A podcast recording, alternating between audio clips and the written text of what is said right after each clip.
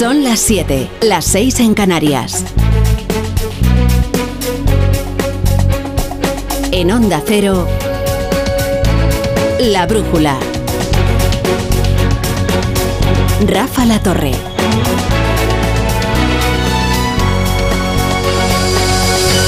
Corren las horas del ultimátum del PSOE y José Luis Ábalos no entrega el escaño. Sí ha renunciado a la presidencia de la Comisión de Interior, ¿eh? Es un sueldo jugoso. Al fin y al cabo se utiliza esto de las comisiones para redondear el, sueldo de los ministros cesantes y que no vean una merma en su salario. Eh, pero al menos, y esto es la consecuencia política, no ofrecerá la temida temida por el PSOE, imagen en el Congreso, presidiendo la Comisión de Interior, que estaba prevista para el miércoles. El escaño, desde luego, no lo entrega y si se mantiene Ábalos atornillado a él, lo más probable es que termine con sus posaderas en el grupo mixto. Esta es una hipótesis todavía, pero se va haciendo más sólida cada minuto que pasa.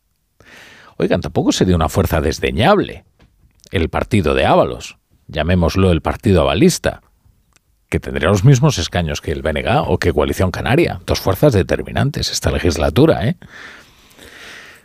El fin de semana, cualquiera que tuviera un poco de olfato podía ya percibir el aroma. Ha comenzado la operación para que Ábalos sea la oveja descarriada de la familia socialista. El problema es que el escaño es lo que lo mantiene con vida, o más bien dejarlo le supondría la inmediata muerte civil. Así que esperan horas, de un degradante serial que ya tiene un nuevo capítulo programado. La Comisión Ejecutiva Federal del Partido Socialista ha decidido en su reunión de hoy, de esta mañana, por unanimidad, solicitar a José Luis Ábalos la entrega de su acta al Grupo Parlamentario Socialista.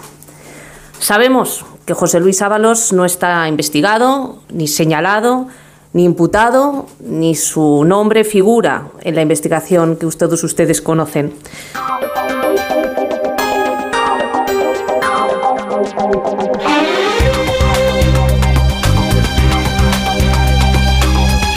Bienvenidos a La Brújula. Estaremos con ustedes hasta las once y media, hasta las diez y media en Canarias, con toda la información, el análisis, la economía y el deporte.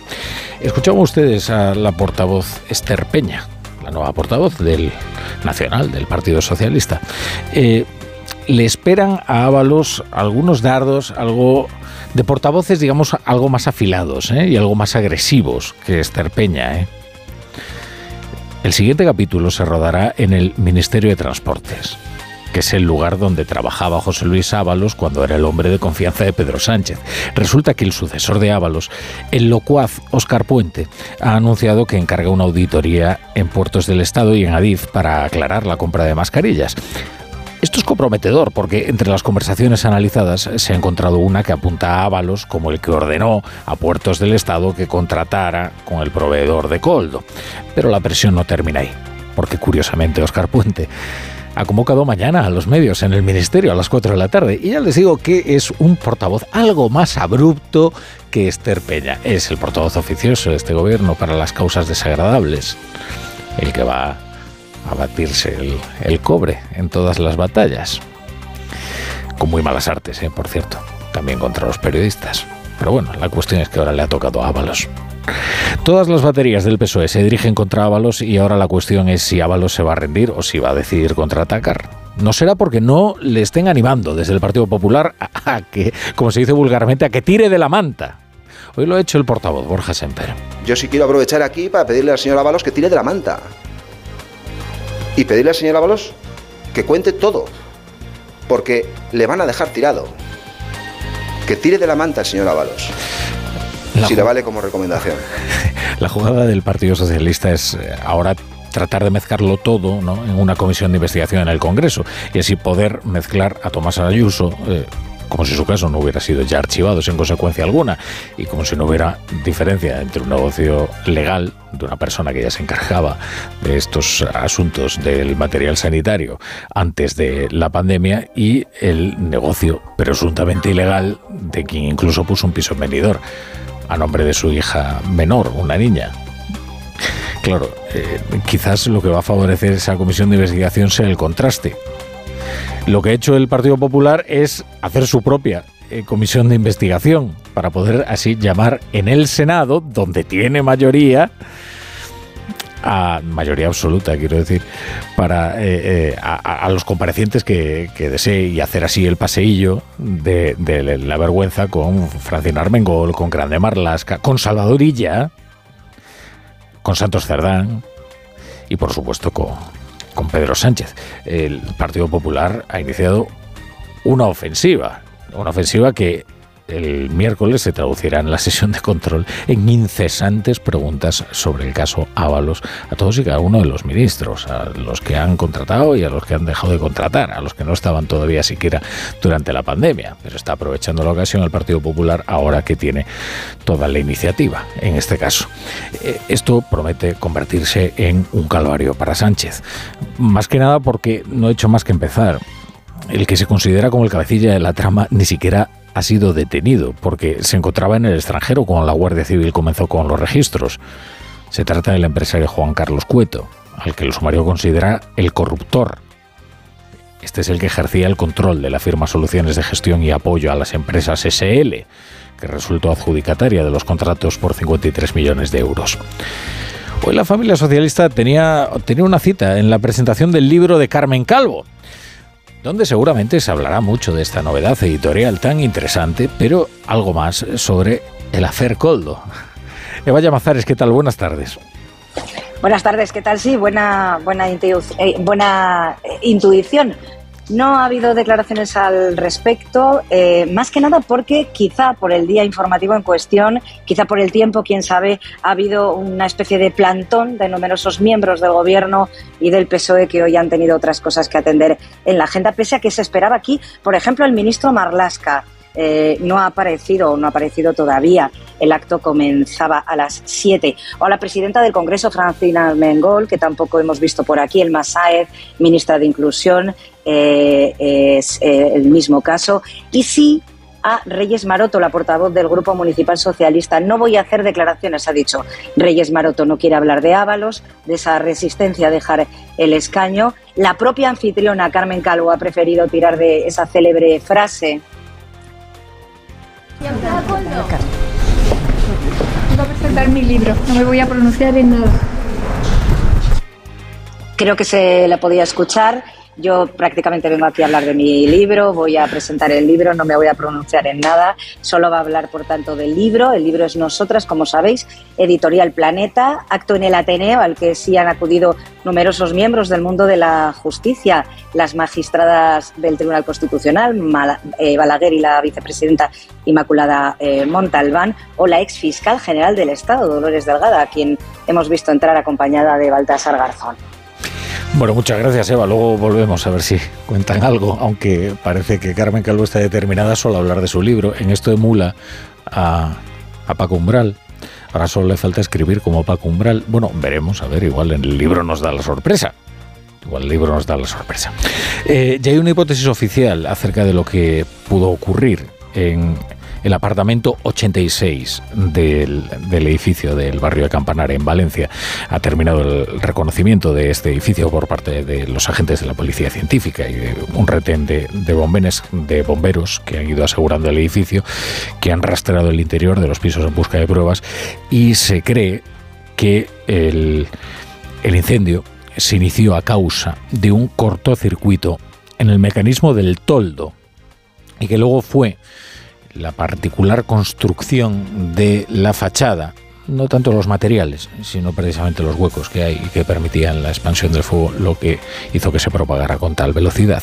Los reyes visitan hoy Valencia para mostrar su cercanía a las víctimas de esta terrible catástrofe. Amparo Piqueres, buenas tardes.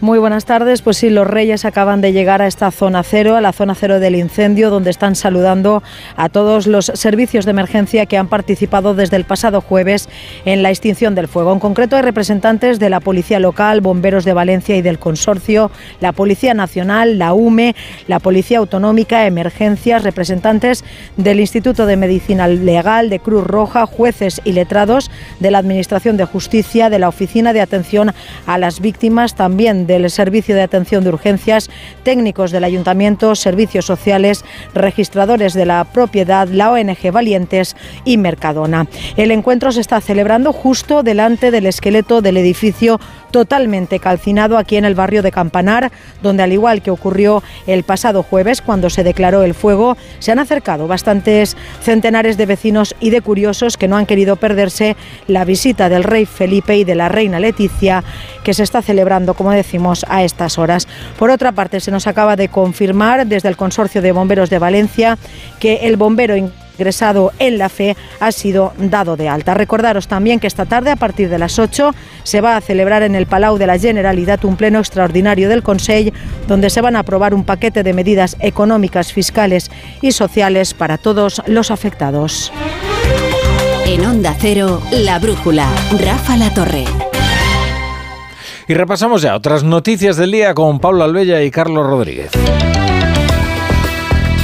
Como les contaba, un cortocircuito es la principal hipótesis que baraja la policía científica como causa del incendio de Campanar. Forma parte de las conclusiones preliminares de una investigación que sigue abierta. Falta de concretar también por qué se produjo esa devastadora y rapidísima propagación del fuego. Mientras en el interior del edificio se ha seguido con las labores de limpieza, varios vecinos han podido recoger algunas pertenencias, muy pocas quedaron a salvo, entre ellas varias cajas fuertes recuperadas por los bomberos y algunos vehículos estacionados en el garaje. Para los afectados, la Generalitat ha aprobado ya, ha publicado el decreto urgente de ayudas que incluye de 6.000 a 10.000 euros para hacer frente a las primeras necesidades. Para los que quieran alquilar una vivienda podrán contar entre 1.000 y 1.500 euros mensuales. También el Ayuntamiento ha puesto a disposición 131 viviendas de propiedad municipal donde han comenzado a ser realojados hoy ya los primeros. Eh, prioridad, familias con hijos, personas mayores y dependientes. El tiempo para permanecer allí en esas viviendas es flexible, como comunicaba María José Catalá, alcaldesa de Valencia. Es un plazo totalmente prorrogable y las personas no tienen que tener ningún temor a que eh, de alguna manera dentro de tres meses pues no tengan solución, la van a tener y en cualquier caso ahí están esas viviendas, pero es cierto que tenemos que establecer un plazo y además empezar a trabajar en las necesidades reales de cada una de las personas y tenemos ahora ya que aterrizar en la situación y el contexto económico y familiar y de vulnerabilidad social de cada una de esas personas. No puede ser que la política agraria comunitaria sea la paz la que está expulsando a los agricultores y los ganaderos en este momento del campo. Que nos dejen vivir en paz y que nos quiten tanta morralla y tanta mierda que nos están echando ahora mismo. Cuarta semana de protestas de agricultores y ganaderos que hoy volvían a Madrid convocados por las principales asociaciones agrarias. Escuchábamos al responsable de Asaja, Pedro Barato, y a Lorenzo Ramos, de UPA. También COAG participaba de una movilización que pide menos papeleo, menos burocracia y requisitos medioambientales también menos para recibir la PAC. Aliviar esa burocracia, darse prisa, es lo que España ha pedido en la reunión de ministros comunitarios en Bruselas. Por cierto, también allí han tenido lugar concentraciones en el barrio europeo, aprovechando la cita. Corresponsal Jacobo de Regoyos. Esta vez le han lanzado a la policía botellas de vidrio, piedras, petardos. Han destrozado casi todo lo que han encontrado. Han vaciado el contenido de camiones agrícolas, incluyendo estiércol. Los agricultores han venido aquí muy tranquilos un día, pero como no han recibido nada, pues al final la rabia no hace más que subir. Ruido, mucho ruido han hecho esta vez. Escuchábamos al presidente de la Federación de Jóvenes Agricultores belga, Florian Panale, y esta vez parece que podrían haber escuchado los 27 que le han dicho a la Comisión Europea que su propuesta de relajar requisitos ambientales para acceder a parte de la financiación de la PAC no es suficiente y han pedido que complete esas medidas rápidamente con otras más ambiciosas. Hasta una veintena de líderes europeos y representantes internacionales se encuentran hoy en París, invitados por el presidente francés Emmanuel Macron. Afianzar el apoyo a Ucrania dos años después de iniciarse la invasión rusa es el objetivo de la cumbre a la que asiste Pedro Sánchez y donde se espera la intervención del presidente ucraniano Volodymyr Zelensky. Desde la capital francesa informa nuestro corresponsal Álvaro del Río. Reunión que continúa a esta hora en el Elíseo y que Emmanuel Macron ha abierto instando a los aliados a dar un nuevo impulso en su ayuda a Ucrania, lo que implica tomar decisiones fuertes ha dicho, en un momento de dificultades para Kiev en el frente y en el que Rusia está endureciendo sus posturas. Mediante videoconferencia, Volodymyr Zelensky ha agradecido el apoyo aliado estos dos años en los que juntos ha dicho hemos salvado millones de vidas, pero juntos ha insistido debemos asegurarnos de que Putin no consigue sus objetivos ni extiende su agresión a otras naciones. Reunión a la que asiste Pedro Sánchez, que no ha hecho declaraciones y no sabemos si tomará la palabra al término de esta conferencia. El primer ministro de la Autoridad Nacional Palestina ha anunciado hoy su dimisión, junto con todo su gabinete, en bloque. La decisión llega en un momento en que Estados Unidos presiona por una reorganización de la administración que gobierna la Cisjordania ocupada de forma limitada ante un posible plan de posguerra para la franja de Gaza. Lo cierto es que desde hace años tanto el gobierno palestino como la presidencia gozan de escasa, escasísima popularidad entre los palestinos. Jerusalén Hanaveris. Indudablemente la falta de popularidad es uno de los problemas del gobierno palestino y muy especialmente de la autoridad palestina encabezada por Mahmoud Abbas, ya que él la preside desde enero del 2005, o sea, fue electo por cuatro años y ya va más de 19 que ocupa el cargo. Pero lo que precipitó la dimisión de hoy no fue esa situación, sino las presiones ejercidas por Estados Unidos de cara a lo que se llama el día después, la elaboración de un modelo que permita gobernar la franja de Gaza en forma efectiva y sin detonar nuevos estallidos de violencia cuando termine la guerra de Israel contra Hamas. El rey, el presidente del gobierno Pedro Sánchez y también el de la Generalitat Per Aragonés han dado este lunes eh, comienzo a un Mobile World Congress que cumple 18 años en Barcelona y que se presenta con cifras de la etapa prepandemia y con la inteligencia artificial como principal protagonista. Como estaba previsto, Aragonés no participó en el recibimiento al monarca a su llegada al recinto de la Fira eh, de Barcelona, aunque luego la acompañó en la visita. Es que hacen estas cosas, boicotean ¿no? el saludo, pero luego, por ejemplo, se sientan a la mesa a cenar. Son cosas, pues sí, extravagantes. Enviado especial, Paco Paniagua. Así es, el presidente Per Aragonés repitió esquema de otras ediciones, saludó al interior de la feria al rey, pero ni le recibió ni le acompañó durante el recorrido. El rey estuvo acompañado a la llegada del presidente del gobierno, Pedro Sánchez, que tras las fotos iniciales tuvo agenda propia con encuentros con empresarios del sector y con Meta, la madre de todas las redes sociales importantes. El rey apurado hasta el último minuto su visita aquí al Mobile, en el que ha estado dos veces y cerraba acercándose al expositor de los Mossos de Escuadra, con los que ha estado interesándose por las tecnologías que utilizan. Antes ha visto algunas de las grandes novedades como el coche volador o los últimos avances en inteligencia artificial. El porcentaje en riesgo de pobreza o exclusión social se eleva en España hasta el 26,5%, después de haber crecido medio punto en el último año. Son datos conocidos hoy de la encuesta de condiciones de vida del Instituto Nacional de Estadística. Que demuestran además que la población con carencia material y social severa ha ascendido hasta el 9% en 2023 y se sitúa en la tasa más alta desde el año 2014. La encuesta también revela que el 37% de los hogares españoles no tiene capacidad para afrontar gastos imprevistos y que las familias más vulnerables son las más perjudicadas por el incremento de los precios, sobre todo de los alimentos. Pero no solo porque también la vivienda es uno de los principales factores de precariedad, lo dice Thomas Ubrich, investigador de Caritas. Este empeoramiento se debe a los gastos que tienen que afrontar las familias. Por supuesto, los alimentos, los precios que aumentan, pero sobre todo todo, todos los relacionados con la vivienda, el acceso y mantenimiento a la misma. La brújula con la torre. ¿Te lo digo o te lo cuento? Te lo digo. Tenemos todos los seguros contigo y aún así, ¿pagamos de más? Te lo cuento. Nosotros nos vamos a la mutua. Vente a la mutua con cualquiera de tus seguros. Te bajamos su precio, sea cual sea. Llama al 91 555 5555. 91 555 5555. Te lo digo o te lo cuento. Vente a la mutua. Condiciones en mutua.es. El mejor estreno de ficción en dos años. ¡Begoña! Líder y lo más visto de la noche del domingo. Si me pongo así es por tu culpa. Porque me estás mintiendo, reconócelo. Hay otro hombre. Andrés de la Reina para servirle. Cuando le vi, debí imaginar que era mi cuñado. Sueños de libertad. De lunes a viernes a las 4 menos cuarto de la tarde en Antena 3. Y después capítulos finales de Amares para siempre. Edu Pidal, ¿qué tal? Buenas tardes. Muy buenas, La Torre. ¿Cómo vas después de una nueva jornada de Liga que certifica que el Real Madrid va viento en popa? 1-0 frente al Sevilla, gol de Luka Modric. Es como, es como Fue un el vino. partido, ¿no? Sí, sí, sí. No. Hablo de un jugador que parece que está de retirada en su última temporada y que resuelve un partido y tres puntos para el Real Madrid, importantes. El Barça de momento recupera la segunda plaza de la Liga en primera división.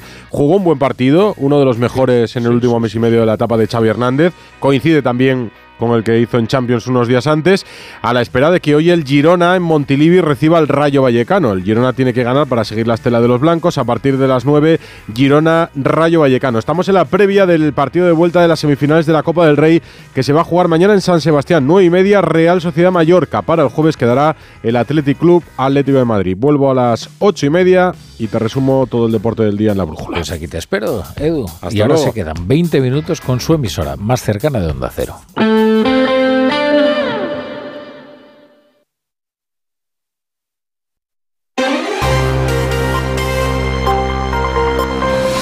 La Brújula de Madrid.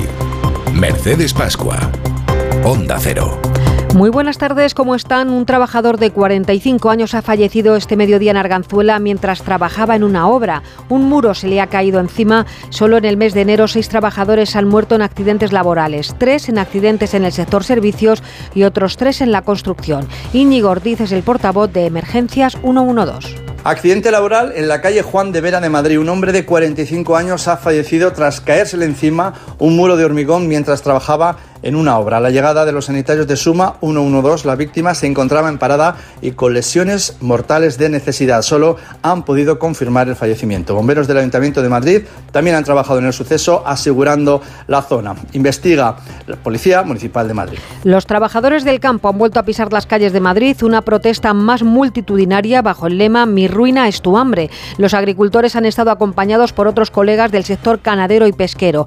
Piden que los productos de la Unión Europea jueguen con las mismas cartas. Pedro Barato, portavoz de Asaja. Hay que cambiar la política agrícola común radical y se cambia dejando al agricultor en paz y dejando al agricultor que haga lo que tiene que hacer, que es lo que sabemos hacer. ¿Quién sabe mejor hacer? ¿El que está en el despacho en Bruselas o cualquier agricultor de donde sea, de Alicante, de León, de Extremadura, de Castilla-La Mancha? ¿De dónde? Basta ya. Esto es una reconversión silenciosa para que el campo español agonice. Y no lo vamos a permitir. Y el protagonista del día es un vecino ejemplar de Pinto que, por cierto, ha decidido guardar el anonimato. El pasado viernes se encontró en un cajero automático mil euros en un sobre y se dio cuenta que se le había olvidado a la persona que estaba delante de él. No consiguió localizarle y fue a la policía. Los agentes dieron con el anciano que agradece enormemente que le devolvieran los mil euros. Las 7 y 22, a esta hora comprobamos el tráfico y el tiempo. Vamos a ver cómo están las carreteras. Tenemos dificultades con la nieve, se necesitan cadenas en los puertos de Coto y de Navacerrada. DGT, Alejandro Martín, buenas tardes. Muy buenas tardes, Mercedes. ¿Qué tal en estos momentos? Estamos pendientes del temporal de nieve que está afectando varias carreteras de la Comunidad de Madrid. De la autovía principal A1 tenemos el nivel verde transitable, pero con mucha precaución a su paso por Somosierra y ya en la M601 y M604 en los entornos de Navacerrada y Puerto de Cotos que estarán en nivel rojo, es decir, totalmente intransitable para camiones y articulados y además es obligatorio el uso de neumáticos de invierno o también cadenas. Al margen de estas incidencias también van a encontrar tráfico lento de salida por esa misma 1 a la altura de Hermolar y de salida por la 3 en Rivas A42 a su paso por Fuenlabrada. Si tenemos que tener cuidado con la nieve a esta hora, ojo mañana con el viento en la sierra que las rachas pueden alcanzar los 80 kilómetros a la hora. Cielos nubosos y descenso de las temperaturas. La cota de nieve se queda entre los 500 y los 1000 metros. A esta hora tenemos 8 grados y puede que todavía le pille algún chubasco. En la ganadería Organic producimos la mejor carne del mundo. Hacemos cría ecológica de las razas Angus y Wagyu, 100% sostenible. Nuestra carne es deliciosa y saludable, extremadamente tierna y jugosa. Va del campo a tu casa, sin intermediarios, a un precio justo. Si pruebas Organic, solo comerás Organic. Nosotros te la llevamos gratis a tu casa. Haz tu pedido en el 910-2010, 910-2010 o carneorganic.com. Organic, la mejor carne del mundo. El toreo está de moda. Hasta el 26 de febrero puedes hacerte con tu abono para la Feria de San Isidro en las ventas. Roca Rey, Morante, Manzanares, Talavante, Castella. No te pierdas ni una figura. Compra tu abono en las-ventas.com. El principal riesgo del colesterol elevado son las enfermedades cardiovasculares. Ponte en guardia con una dieta saludable, ejercicio físico y Nivecol Forte, con coenzima Q10, levadura de arroz rojo y fitoesteroles vegetales concentrados que con una ingesta diaria de 800 miligramos contribuyen a mantener niveles normales de colesterol sanguíneo. Nivecol Forte, de laboratorios. Mundo Natural. Consulta a tu farmacéutico dietista y en parafarmaciamundonatural.es. Cuando pienses en muebles nuevos para tu cocina, piensa en Kixen. Kixen es una empresa del grupo Duchamanía, con la misma profesionalidad y compromiso. Los muebles perfectos para tu cocina por encargo, a la medida de tus necesidades. Infórmate en el 91 762 98 76, en kixen.es o en el Paseo del Molino 6. Y recuerda que Kixen es K-I-X-E-N. ¿Preparado para la transformación? ¿Para un viaje sin retorno? Film Symphony Orchestra presenta su nueva gira, Genko, un emocionante espectáculo inspirado en las bandas sonoras más conmovedoras de todos los tiempos. La Roca, Pocahontas, Indiana Jones, Mulan, El Padrino, Star Trek, Desayuno con Diamantes, Harry Potter y El Cáliz de Fuego y muchas más. 1 de marzo, Auditorio Nacional. Genko, el espectáculo que te transformará. Entradas a la venta en filmsymphony.es. Cuerpo libre, adelgaza con una sonrisa, 40% descuento, 91 192 32 32, 91 192 32 32. La Brújula de Madrid. Mercedes Pascua. Los agricultores denuncian que hay un desmantelamiento silencioso del campo con el apoyo de los gobiernos de Europa y piden jugar todos con las mismas cartas.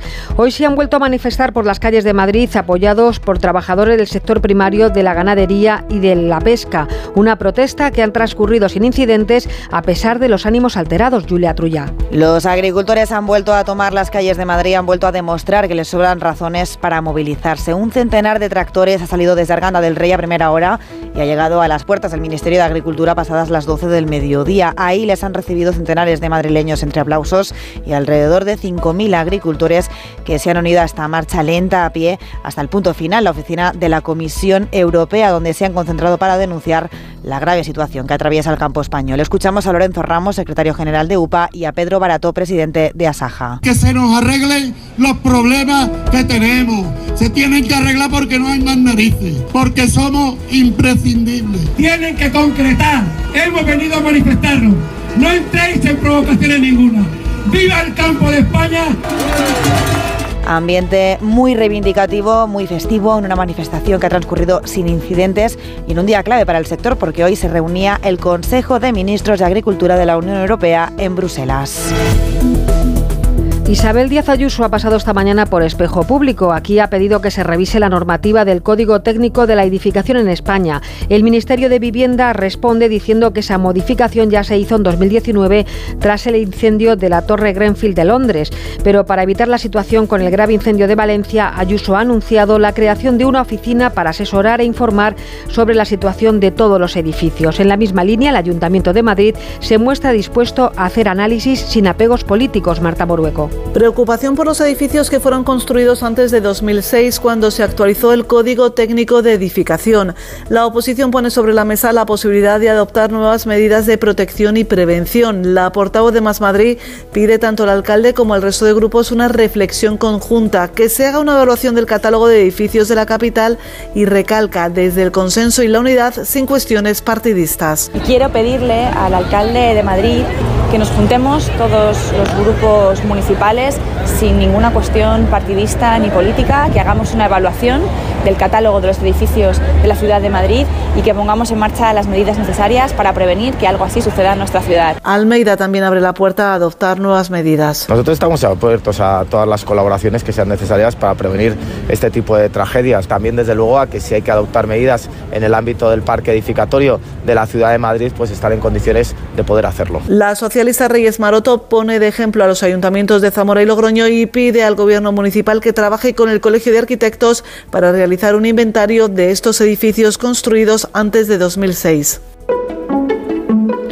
Una técnica sin cirugía, una colaboración del Hospital Puerta de Hierro y La Paz han conseguido que un chaval de 14 años no vuelva a atragantarse cuando come. Por primera vez esta técnica se ha aplicado en un menor que ha llegado a estar 15 kilos por debajo de su peso normal, Marisa Menéndez. Jordi empezó hace dos años atragantándose mientras comía. Al principio era algo puntual, pero terminó teniendo que comer con una botella de agua de dos litros para ayudarse. Tras muchas pruebas le diagnosticaron acalasia tipo 2, un trastorno que provoca dificultad severa para ingerir alimentos sólidos y líquidos. Gracias al trabajo conjunto del Hospital Puerta de Hierro y de La Paz, dieron con la solución y consiguieron corregir el problema con una técnica sin cirugía. A los tres días le dieron el alta, a los diez Jordi se estaba comiendo una hamburguesa. Y ya a los 10 días más o menos ya pude comerme la hamburguesa que tanto quería y la paella. Ha sido como si, si tuviera una nueva vida. Antes necesitaba llevar siempre encima mía una botella de agua, todas las comidas, en el colegio, todo. Hasta durmiendo me tenía que despertar, que, que me estaba atragantando y tenía que beber agua. Entonces ahora no, ya no me gusta ni el agua. Es la primera vez en España que este procedimiento se realiza en niños, una absoluta novedad terapéutica, dice la consejera Fátima Matute, que ha destacado además el hecho de que ha sido gracias a una alianza entre hospitales. Hoy estamos de fiesta en La Razón porque se entregan los premios Startup en la tercera edición de estos galardones que reconocen la contribución de estas novedosas empresas a la economía española. El alcalde Martínez Almeida participa en este acto. Nos vamos hasta La Razón. Allí está Pachi Linaza. Buenas tardes, Pachi.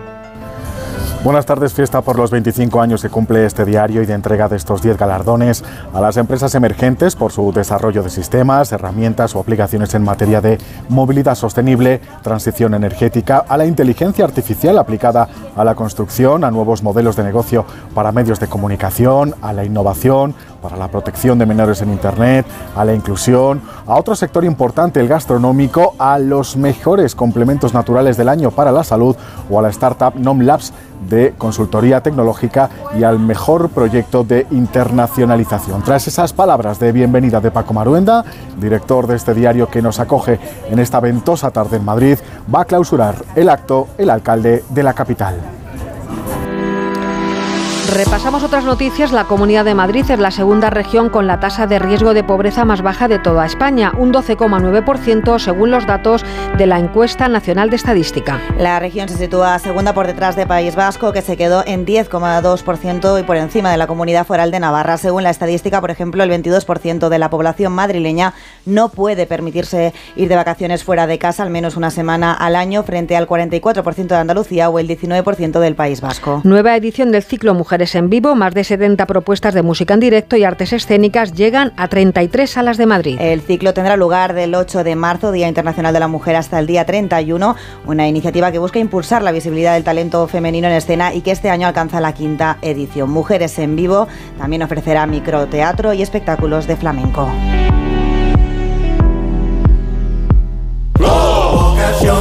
Por qué soy un pluser? Porque puedo elegir entre 8.000 coches y solo con la reserva me lo traen a la tienda más cercana de mi provincia. Porque lo veo, lo pruebo y si me convence me lo quedo. Porque tengo 15 días o 1.000 kilómetros de prueba. Si cualquier cosa no me convence, tengo la tranquilidad de que me cambian el coche o me devuelven mi dinero. Ocasión Plus, 8.000 coches, 80 centros a nivel nacional. Pinvisa, pinturas y revestimientos de alta tecnología que perduran en el tiempo. Pinturas Pinvisa. Hace años que no me hablo con mis hermanos y necesito vender el piso que heredamos. Si no se habla con alguno de sus familiares, hable con Division Home. Le compramos la parte del inmueble que le corresponde en herencia. Consúltenos gratuitamente en el 91 737 9057, 91 737 9057 o en divisionhome.es. Division Home, la solución a sus problemas de herencia. Restaurante Asfontes, auténticos productos gallegos, carnes, pescados, mariscos, caldo gallego, empanada, lacón y una amplia carta de vinos. Salones ideales para celebraciones y también terraza, con el excelente trato de siempre. Asfontes, en General Laci 10, cerca de Atocha. Y ahora también en la calle Áncora 32, asfontes.com.es.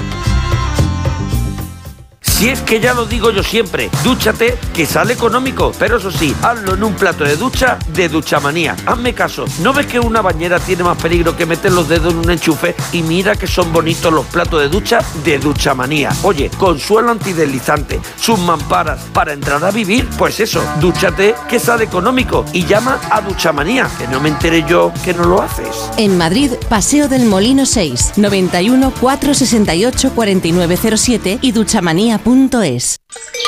En la ganadería Organic producimos la mejor carne del mundo. Hacemos cría ecológica de las razas Angus y Wayu, 100% sostenible. Nuestra carne es deliciosa y saludable, extremadamente tierna y jugosa. Va del campo a tu casa, sin intermediarios, a un precio justo. Si pruebas Organic, solo comerás Organic. Nosotros te la llevamos gratis a tu casa.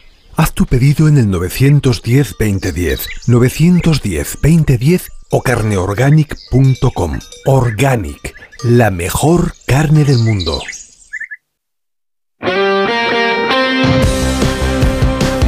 Tiempo para la información deportiva con Aitor Gómez. Buenas tardes, Aitor. ¿Qué tal, Mercedes? Buenas tardes. A ver, ¿qué nos traes? ¿Larius? Laureus. Lo, digo bien. Ostras, el nombre de los premios. ¿eh? Hasta el 22 de abril tenemos tiempo. Por eso dicen que son los Oscar del deporte. porque es, más fácil de decir. Eso es, eso es. Ahora te cuento la lista de nominados, que hay algún deportista español o que juega en España, que compite en España, que está nominado a esos premios Laureus que se entregarán el próximo 22 de abril aquí en Madrid. Pero venimos de un fin de semana interesante y se nos viene también una semana muy interesante, empezando por hoy mismo ya, porque dentro de un ratito juega el Rayo Vallecano a partir de las 9 contra Girona en Montilivi. No va a ser fácil, pero bien le vendría al Rayo sumar estos tres puntos en el día de hoy. Todavía se habla hoy, Mercedes, de lo que pasó anoche en el Bernabéu. Que sí, que ganó el Madrid, pero más allá de la victoria se habla del futuro de Luka Modric, del autor del gol, que más que probablemente está viviendo sus últimos partidos como jugador blanco.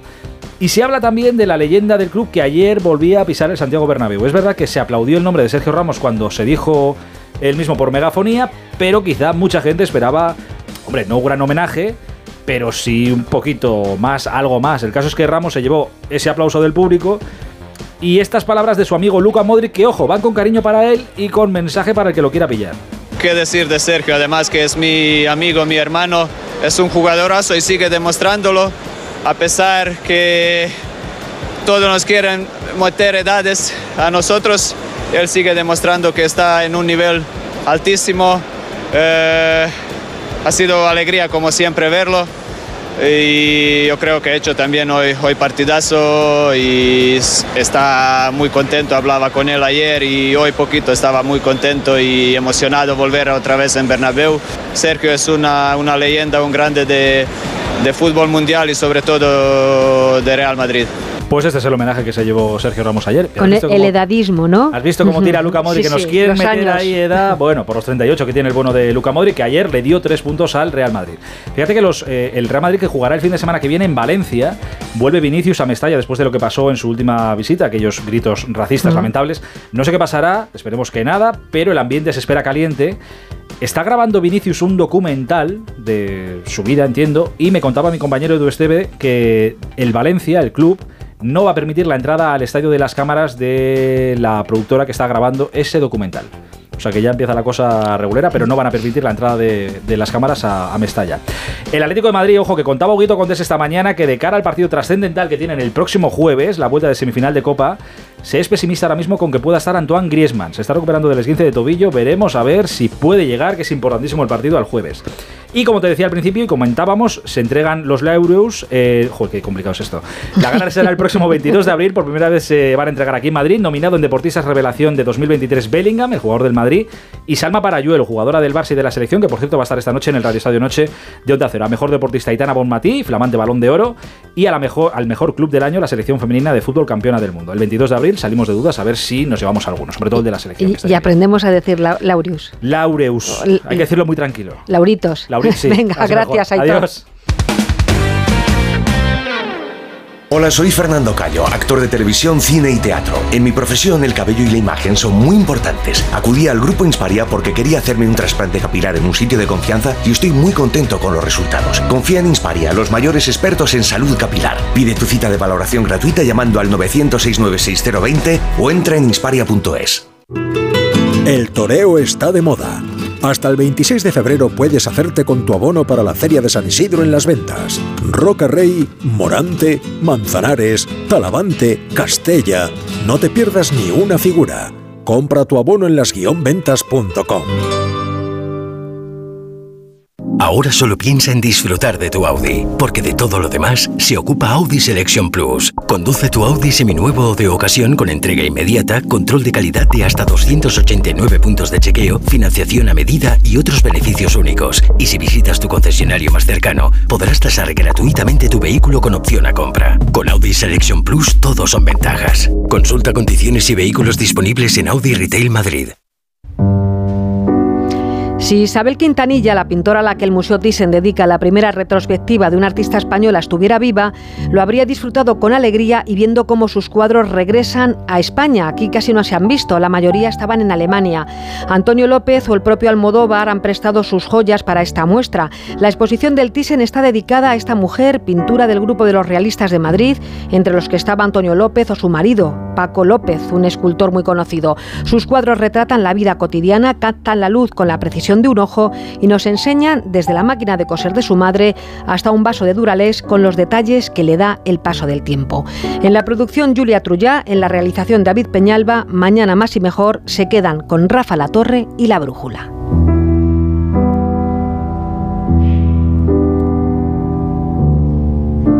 La Brújula de Madrid.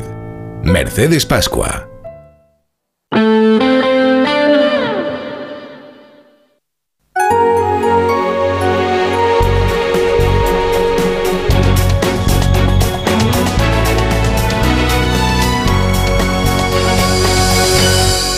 Las 8 menos 20, son las 7 menos 20 en Canarias de este lunes que ya agota sus últimas horas. Esto es la brújula de Onda Cero y estas son las noticias que tienen que conocer a esta hora para estar bien informados. El exministro de Transportes, José Luis Ábalos, ha dimitido como presidente de la Comisión de Interior de la Cámara Baja, cargo del que el partido sí le podía desalojar, a diferencia de su acta de diputado, y Ábalos no ha renunciado a ella. El PSOE pide su dimisión por la investigación a su colaborador, Coldo García, y el supuesto cobro de comisiones ilegales por la compra de mascarillas. Mientras el PSOE anuncia una comisión de investigación en el Congreso sobre adquisición de mascarillas en todas las administraciones, y el Partido Popular contraataca con una comisión de investigación del caso Coldo en el Senado, a la que desea llamar a Pedro Sánchez, Grande Marlasca, Armengol, eh, Puente Torres Illa y el número 3 del Partido Socialista, Santos Cerdán. Sus Majestades los Reyes se encuentran en Valencia, donde han estado mostrando su apoyo a los afectados por el incendio sucedido el pasado jueves y el reconocimiento a los servicios de emergencia que participaron en este siniestro. A las 8 de la tarde está previsto un consejo extraordinario del Gobierno valenciano para aprobar las primeras ayudas directas a los afectados. Los especialistas de la Policía Científica han hallado indicios de un fallo eléctrico en la vivienda donde se inició el devastador incendio y barajan eh, un fallo en un calentador, un eléctrico u otro aparato conectado a un enchufe como detonante del siniestro. El complejo residencial no tenía instalación de gas ciudad.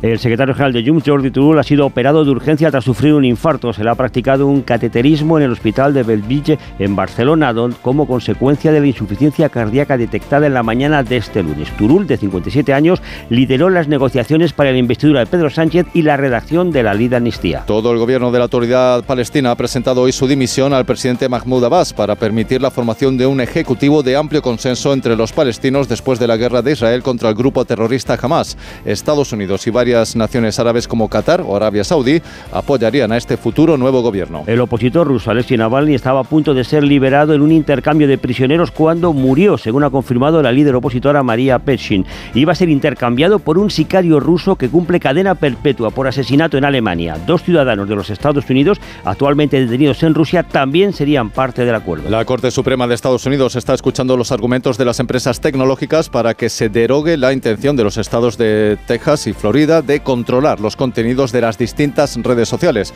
Ambos estados, bajo control republicano, consideran que estas redes manipulan y no controlan contenidos considerados nocivos para los menores.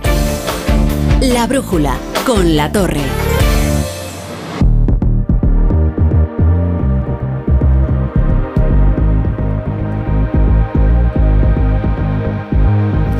Ignacio Rodríguez Burgos, ¿qué tal? Buenas tardes. Muy buenas tardes, Rafa. Bueno, hoy como cada día, a las 9, a las 8 en Canarias, tenemos la brújula de la economía y además eh, con muchos temas, eh, por ejemplo, el Mobile World Congress. Bueno, esto es eh, quizá lo más destacado a esta hora porque más de 100.000 personas tienen previsto acudir a la Feria de las Telecomunicaciones por Excelencia, una, una edición por cierto, donde los teléfonos móviles quizá sea lo menos importante, porque aquí hay de todo, desde, inteligencia artificial, bueno, todos los cachivaches ya tienen inteligencia artificial, eh, hasta las batidoras dentro de poco, ya lo verás. Eh, hay coches voladores, automóviles eléctricos, robots, bueno. Aparte de todo eso, el gobierno quiere desarrollar la inteligencia artificial en castellano y además va a crear mañana en el Consejo de Ministros una nueva sociedad, hmm. la Sociedad de Transformación Tecnológica.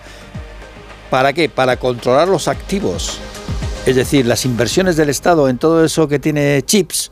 Y además, ya de paso, si puede comprar el 10% de Telefónica, pues vas y lo compra. Y lo controla, ¿Eh? claro. Bueno, eh, también ya para, para, seguir con esta cuestión, el comisario europeo de telecomunicaciones, Thierry Breton, y esto sí que es una novedad, ha reconocido que la regulación, es decir, la legislación del sector de telecomunicaciones en Europa es obsoleta. Y aquí sabes que siempre Tecnología obsoleta es. Bueno, más que tecnología, que no es obsoleta, lo que es obsoleta es la, regulación, que es algo que siempre ha estado pidiendo Álvarez Payete que se cambie, y más en las tensiones que hay entre operadoras y plataformas digitales. Oye, menudo, menudo lío han provocado las protestas hoy de los agricultores en Madrid, pero ha habido también movilización en, en Bruselas. Y allí quizás ha sido más ardiente. Mm. Fíjate que en Bruselas siempre pensamos que los belgas son fríos y calculadores, pues no. Mm. Ha habido barricadas, incendios, se han quemado paja, se ha dispersado residuos. Bueno, ha habido lío. En Madrid, bueno, ha habido lío porque se reunían también allí los ministros de Agricultura, claro, y entonces han ido allí a expresarle sus diferencias, ¿no? De Quizás sea más pertinente montar el lío allí que aquí, teniendo en cuenta eh, quién atesora las competencias, ¿eh? Pues sí, sobre todo la política agraria común. En Madrid varios miles de agricultores y más de un centenar de tractores han manifestado por el centro capital desde el Ministerio de Agricultura a la sede de las instituciones europeas ¿eh? para criticar, ¿eh? dicen que la política comunitaria les lleva a la ruina a los agricultores. Bueno, y hablando de ruina, eh, lo de las familias españolas, eh, según los datos oficiales del Instituto Nacional de Estadística, que dicen que muchas de ellas están, si no en la ruina, cerca de ella. Sí, es lo que se desprende de estas cifras del Instituto Nacional de Estadística, que la pobreza sigue creciendo en nuestro país. Un 26,5% de la población está en riesgo de pobreza y un 9% está en situación de carencia material y social severa. Y eso que han aumentado los ingresos. Pero ¿qué ocurre? La inflación hace tragos y sobre todo entre quiénes, pues entre los más humildes. Si todo el mundo lo dice, la inflación es el impuesto más injusto que hay. Pero bueno, y además llegan a final de mes con el agua al cuello. Casi, bueno, alrededor del 10% de los hogares españoles ¿eh? Tienen problemas para abonar los gastos de la casa. Considerable. Bueno, y luego me cuentas también la que hay de transportes y, demás. Pero será a partir de, En los puertos hay marejada gruesa eh, con esto de las mascarillas. Ya verás la que le espera mañana a Ábalos, ya verás. Vamos, ya a ser un no parar. Bueno, a las 9, a las 8 en Canarias aquí. Aquí estaremos. Rodríguez Burgos. Hasta ahora. La brújula. Si estás planeando una escapada pero te preocupa que alguien entre en tu casa mientras tú no estás, te interesa el seguro de hogar de línea directa. Es tan completo que, además de ahorrarte una pasta, incluye cobertura por ocupación ilegal y se encarga de todo lo importante en caso de que ocupen tu vivienda. Cámbiate y te bajen el precio de tu seguro de hogar sí o sí. Ve directo a lineadirecta.com o llama al 917-700-700. 917-700-700. El valor de ser directo. El mejor estreno de ficción en dos años. ¡Begoña! Líder y lo más visto de la noche del domingo. Si me pongo así es por tu culpa. Porque me estás mintiendo, reconócelo. Hay otro hombre. Andrés de la Reina para servirle. Cuando le vi, debí imaginar que era mi cuñado. Sueños de libertad. De lunes a viernes a las 4 menos cuarto de la tarde en Antena 3. Y después capítulos finales de Amares para siempre. Securitas Direct. ¿En qué puedo ayudarle? Buenas. Llamaba porque quiero instalarme una alarma. ¿Ha sufrido algún robo? No, pero lo han intentado mientras estábamos en casa de mi madre celebrando su cumpleaños y ya no me quedo tranquila. Pues no se preocupe. Si usted quiere, esta misma tarde le instalamos su alarma. Protege tu hogar frente a robos y ocupaciones con la alarma de Securitas Direct. Llama ahora al 900-272-272. ¿Ganas de crucero? Embarca en una nueva dimensión de cruceros a bordo del Oasis of the Seas de Royal Caribbean. Embarca desde Barcelona y descubre el Mediterráneo Occidental desde 965 euros. Reserva ya y podrás disfrutar de un 60% de descuento, además de un crédito a bordo y muchas otras ventajas. Consulta condiciones y reserva en Alcon Viajes. Securitas Direct. ¿En qué puedo ayudarle? Buenas, llamaba porque quiero instalarme una alarma. ¿Ha sufrido algún robo? No, pero lo han intentado mientras estábamos en casa de mi madre celebrando su cumpleaños y ya no me quedo tranquila. Pues no se preocupe. Si usted quiere, esta misma tarde le instalamos su alarma. Protege tu hogar frente a robos y ocupaciones con la alarma de Securitas Direct. Llama ahora al 900-272-272. Soy de legalitas porque me sale a cuenta, como cuando consiguieron que me devolvieran el dinero de aquella compra online que llevaba semanas reclamando, o cuando lograron que la compañía aérea me reembolsara 1.700 euros por la cancelación de dos vuelos. Hazte de legalitas en el 900 y siente el poder de contar con un abogado siempre que lo necesites. Y ahora, por ser oyente de Onda Cero, ahórrate un mes el primer año. Estoy buscando unos neumáticos casual, con un look de entretiempo y tal, para la playa, la nieve, la lluvia, vamos, para todo el año.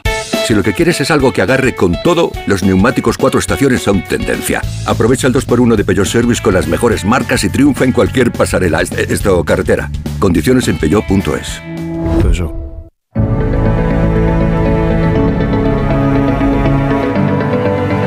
La brújula.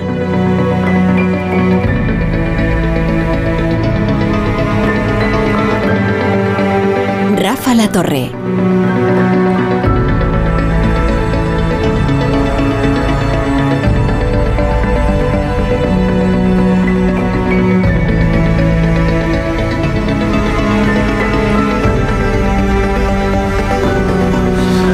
Lo van a creer, pero entre las eh, muchas artes eh, que cultiva Andrés Trapillo está la del dibujo.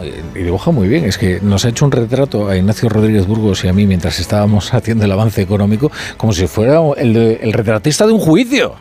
¿Qué tal, Andrés Trapillo? ¿Cómo estás? Hola, Rafa.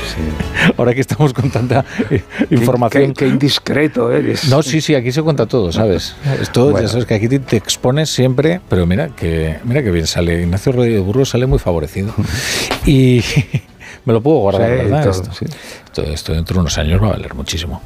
Que, mm, querido Andrés, que vamos a darnos un paseíto, ¿no? Sí, por el rastro que ayer estuvo estupendo, sobre todo porque fue un rastro, un rastro bastante didáctico sobre la originalidad y sobre las copias, ¿no? O sea, eh, porque en el rastro hay muchísimas eh, copias y yo ayer compré un cuadro de un pintor que ya murió, que era bohemio, que se llamaba Antonio Pan, que imitaba, mm, pero eh, todo lo que hacía era imitación de Gutiérrez Solana. Él incluso vivía, vivía de esas copias y no le importaba que todo se pareciera a Solana, eh, hmm. los mismos temas, tabernas, eh, rastro, eh, carniceros, pescadores, incluso el cuadro que yo compré era una copia. El, problema de la, de, ya que no puedo tener un, gran Solana, por lo menos tengo un, cuadro de este hombre que era un bohemio, se llamaba Pan y parece ser, por las cosas que yo he oído del rastro de él, he visto muchas veces cuadros de él, que cambiaba los cuadros por pan, realmente, porque ¿Ah, por pan, por comidas, en las tabernas del lado. Y al, y al mismo lado, y al mismo tiempo, encontré tres libros y uno que se llama ¿Qué pasa en España? Me parece un título maravilloso, ¿eh? ¿Cuál? El de ¿Qué pasa en España? ¿Qué pasa en España? Concreto, sin ninguna ambigüedad. Pero te, te, gustará más el subtítulo. Un poco ambicioso, ¿eh? Sí, te gustará más el subtítulo. ¿Qué pasa en España? El problema del socialismo español. este es un libro que yo, está sin pie de imprenta y tal, yo sospecho que fue, fue de los primeros que imprimió eh, en el Instituto de Estudios Políticos Frager y Barne, ¿no? Y esto era, digamos, Fraga llegó en, pleno franquismo y entendió que había que dar una batalla contra las eh, mistificaciones de la historia, etcétera. Luego el libro está muy bien, es un fotolibro, es, es muy, está muy bien, quiero decir, externamente, no en contenido. El contenido pues equivoca muchas cosas. Dice, por ejemplo, el socialismo jamás volverá a España, en fin, no. Pero yo quiero leer a los lectores para que se vea cómo la historia es cíclica, ¿no? Las primeras líneas de este libro, que como digo no tiene pie de imprenta, está muy bien editado con dinero seguro, vamos, dinero público seguro, porque está con mucho despliegue y dice hay quien cree que el Partido Socialista está, bueno, por cierto, es del año 59, 1959. Hay quien cree que el Partido Socialista Obrero Español PSOE es semejante a los otros partidos socialistas del mundo occidental. Se trataría de una organización política cuya ideología y táctica serían compatibles con el funcionamiento normal de las instituciones democráticas y el respeto a los principios que las inspiran esta idea es falsa. bueno, esto haría pensar en este momento a los propios eh, socialistas de ahora que son bastante incompatibles con la idea de democracia. Es decir, que en este momento no solamente por la ley, por, por, todo el problema que estamos viendo de la corrupción, que es exactamente todo lo contrario de un principio democrático, también está la amnistía, están muchas cosas. Bueno, yo no, no quiero ir a hacer sangre con esa historia. Entonces, el siguiente... Eh, pero dices con la historia de, de Ábalos Coldo, etc. Sí, sí, sí, porque ya, digamos, eso va a ser, eso va a ser un, calvario realmente. ¿eh? Sobre todo con la pedagogía que se ha hecho de la persecución del delito ¿no? en esta legislatura, que se inaugura precisamente bajo la promesa de impunidad a unos delincuentes. Claro, pero decíamos que habíamos partido de un Solana falso y este realmente, este, este Coldo y este Ábalos son como Roldanes verdaderos es decir, pues son clones de, algo que ya conocemos. O sea, que parece mentira cómo eh, la gente imita lo peor a veces, o sea, no solamente lo mejor, ¿no? Y bueno, eh, yo creo que es, por su propio peso caerán todos. Yo el, sábado decía en el artículo, con Sánchez acabará Sánchez. Es decir, se devorará a sí mismo como, como, Saturno a sus hijos.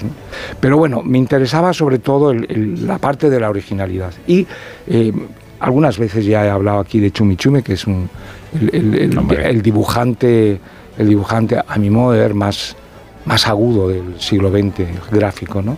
Y escribió, además de pintar y dibujar, eh, escribió mucho y eh, este es un libro de memorias que se titula Hacer su nombre, que seguramente es eh, lo que está pasando a Ábalos y a Coldo al revés, porque se están deshaciendo absolutamente como hombres. Pero en, la, en las memorias de, él hay algo que, que, me llamó la atención. Leo solamente las dos primeras líneas. Dice Chumichúmez, yo vine al mundo en casa de mis padres Miguel Miura, el gran humorista, maestro de todos nosotros durante algunos años, escribió en sus famosas memorias, Cuando yo nací, mi madre no estaba en casa. Bueno, esto lo hemos oído todos en, Miguel Gila. Gila era... Entonces, eh, en este caso, a mí me parece no me parece ni plagio, es decir, como la comunidad de cómicos lo tienen todo en común, se copian y se copian bien. El problema de copiar y de plagiar en general eh, es que la gente plagia mal. El problema del plagio, de la famosa tesis de Pedro Sánchez, no es que plagiara, es que plagió algo que creo que era ilegible para la gente que lo leyó.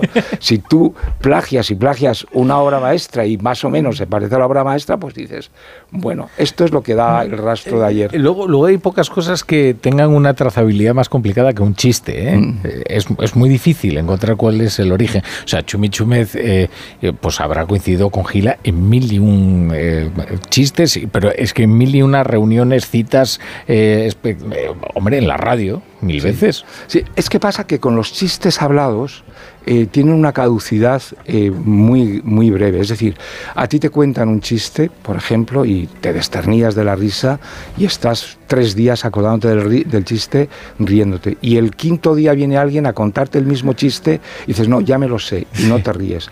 Pero el, chiste gráfico, en cambio, siempre tiene gracia. Yo recuerdo uno, yo recuerdo uno que se podría aplicar en este momento a Ábalos perfectamente. Uno, uno de Chumichume, que aparece la guillotina y que ha caído sobre alguien, entonces está la cabeza suelta y hay otro que está al lado que le dice, dice, ánimo hombre, que lo malo ya ha pasado.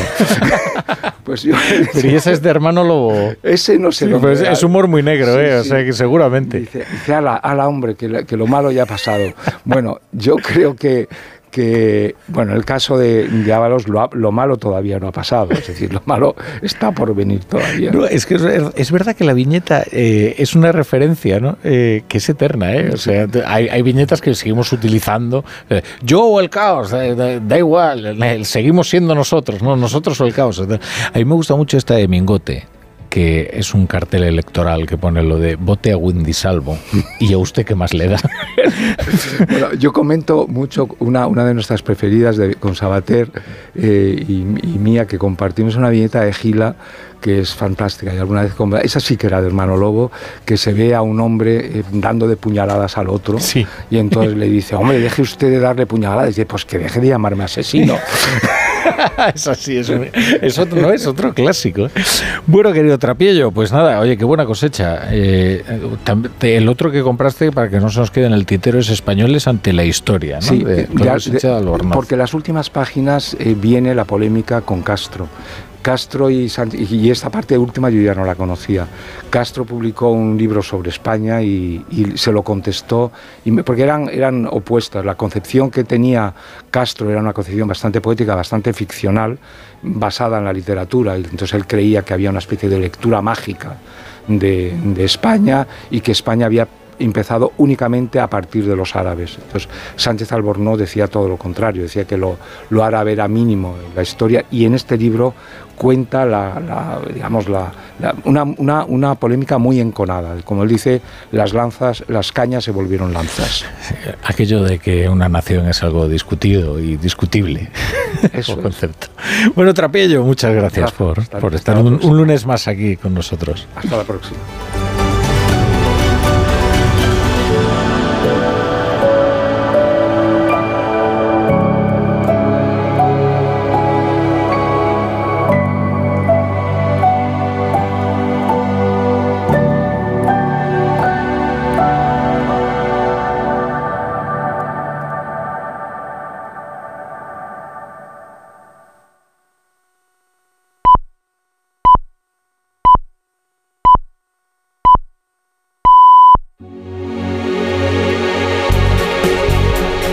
Las 8, las 7 en Canarias.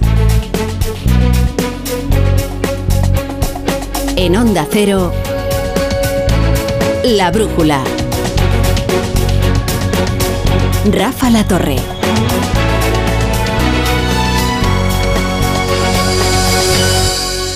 La Comisión Ejecutiva Federal del Partido Socialista ha decidido en su reunión de hoy, de esta mañana, por unanimidad, solicitar a José Luis Ábalos la entrega de su acta al Grupo Parlamentario Socialista. Sabemos que José Luis Ábalos no está investigado, ni señalado, ni imputado, ni su nombre figura en la investigación que todos ustedes conocen. Le esperan portavoces menos amables eh, a José Luis Ábalos que Esther Peña. Ahora les cuento.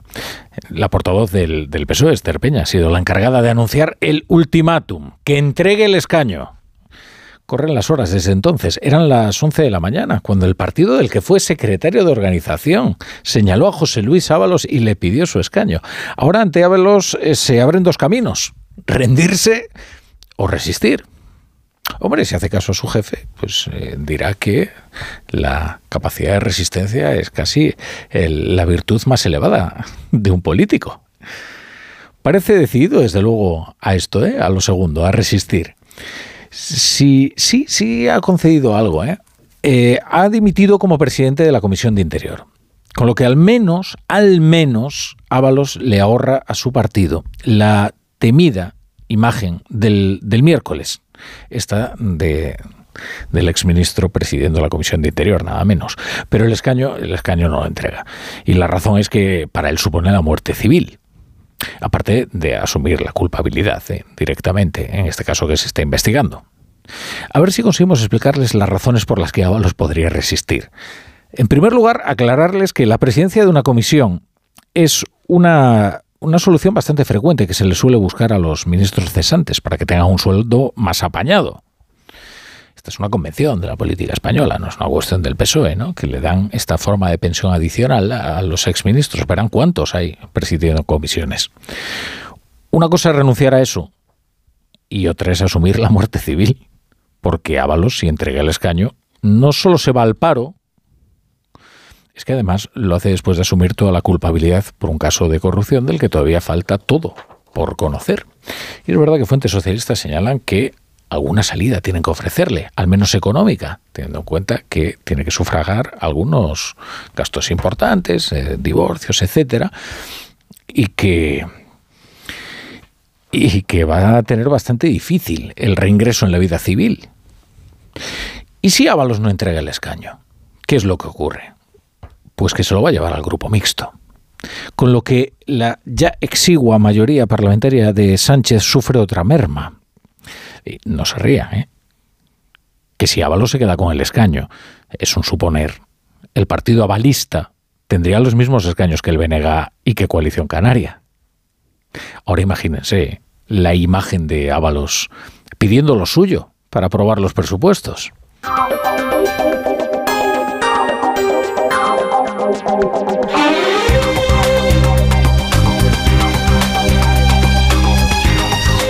Bienvenidos a la Brújula si se incorporan hasta ahora, la sintonía de Onda Cero. La operación Destruir Ábalos ha comenzado. Todas las baterías del Partido Socialista apuntan al que fuera secretario de organización del partido en lo que será una ejecución ejemplarizante. Cualquiera que tuviera un poco de olfato ya podía intuir este fin de semana cuál era el aroma. Eh, por de pronto, mañana los periodistas están convocados por el sucesor de Ábalos, Oscar Puente, en el Ministerio de Transportes, que ha anunciado una auditoría en puertos del Estado y Adif para aclarar la compra de mascarillas durante la pandemia. Les decía que Esther Peña no va a ser la menos amable de los portavoces eh, que se lanzarán contra Ábalos. Puente no es, no es un portavoz sutil, no es refinado. Lo cierto es que la convocatoria da la medida de lo que el PSOE le ha preparado a Ábalos. El problema del caso es que no termina con Ábalos, porque hay contrataciones de tres gobiernos con la trama de la que Coldo ejercía como comercial. Esto es, esto es importante. Coldo era un trabajador público que dependía del mando único de la pandemia. El mando único, ¿eh? cuatro ministros. Y eh, era el enlace, presuntamente, y según señala el sumario, con las distintas administraciones para la contratación de eh, mascarillas mediante la adjudicación de contratos a dedo. Y claro, otro problema es que el introductor de Coldo en, la vida política nacional sigue siendo el secretario de organización en Ferraz, es el bueno de Santos Cerdán. Y, y también que aquel al que el sumario señala como el corruptor todavía permanece en el extranjero. Se trata del empresario Juan Carlos Cueto, que ejercía el control de la firma Soluciones de Gestión y apoyo a las empresas, que resultó adjudicataria de los contratos por 53 millones, que no es que haya huido, es que el inicio de los registros le pilló en el extranjero y parece pues que tiene la misma intención de regresar que Ábalos de entregar el escaño. Yo sí quiero aprovechar aquí para pedirle al señor Ábalos que tire de la manta y pedirle al señor Ábalos que cuente todo porque le van a dejar tirado. Que tire de la manta el señor Ábalos, si le vale como recomendación. Borja se invitaba a Ábalos si le vale como recomendación a esto que se conoce vulgarmente como tirar de la manta. El PP ha iniciado una ofensiva total y centrará la sesión de control del miércoles en las andanzas de Coldo García. Ha tenido pues eh, semanas más complicadas el Partido Popular, desde luego que está para hacer oposición. Lo primero que ha hecho es hacer, hacer valer su mayoría eh, en el Senado para registrar su propia comisión de investigación y pretende que por allí paseen Francina Armengol, Grande Marlasca, Salvadorilla, Santos Cerdán y por supuesto Pedro Sánchez. Las comisiones de investigación rara vez, bueno, de hecho nunca, llegan a conclusiones interesantes, pero sí permiten unos interrogatorios muy jugosos desde el punto de vista mediático en el que exponer a un paredón parlamentario a los comparecientes eh, que tienen que responder a las preguntas, a veces en tono desabrido, de los eh, parlamentarios. Esto promete convertirse en un calvario para Pedro Sánchez. Eh, y no parece que vaya a funcionar su estrategia de crear una especie de auditoría general sobre la compraventa de mascarillas en la pandemia, que es lo que pretende registrando su propia comisión de investigación en el Congreso de los Diputados con los votos de sus socios. Y no parece porque favorece además el contraste. Es que ya hay gente que le está recomendando a Pedro Sánchez, eh, oye, es que quizás no convendría eh, articular la defensa del Partido Socialista así. Porque si lo que se pretende es que Tomás Ayuso y Coldo García son lo mismo, igual lo que se hace es precisamente destacar sus diferencias. Esto lo explica muy bien en su blog el abogado Juan José Areta, más conocido como Seban Rapdan. El de uno es un negocio legal, soportado por facturas, declarado a Hacienda. El segundo es un negocio prohibido, delictivo de acreditarse, por lo que no puede haber factura alguna y los pagos se habrán efectuado o en dinero u ocultándolos de alguna forma que ignoramos.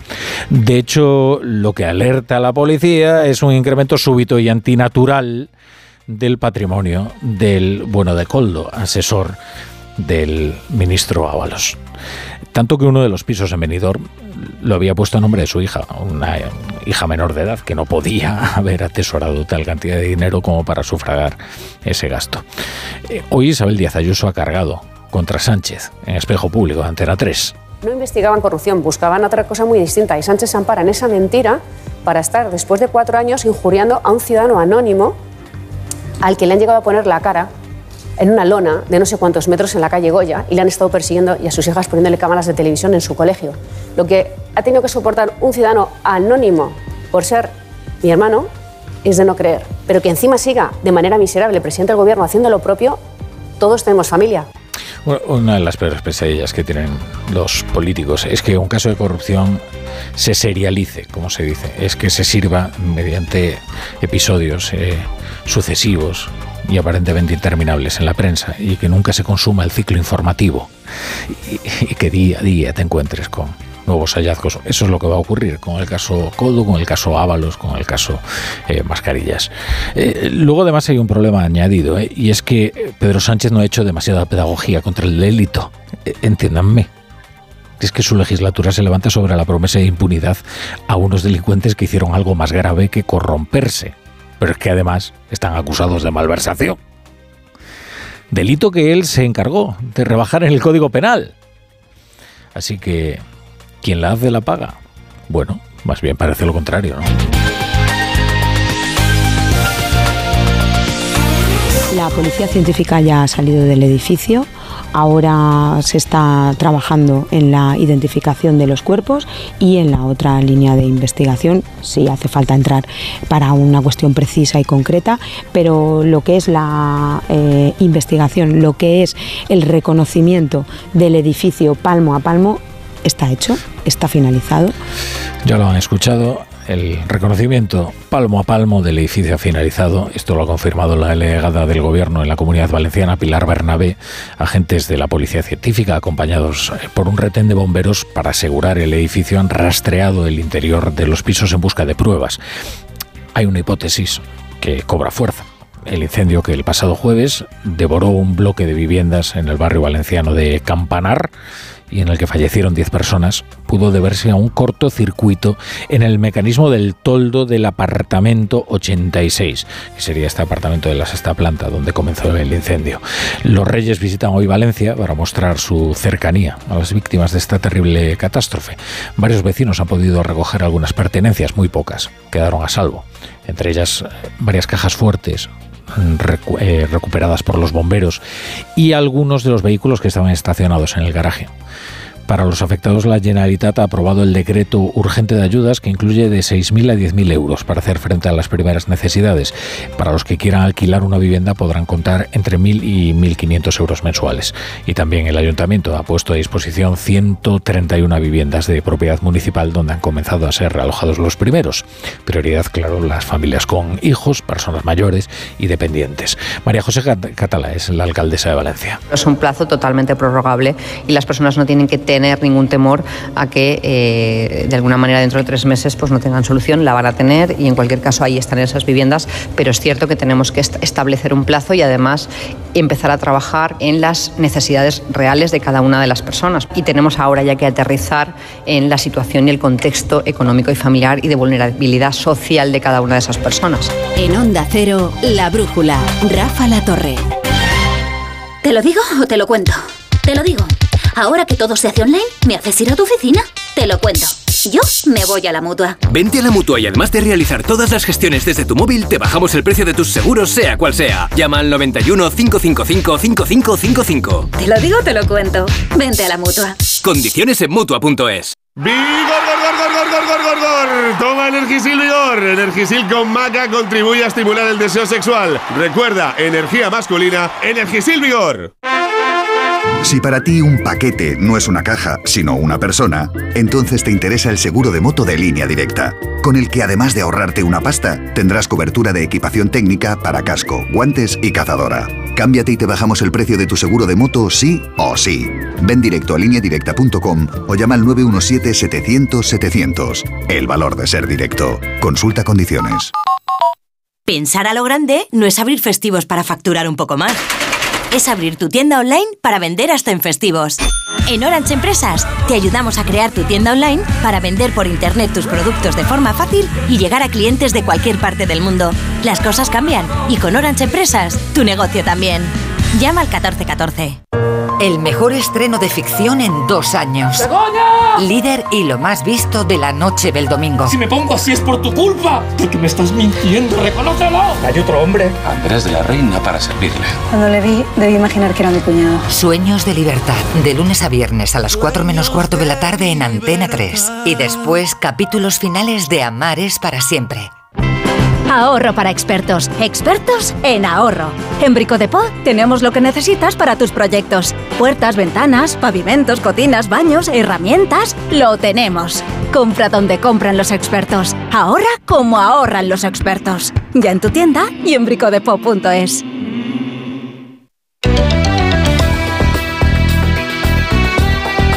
En Onda Cero, La Brújula, Rafa La Torre. José Luis Ábalos mantiene su pulso con el PSOE después de que la dirección socialista le haya dado un plazo de 24 horas para que entregue su acta de diputado por la imputación de su ex asesor, Coldo García, por presunta corrupción.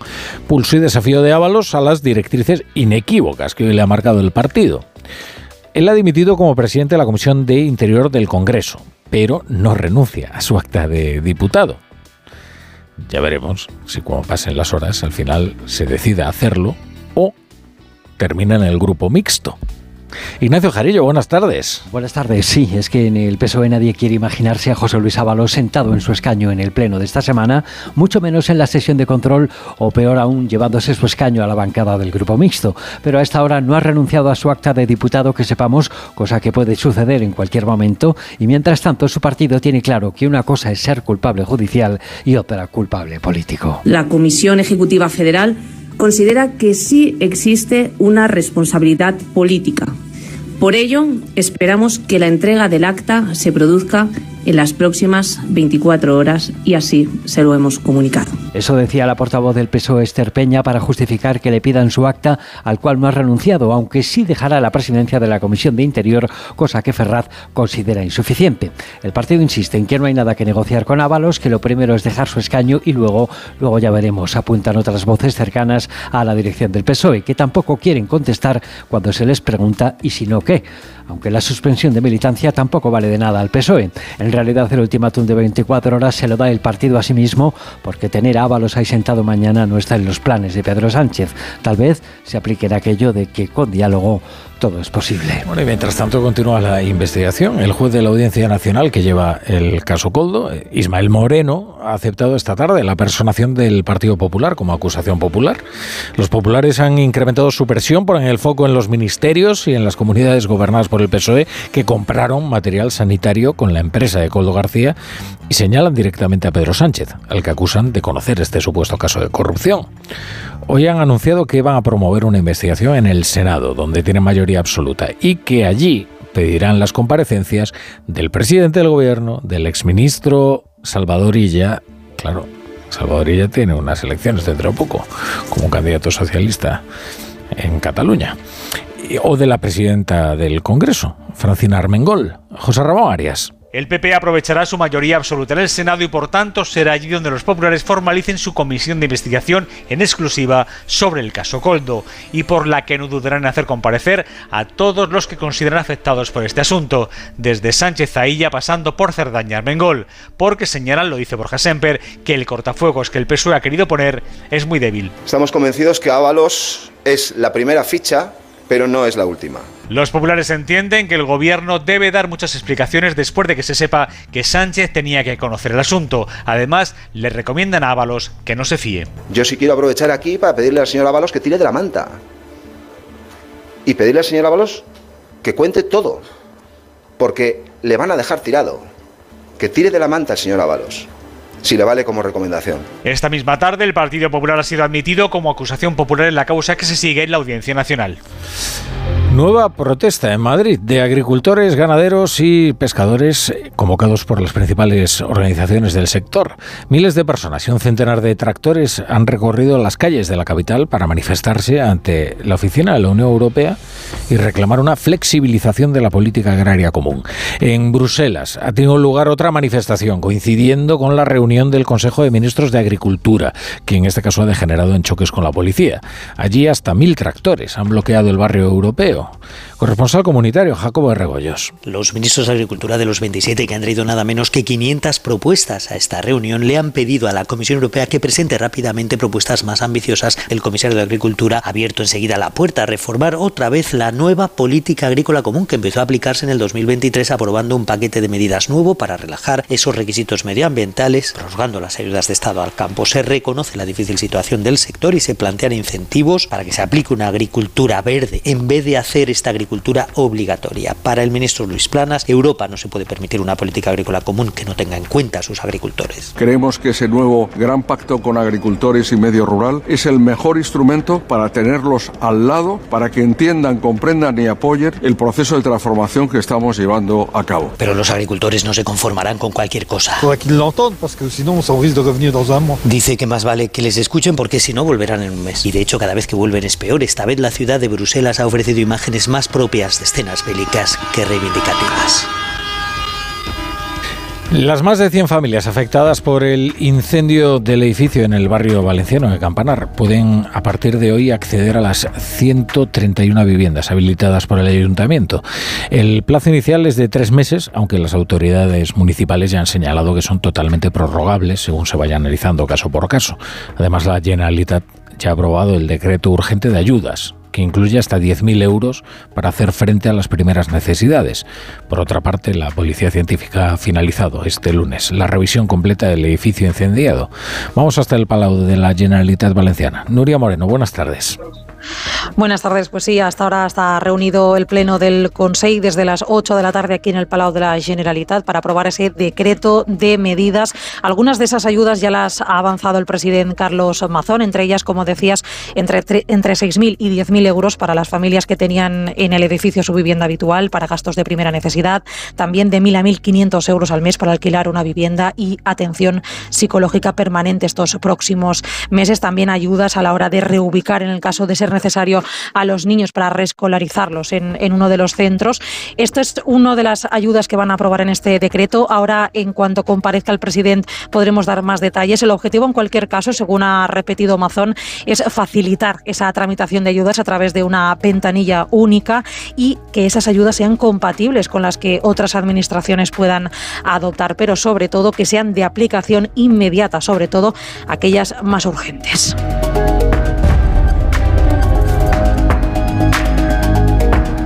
La brújula, Onda Cero.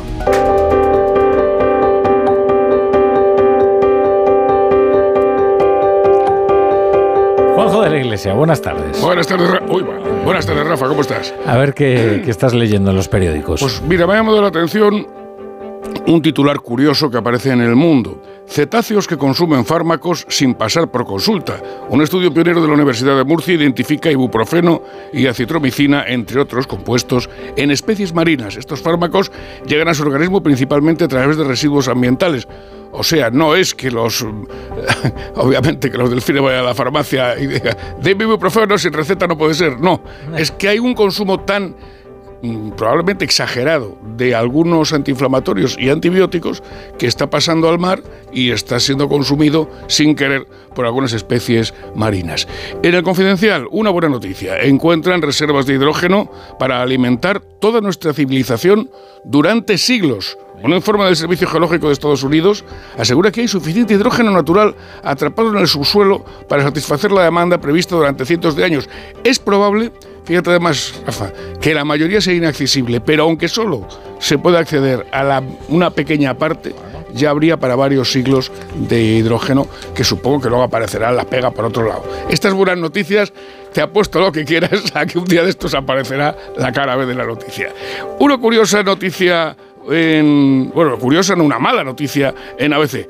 La falta de médicos amenaza la seguridad de 68.000 marineros. El déficit de facultativos en el Instituto Social de la Marina ¿Qué está provocando? Pues está provocando que los marineros no puedan hacer las revisiones que tienen que hacer preceptivamente. ¿Y qué está motivando esto? Que no pueden salir a faenar.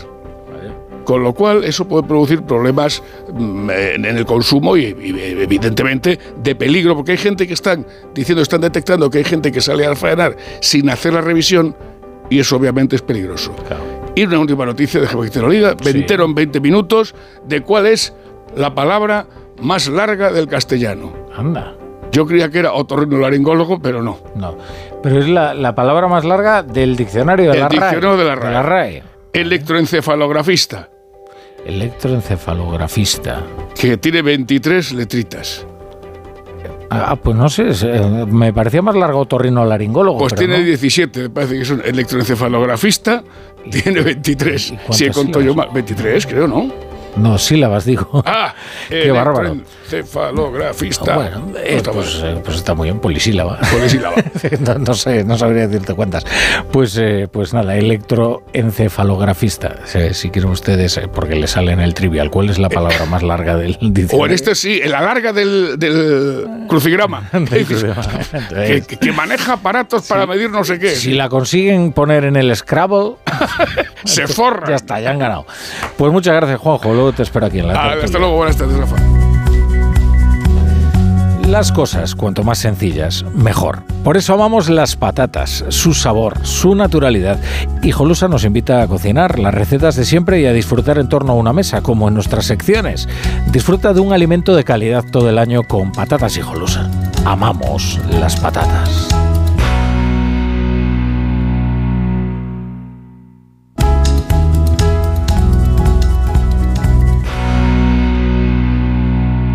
A ver esa foto, decir patata. ¡Hijolusa! Es que decir patata es decir hijolusa. Entre nuestra gran variedad encontrarás la patata perfecta para tu plato, siempre con la misma calidad. Patatas hijolusa. Empresa colaboradora del Plan 2030 de apoyo al deporte de base. ¿Sabes qué es el branded content? ¿O cómo será el mundo cookieless? Si tienes preguntas sobre comunicación publicitaria, visita comunicatalks.com, un espacio de la Asociación de Agencias de Medios creado para resolverlas. Porque saber comunicar es una parte muy importante de tu empresa y también de la nuestra. Agencias de Medios, para que la comunicación funcione. Toma Energisil Vigor. Energisil con maca contribuye a estimular el deseo sexual. Recuerda, energía masculina, Energisil Vigor. ¿Qué, ¿Qué es lo peor de las redes sociales? Estar enganchada a la pantalla. Que nos bombarden con notificaciones todo el día. Los comentarios de haters. El ciberacoso. Las fake news. Pero ¿sabes qué es lo mejor? Que podemos cambiar las cosas. Demostremos que también somos capaces de usar las redes sociales con cabeza. Si tú también quieres formar parte del cambio, regístrate en Efecto 1000 y sube tu vídeo. Nosotros ya formamos parte de la generación 1000. La generación que usa las redes sociales con cabeza. Entra en efecto1000.org.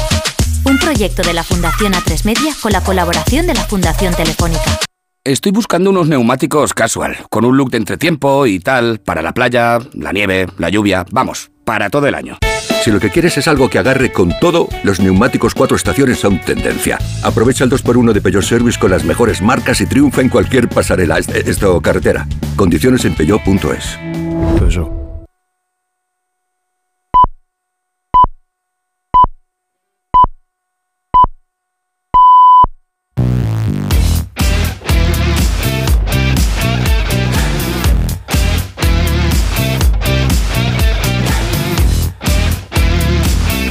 Las ocho y media, las siete y media en Canarias, la brújula del Radio Estadio con Edu Pidal. ¿Qué, tal, La Torre? Muy buenas. Es una semana sin partidos de Madrid ni Barça, pero es una semana muy futbolera. Estamos en la previa del partido de vuelta de las semifinales de la Copa del Rey entre la Real Sociedad y el Mallorca. El miércoles se juega la final de la Liga de las Naciones en la Cartuja para la selección española de Monse Tomé frente a Francia. El jueves hay un partidazo en la Catedral en San Mamés, Atlético Club Atlético de Madrid y el viernes nueva jornada de Liga y hoy juega el Girona para ah. perseguir al Real Madrid como líder de la liga. O sea que ya ves que la semana está completita, el calendario te lo doy completo. por resolver a ver quién juega la final de la Copa del Rey, eso es muy importante. claro, son dos partidos importantes para la fiesta del fútbol que viviremos también en la Cartuja. ¿Te lo cuento todo hasta las 9? Vamos allá. Venga.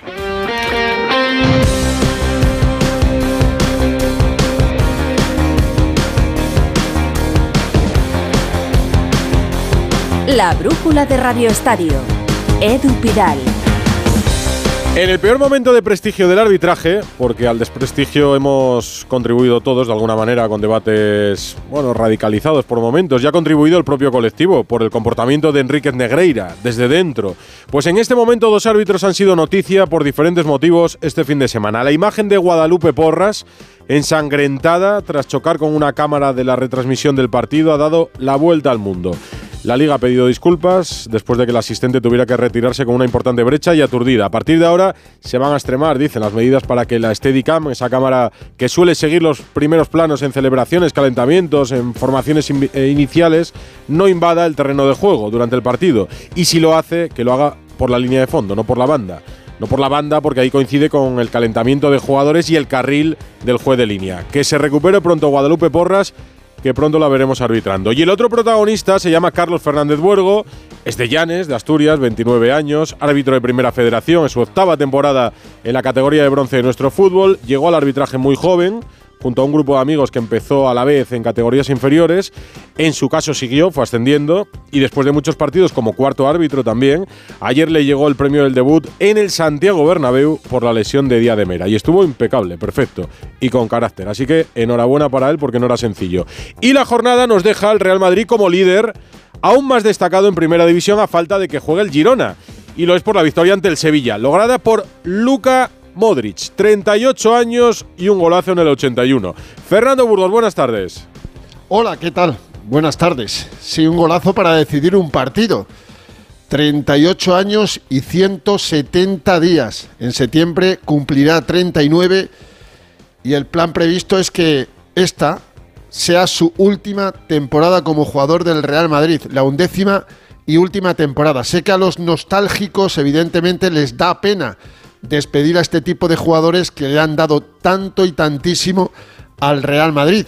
Vino por un precio muy asequible del Tottenham en el 2013, le fichó Mourinho, lleva 517 partidos, 12 temporadas, 39 goles con el de ayer, más de 80 asistencias, pero ha perdido mucho protagonismo. De hecho, es la temporada de las 12, Edu, donde menos se está jugando. Luca Modri no llega a los 1.500 minutos esta temporada. De los 37 ha jugado 29 partidos, ha sido titular en 16 y suplente como el de ayer en 13. Lleva dos goles, los dos en el Bernabéu, ayer al Sevilla Fútbol Club y hace ya unos meses al Villarreal. Cinco asistencias, ha perdido mucho peso en favor de centrocampistas como Fede Valverde, como Camavinga y Chuamení, como Bellingham evidentemente, y alguien que tiene también una edad, pero no 38, sino 34, Tony Cross es titularísimo y él, repito, ha perdido el paso evidentemente. Son sus últimos días, he estado contando y hasta la final de Champions el 1 de junio, si llega al Real Madrid, le quedan 100 días. No le quedan más a Luca Modric como jugador del Real Madrid y hay que paladearle, hay que saborearle porque el gol de ayer es un golazo. Salió en el 74 y en el 81, siete minutos después, hizo el 1-0, curiosamente en la portería del Fondo Norte, porque sabes una curiosidad. Sergio Ramos en el sorteo de campo. sí, se lo mandó es la primera vez esta temporada, ¿eh? 16 17 partidos, los 16 anteriores nadie. Entonces quiso Sergio Ramos que la primera parte el Madrid atacara en la, en la portería del Fondo Sur cuando siempre lo suele hacer en la segunda mitad. Y luego atendió a la televisión del club, fue el último en llegar al vestuario y fíjate este sonido, la que se lió con la llegada al vestuario de Luca Modric.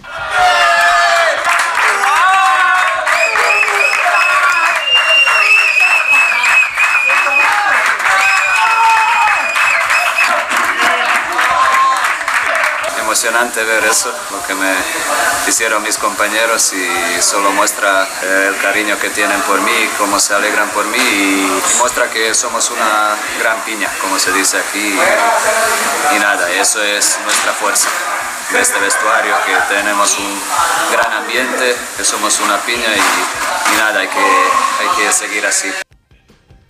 Bueno, pues bonitas palabras, indudablemente. Del segundo capitán del Real Madrid, el que ayer recibió el brazalete cuando sustituyó al primero Nacho Fernández. Yo creo que puede marcar más goles Y si marca un gol en mayo, Edu, me voy a mayo. Sería el jugador del Real Madrid más veterano en marcar un gol en la liga, superando a Pancho Puscas. A Di Stéfano ya le ha superado, pero lo de Pancho Puscas evidentemente también son palabras mayores. Y si Luca Modric decidió el partido con un gol, en la portería otro que decidió con una parada fue Andrei Lunin. Fíjate el dato que a estas alturas de liga, 26 jornadas disputadas, es el Real Madrid menos goleado de la historia. El dato estaba en 17 goles, el Madrid en 26 jornadas lleva 16 14 partidos los ha jugado Lunin y ha encajado en 14 partidos solo 7 goles. Nadie de los 14 rivales de Lunin le ha marcado al ucraniano más de un gol. Evidentemente estamos ante la confirmación de que Lunin puede ser titular en el Real Madrid, pero Señores, cuando vuelva Courtois ya sabemos todos que el titularísimo será el belga si se recupera perfectamente de ese cruzado en la rodilla izquierda. Hoy entrenó de recuperación el Real Madrid, mañana descanso, todos eh, viendo cómo se recupera Bellingham. Queda cinco días para el partido de Valencia próximo sábado en Mestalla a las 9 de la noche. No vamos a adelantar nada, quedan cinco días. No se va a forzar a Bellingham. Yo creo que lo tiene muy, muy, muy difícil. El objetivo estaba claro. Era el 6 de marzo, la vuelta de los octavos de la Champions frente al Leipzig. El plan no ha cambiado. Si hay alguna posibilidad, vamos a ver si Bellingham se puede enganchar a ese partido importantísimo también frente al Valencia. Las noticias en el Real Madrid, en el líder de la liga y el curioso caso de Luka Modric, una estrella del fútbol que se resiste a despedirse con homenajes porque quiere seguir siendo decisivo, sea o no su última temporada aquí. Director de Radio Estadio Edu García, muy buenas. ¿Qué tal, Edu? Muy buenas. Si has visto la última de Indiana Jones y dejando al margen los tentáculos de la inteligencia artificial, te das cuenta de que Harrison Ford produce ternura y no tensión como antes. No hay mito que resista el paso del tiempo, salvo el señor Pitt o el señor Hurtado. Dicho esto, Modric tiene minutos potables y él mismo ha de saber dónde quiere invertirlos. Cuando Ancelotti dijo por dos veces ayer que está en su mano la decisión, pues no creo que se refiera a un contrato rellenado pero sin firma en la mesa del director general, sino que intuye que lo que hoy es un no por la parte del croata, pues puede ser un sí bajo condiciones sensatas desmenuzadas por el club. Entiendo y comparto la política del Madrid cuando uno acumula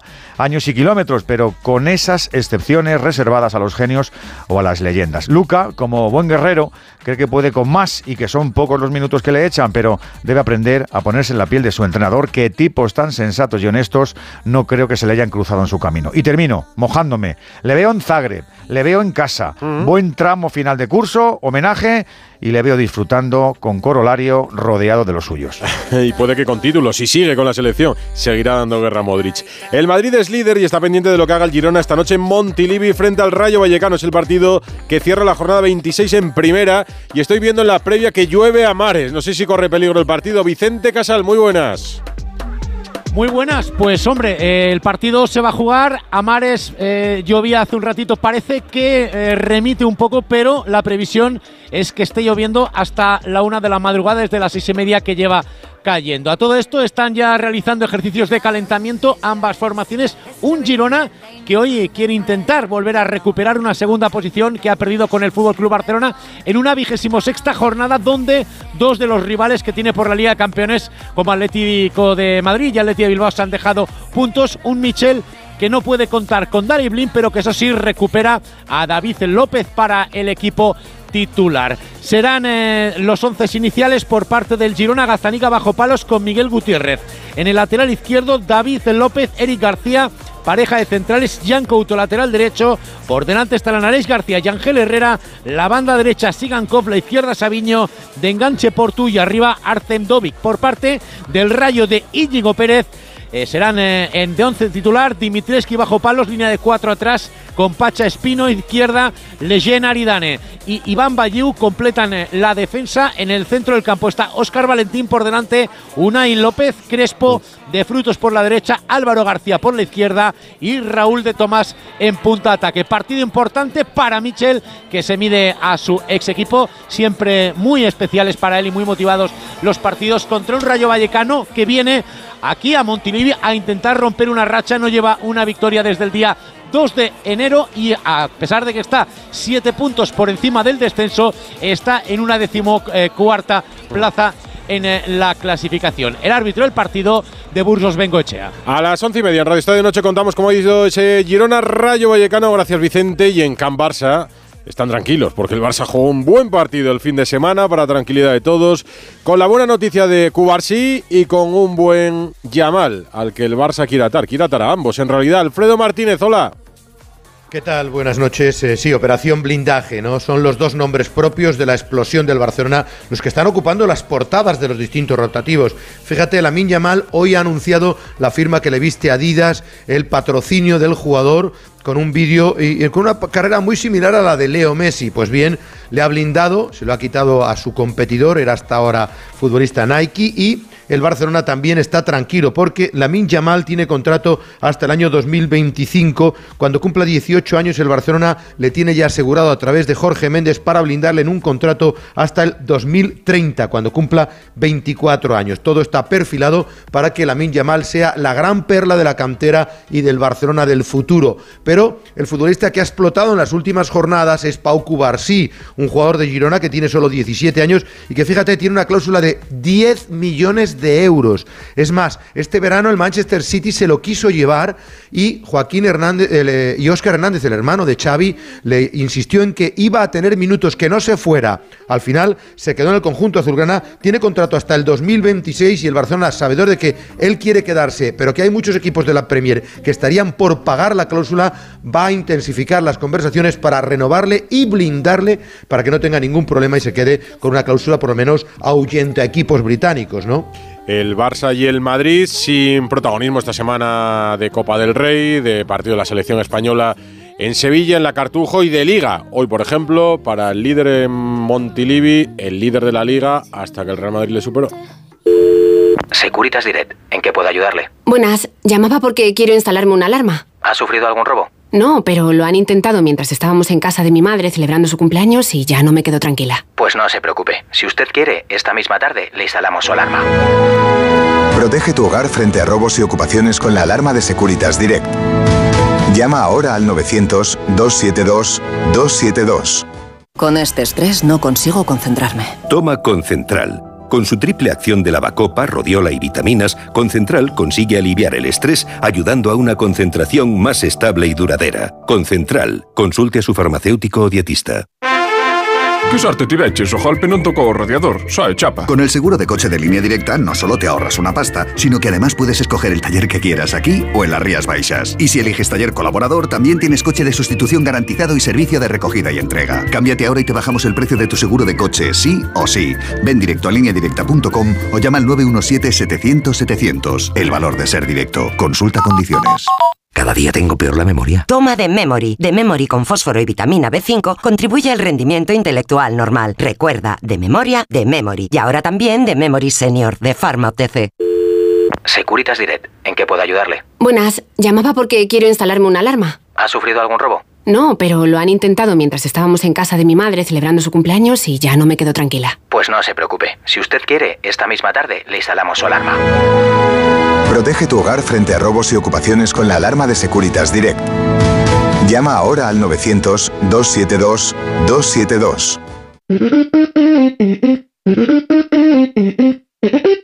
La brújula de Radio Estadio. Edu Pidal. Mañana partido de vuelta de las semifinales de la Copa del Rey en Anoeta, en el Real de Arena, Real Sociedad Mallorca desde las nueve y media. En la ida empataron a cero. ¿Cómo está la Real, Íñigo Taberna? Muy buenas, Edu. La Real Sociedad quiere hacer historia, logrando cuatro años después su clasificación para la final de la Copa del Rey. El equipo realista quiere hacer bueno el factor Anoeta tras el empate a cero de la ida, aunque para ello deberá romper una racha de seis partidos seguidos sin ganar como local. La presencia de Mikel Oyarzabal es la principal novedad en la convocatoria, donde también están Zakarian y Torre. El que causa baja por lesiones, Ander Barnechea. Escuchamos a Imanol, que ha mostrado su confianza en el equipo, basándose en los buenos resultados que está logrando en los últimos años. Este equipo lo ha demostrado, eh, que, en esos momentos determinados eh, donde muchas veces sí, eh, y está bien, porque hay que tirar también de, corazón, pero también de, mental, pero no en cuanto a, a echarle más de eso, sino eh, a saber jugarlo tácticamente. Y este equipo, en, ese sentido, ha demostrado las dos cosas. Se espera un gran ambiente en la noeta que rozará el lleno. El árbitro del encuentro será el extremeño Gil Manzano, mientras que Pizarro Gómez estará en el bar. Y del Mallorca, el rival que mañana visita Noeta, que contamos, Paco Muñoz. Hola, muy buenas. El Real Mallorca con la máxima ilusión afronta el partido de vuelta de las semifinales de la Copa del Rey ante la Real Sociedad. Javier Aguirre cuenta con toda su plantilla disponible, salvo Mafeo que continúa con su periodo de recuperación. Murici sufre un golpe, pero apunta al 11 inicial. El técnico mexicano ve muy tranquilos a sus futbolistas. No necesito preparar nada especial porque veo al equipo, sí soy muy perceptivo y, me gusta olerlos mucho, cómo están, cómo, cómo, cómo, veo. Y los veo, si hoy hubiera visto tensión y, y roces y gritos y tal, actuaría.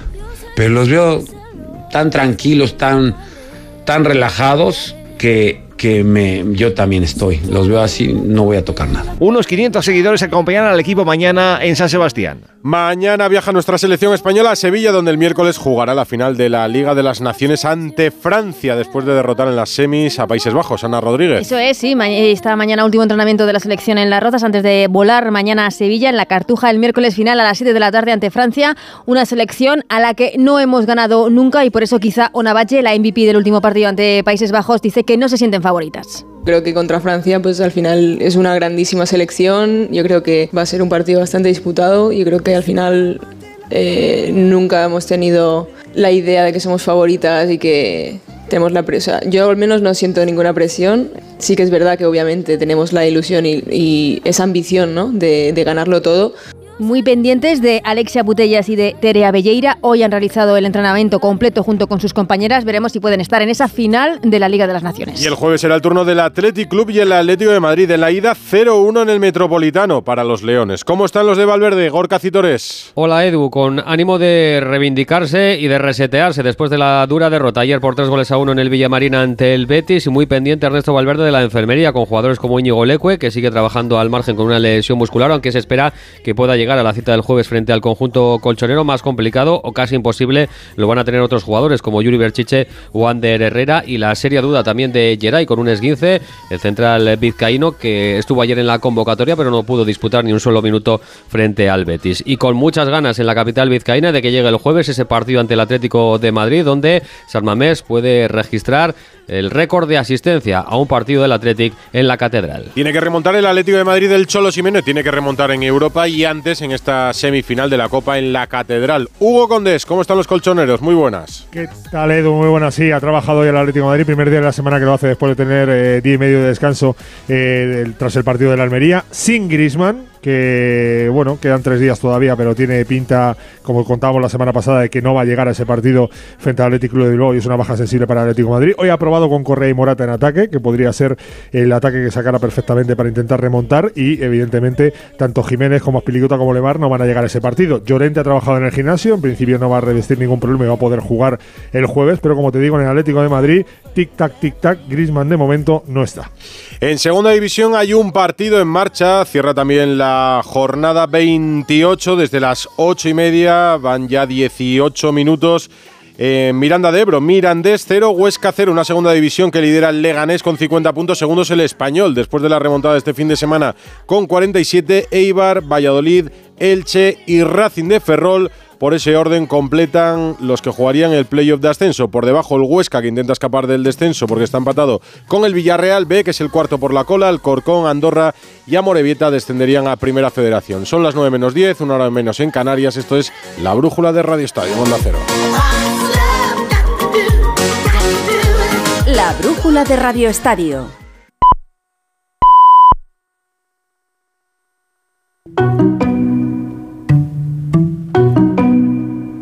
En Onda Cero, La Brújula, Rafa La Torre.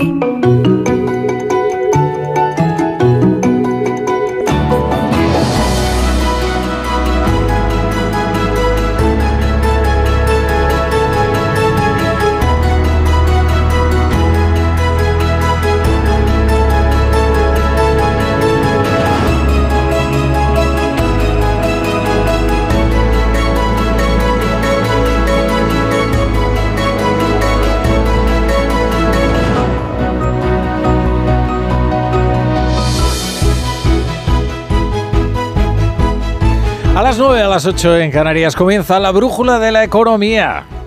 Hoy con Luis Vicente Muñoz, ¿qué tal? Hola Rafa, muy buenas noches. ¿Cuánto tiempo? ¿Cuánto tiempo sin venir por aquí? Al menos tres días, por lo menos, sí.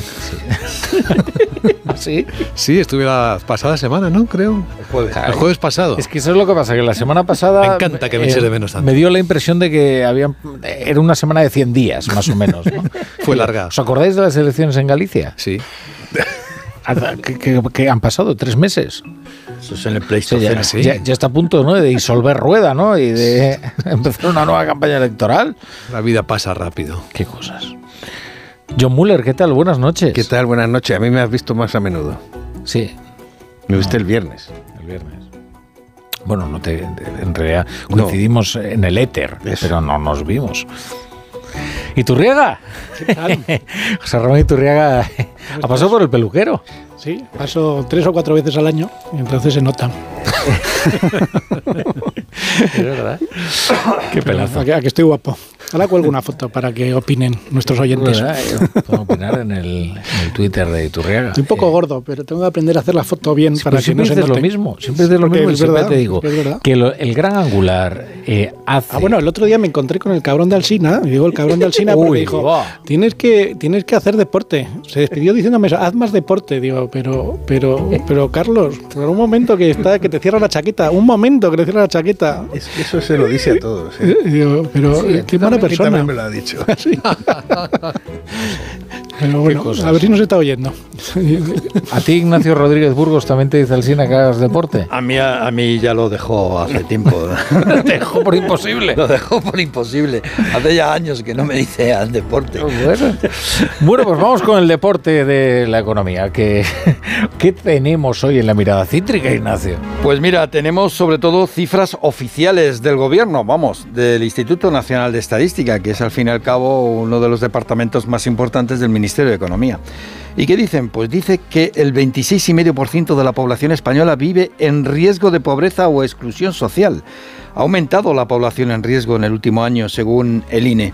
Estamos hablando de algo más de 12.700.000 personas y el 9% de la población española está en situación de carencia material y social severa. Los niveles empeoran, como nos indican desde Caritas Thomas Hubrich. En los últimos años hemos visto como una tendencia hacia una reducida capacidad de afrontar gastos imprevistos. ¿no? Y esto nos muestra una gran precariedad de cada vez más familias, sobre todo familias con niños, niñas y adolescentes, con niveles de pobreza que no habíamos visto desde el año 2014. Bueno, uno de cada cinco habitantes no puede pagar la calefacción de su vivienda. Esto es algo que no veíamos desde hace muchísimo tiempo. Uno de cada tres no puede irse de vacaciones ni una semana al año. Y el 6% no puede comer carne o pescado al menos cada dos días. Este es el peor dato, Rafa, desde 2014. Vaya, vaya, vaya. Y 2014 que salíamos de una... Salíamos de la gran estábamos recesión. todavía en, en una crisis. ¿eh? Todavía estábamos tocados, sí. ¿Cuándo salimos de la crisis? ¿En qué año? Hay gente que no ha salido todavía. Pero España, me refiero. como En el 18. En el 18, ¿no? finales del 14, 15. en el Recuperamos el 15. PIB en el 18. O sea, que Durante fueron el PIB 10 hasta el años 18, sí. de crisis, ¿no? Una Una, década. década. El, el empleo, digamos que empezó a bajar con fuerza a partir del 14, pero en el PIB es cierto, hasta el 18 no recuperamos el 18 el, no el PIB y lo volvimos a perder rápidamente por la COVID. Claro. Vaya. Bueno, y entre tanto, el gobierno prepara una nueva sociedad pública empresarial, en este caso de activos e intereses digitales. Sí, como no hay muchas empresas públicas en este país, hay una nueva. Lo ha anunciado esta misma tarde el ministro Escriba, la creación de la Sociedad Española para la Transformación Tecnológica. Aquí el foco fundamental es todo lo que es el desarrollo del ecosistema eh, industrial de toda la cadena de valor, que es muy amplia y extensa de los semiconductores. Insista en elogiar las telecomunicaciones. Pues esta sociedad va a gestionar los activos del Estado en el ámbito digital y también las nuevas inversiones. Una de ellas puede ser la compra del 10% de Telefónica para contrarrestar la entrada de los saudíes de STC. Es decir, Así ¿te que era que hablábamos de la SEPI y ahora resulta que hay una cosa que se va a llamar STT. ¿eh? Sí que era eso, John Muller. Era eso, claro. El INI digital. El INI digital, sí. Hmm. Y así a dedo. Le han dado juguete a escriba. Como está aburrido, ahí tiene un juguete para Oye, entretenerse. pues va a tener como unos 20.000 millones de euros, quiere movilizar. Con lo cual no es tan juguete, esto son palabras serias. Con 20.000 millones de euros compra bastante más que un 10% de teléfono. hombre, claro, claro que sí. Pero esa operación no, es, bueno, no está clara. O sea, de momento la, la- la idea del gobierno es comprar lo de Telefónica con la, de- a través de la SEPI. Lo que ha planteado Escriba, por lo que he leído, es que encajaría en su nuevo... Sí. en, su, en, su, en su SEPI digital. Sí, eh, lo que dice es que, bueno, encajaría o no encajaría, dice textualmente, pero lo que se está planteando es esa sociedad, eh, bueno, pues introducir ese 10% del capital de Telefónica, ya que eh, es un, dentro de las telecomunicaciones, digital, todo lo que tiene que ver con la transformación tecnológica, aprovechar la sociedad. Y más teniendo en cuenta que en la SEPI, pues eso de comprar eh, Telefónica ha habido ciertas reticencias, ¿no? Pero bueno, ya veremos. Esto todo ha salido en el Mobile World Congress. ¿Eh? Eh, había coches voladores, había mucha inteligencia artificial por allí. Y también estaba el presidente de Telefónica, José María Álvarez Payete, que ha solicitado cambios en la regulación de las telecos en Europa. Es el momento de una nueva regulación, es el momento de una regulación del siglo XXI, es el momento de decir adiós a los modelos regulatorios obsoletos. Say goodbye to all regulatory models. Que viva la telefonía. Pues eso, hay mucha telefonía en la feria, en el World Congress, y esta vez Álvarez Payete cuenta con el apoyo del comisario europeo, Thierry Breton, en esto de mm, cambiar la regulación, porque reconoce que la regulación es, es obsoleta, ¿eh? y más teniendo en cuenta los cambios que está habiendo en todo lo que son las plataformas digitales y la inteligencia artificial. Bueno, vamos ya muy rápido. Otro sector en plena transformación y con grandes perdedores es el de la agricultura. Hoy nuevas manifestaciones. Menuda se ha liado aquí en Madrid, ¿eh? en el centro. ¿eh? Bueno, ha sido como si eh, le hubieran hecho un nudo al, al tráfico y eh, ahí ni, había calles en el barrio de las Letras, eh, es que estuve por allí, y que ni para ni para adelante ni para atrás, ¿no? o sea, Sí, sí. se quedaron completamente atrapados, o sea, coagulados en el centro de Madrid los coches. Pues sí, las tractoradas no desfallecen. En Bruselas eh, han aprovechado la reunión del Consejo de Agricultura y se han concentrado allí miles de campesinos europeos. Ha habido incidentes, pues la policía no les ha dejado entrar en el barrio europeo donde están las instituciones comunitarias. En Madrid, como bien dices, varias decenas de miles de agricultores con más de un centenar de tractores se han manifestado por el centro de la capital, Paseo del Prado para arriba, Paseo de la Castellana, hasta concentrarse frente a la sede de las comunidades europeas. Acusan a la política agraria de llevar el campo a la ruina, como denuncia Pedro Barato de Asaja. Hay que cambiar la política agrícola común radical. ¿Quién sabe mejor hacer?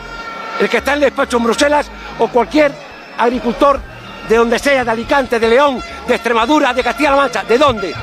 ¡Basta ya! Trenes, camiones y tractores. Tanta fuerza. Qué bonito esto que, me- que- que me has puesto, ¿eh? Así los tiene la regulación del siglo XXI. Como la canción. Ahí está. Hoy no tenemos a las canciones económicas del profesor Rodríguez Brown. Pero Te las que haber atrevido yo. tú a tomar el testigo. Oye, pero ¿qué es lo que estamos haciendo? Te he colocado el Viva la Telefonía de Jorge Dresler. Dilo ya, dilo ya. Y esto dilo, de. Dilo, Rafa, trenes, dilo. El, el profesor se ha jubilado. Dilo ya, dilo ya. pero jubilado, ya tiene una edad para jubilarse, ya tiene una edad para jubilarse. Que ¿Qué? deje espacio a los que venimos Pero por abajo empujando. Llevamos mucho tiempo calentando la banda, que nos deje hueco. Pero ¿sabes lo que pasa, Iturria? Que los liberales no creen en la jubilación. Pero tienes que jubilarle tú. De eso sí, ahí tal, le dice. Hombre. Porque sí creen en el despido. Claro, hombre, claro. Bueno, hay otras noticias de la economía que vamos a repasar con la ayuda de Pedro Pablo González.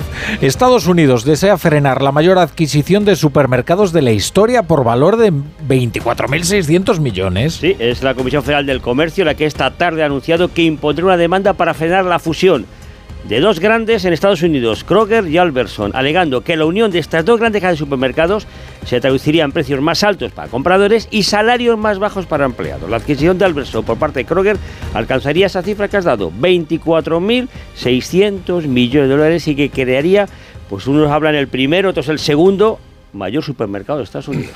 Bueno, la falta de aviones de Boeing puede disparar los precios de los billetes de avión. Ojo para este verano, sobre todo en las compañías que operan principalmente con aeronaves de este fabricante. El primero en avisar ha sido Ryanair. El retraso en la entrega de aviones limitará la capacidad de pasajeros. Como resultado, los precios de los billetes de esta aerolínea serían un 10% más caros este verano. Y es que esperaban recibir 57 Boeing 737 MAX 8200 en marzo, no ha recibido ninguno y esperan que llegará a 40 y con suerte. Renfe plantea revisar los precios en los contratos de trenes afectados por la pandemia y la guerra de Ucrania. ¿Te acuerdas que si pusieron unos precios para esos trenes durante las adquisiciones durante esa crisis que pasamos? Pues bien, pues el Consejo de Administración de Renfe busca ajustar ahora costos de fabricación y mantenimiento. 305 trenes de cercanía, rodalías y media distancia que fue- fueron adjudicados a CAF, Alstom y Stadler desde el 2019.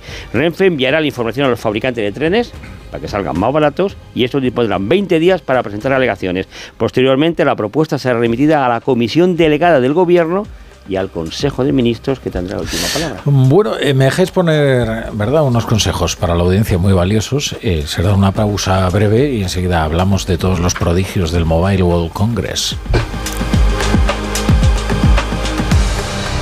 La brújula. La torre. Hay dos tipos de motoristas. Los moteros, que llegan en 5 minutos, y los mutueros, que hacen lo mismo, pero por menos dinero. Vente a la mutua con tu seguro de moto y te bajamos su precio, sea cual sea. Llama al 91 555 5555. Hay dos tipos de motoristas, los que son mutueros y los que lo van a ser. Condiciones en mutua.es. Arranca una nueva edición de los premios Ponle Freno para reconocer las mejores iniciativas que hayan contribuido a promover la seguridad vial en nuestro país. Consulta las bases en ponlefreno.com y envía tu candidatura antes del 4 de marzo.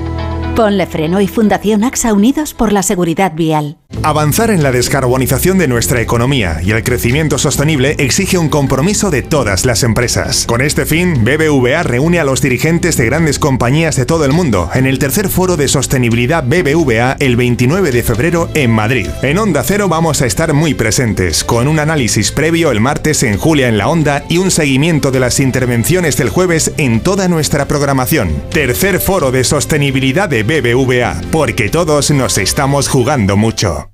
Vodafone te trae Dazón con Fórmula 1, MotoGP y otras competiciones. Llama al 1444 y llévate por solo 40 euros fibra móvil y televisión con el primer mes de Dazón Esencial de regalo. Llama ya al 1444. Vodafone. Recta final de las rebajas del hogar del corte inglés. Ahora con hasta un 60% de descuento en una selección de ropa de cama o baño, así como también en artículos de menaje de mesa y decoración. Y todo de la marca El corte inglés.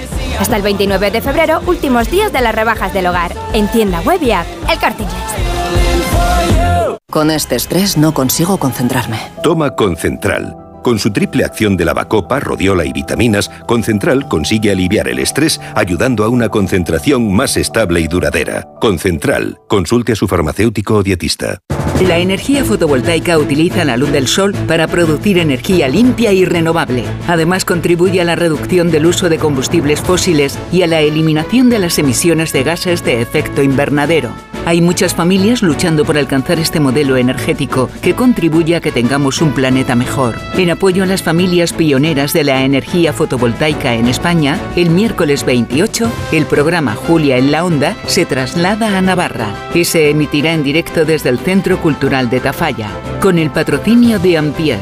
El 28 de febrero, a partir de las 3 de la tarde, Julia en la Onda desde Tafalla, con Julia Otero. Te mereces esta radio. Onda Cero, tu radio.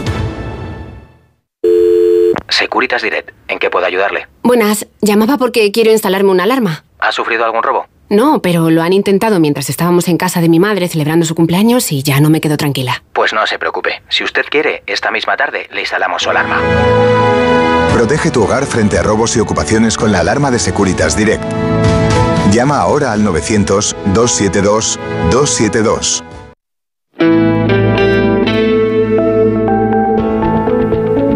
La brújula.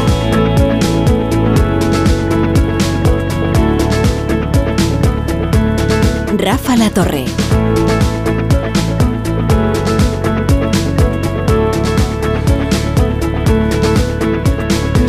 Las las 9 y cuarto, son las 8 y cuarto en Canarias. Esta es la brújula de la economía con Juan, con José Ramón Iturriaga, con Luis Vicente Muñoz, con John Muller, con Ignacio Rodríguez eh, Burgos. Y antes decía Ignacio, em, en el World, eh, el Mobile World Congress, em, eh, ha hablado de coches voladores, pero qué antiguo. No hay futuro más antiguo que el de los coches voladores. ¿Hace cuántos años que nos pintaban el futuro con coches Bueno, voladores? Blade Runner ya salían y era. Por favor. lo dejamos Chiqui, atrás. chiqui, Pero ya hemos superado Blade Runner. Claro, hace mucho tiempo. coche ¿eh? fantástico. Ah, no, eso no volaba. 2019, Blade Y las Runner. pantallas transparentes que también las han presentado también. son muy antiguas. Pero, oye, y a- no, antes que Blade Runner no, pero eh, Regreso al Futuro 2, también los coches voladores, nunca. Sí. Es que los coches voladores han sido una decepción constante, generación tras generación, que lleva esperando a que haya uno. Y en cambio nadie supo prever el móvil, el teléfono móvil. no, cierto. pues nadie supo preverlo. En 2001 no aparece. No, ni no, un ni solo ningún- teléfono. En, en casi ninguna eh, película De, de ciencia ficción aparece el teléfono móvil. Mira, eh, las, las, eh, la literatura futurista y la, la ciencia ficción futurista de, de cine eh, fue se situaba en un margen de 2001 a 2020, Ujú. 2000, luego ya inventamos futuros mucho más lejanos, ¿no? Pero todos esos futuros, cuando se hicieron presente, se nos antojaron enternecedores. Eran cosas como, pero esta gente, si tú ves hoy la de Soylent Green, ¿no? La de hasta que el futuro nos alcance, la de Charlton Heston, sí. ¿no? Aquello que comían eh, Soylent Green. ¿No os acordáis? No. No, pues, chico, Charlton Heston futurista, la de. Pues eso la está la brújula de la economía. Vamos a ver. La cultureta esa es a las 2 de la mañana Vamos, los viernes. es, eso es. Pero que esto es economía pura. Eh, cuidado, atención, spoiler. Si no lo han visto, es culpa suya, como estos señores. Ya os lo voy a estripar. Era aquella que se comía una sustancia, porque los recursos del planeta habían quedado eh, ya eh, aniquilados. Y entonces se comía una cosa que era el Soylent Green, que era un preparado que no se sabía qué era. Entonces, eh, bueno, pues. eh, y que mm, luego se sabe qué qué es al final, pero ya, mira, com- como, veo que no lo habéis visto. Es no un avión uruguayo. Bueno, la cuestión es que tú ves esa película y es enternecedor. Es, es como Fahrenheit, la de Truffaut, pues lo ves y dices, pues realmente, menudo futuro más viejo. De hecho, ninguna película vaticinó el cambio climático. Mm, no. O sea, No, destrucción, bueno, la destrucción del planeta sí, pero el cambio climático, la destrucción por el cambio climático. Bueno, las Sí. series de Mad Max y todas estas tienen algo que ver Sí, con eso. pero el agotamiento del petróleo es el Club de Roma. Esa es la tesis del Mm, Club de Roma. No, no, no, no. Creo, yo creo que Bueno, sí. que- Interestelar. la sí que- mayoría sí, Interestelar, la Sí. de estas pelis de catástrofes moderna, que se ya existía la tesis del cambio climático. Ah, bueno, en la sí. No te olvides que en el año 80 hay una famosa noticia que dice que el mundo va a morir de frío. Oye, Waterwall. Sí. No, no. Sí, sí. No, El cambio climático, o sea, todo el mundo anticipó que el.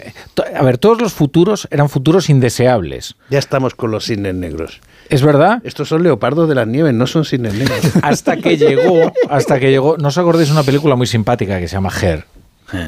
Sí. Her, en la que, que- que eran los sistemas operativos, aquel que se ponía en la oreja, eh, Joaquin Phoenix. Por y- eso y no le había hablaba teléfono Scarlett móvil, Johansson. porque estaba ahí inserto en el humano. Eh, ahí sí que ves un futuro más o menos apetecible, amable, en el que las ciudades no son apocalípticas, pero la literatura futurista siempre fue apocalíptica, porque, no sé, por su propia naturaleza es eh, cine pesimista y literatura muy No, pero en general tienen mucho más predicamento los pesimistas que los optimistas. Tienen siempre, siempre, no sé por qué, siempre Dice un optimista, Lo de por un optimista, lo de un optimista, pero vamos, ya me he quedado ahí encasillado, pero porque al final voy acertando, pero nadie, nadie me reconoce los méritos y sin embargo los pesimistas, y mencionabas a Sin Taleb, duda. que acertó una vez con el tema del cisne negro y desde entonces llega Y- pregonando el, y bueno, y Rubini, y llevan ahí de- Ahora habla del gran cisne blanco, ¿sabes, no, Taleb? Enrocados, sí, bueno, pero habla habla de cisne blanco, pero también es un desastre. Este no para de hablar, pre- prever desastres, es un apocalíptico.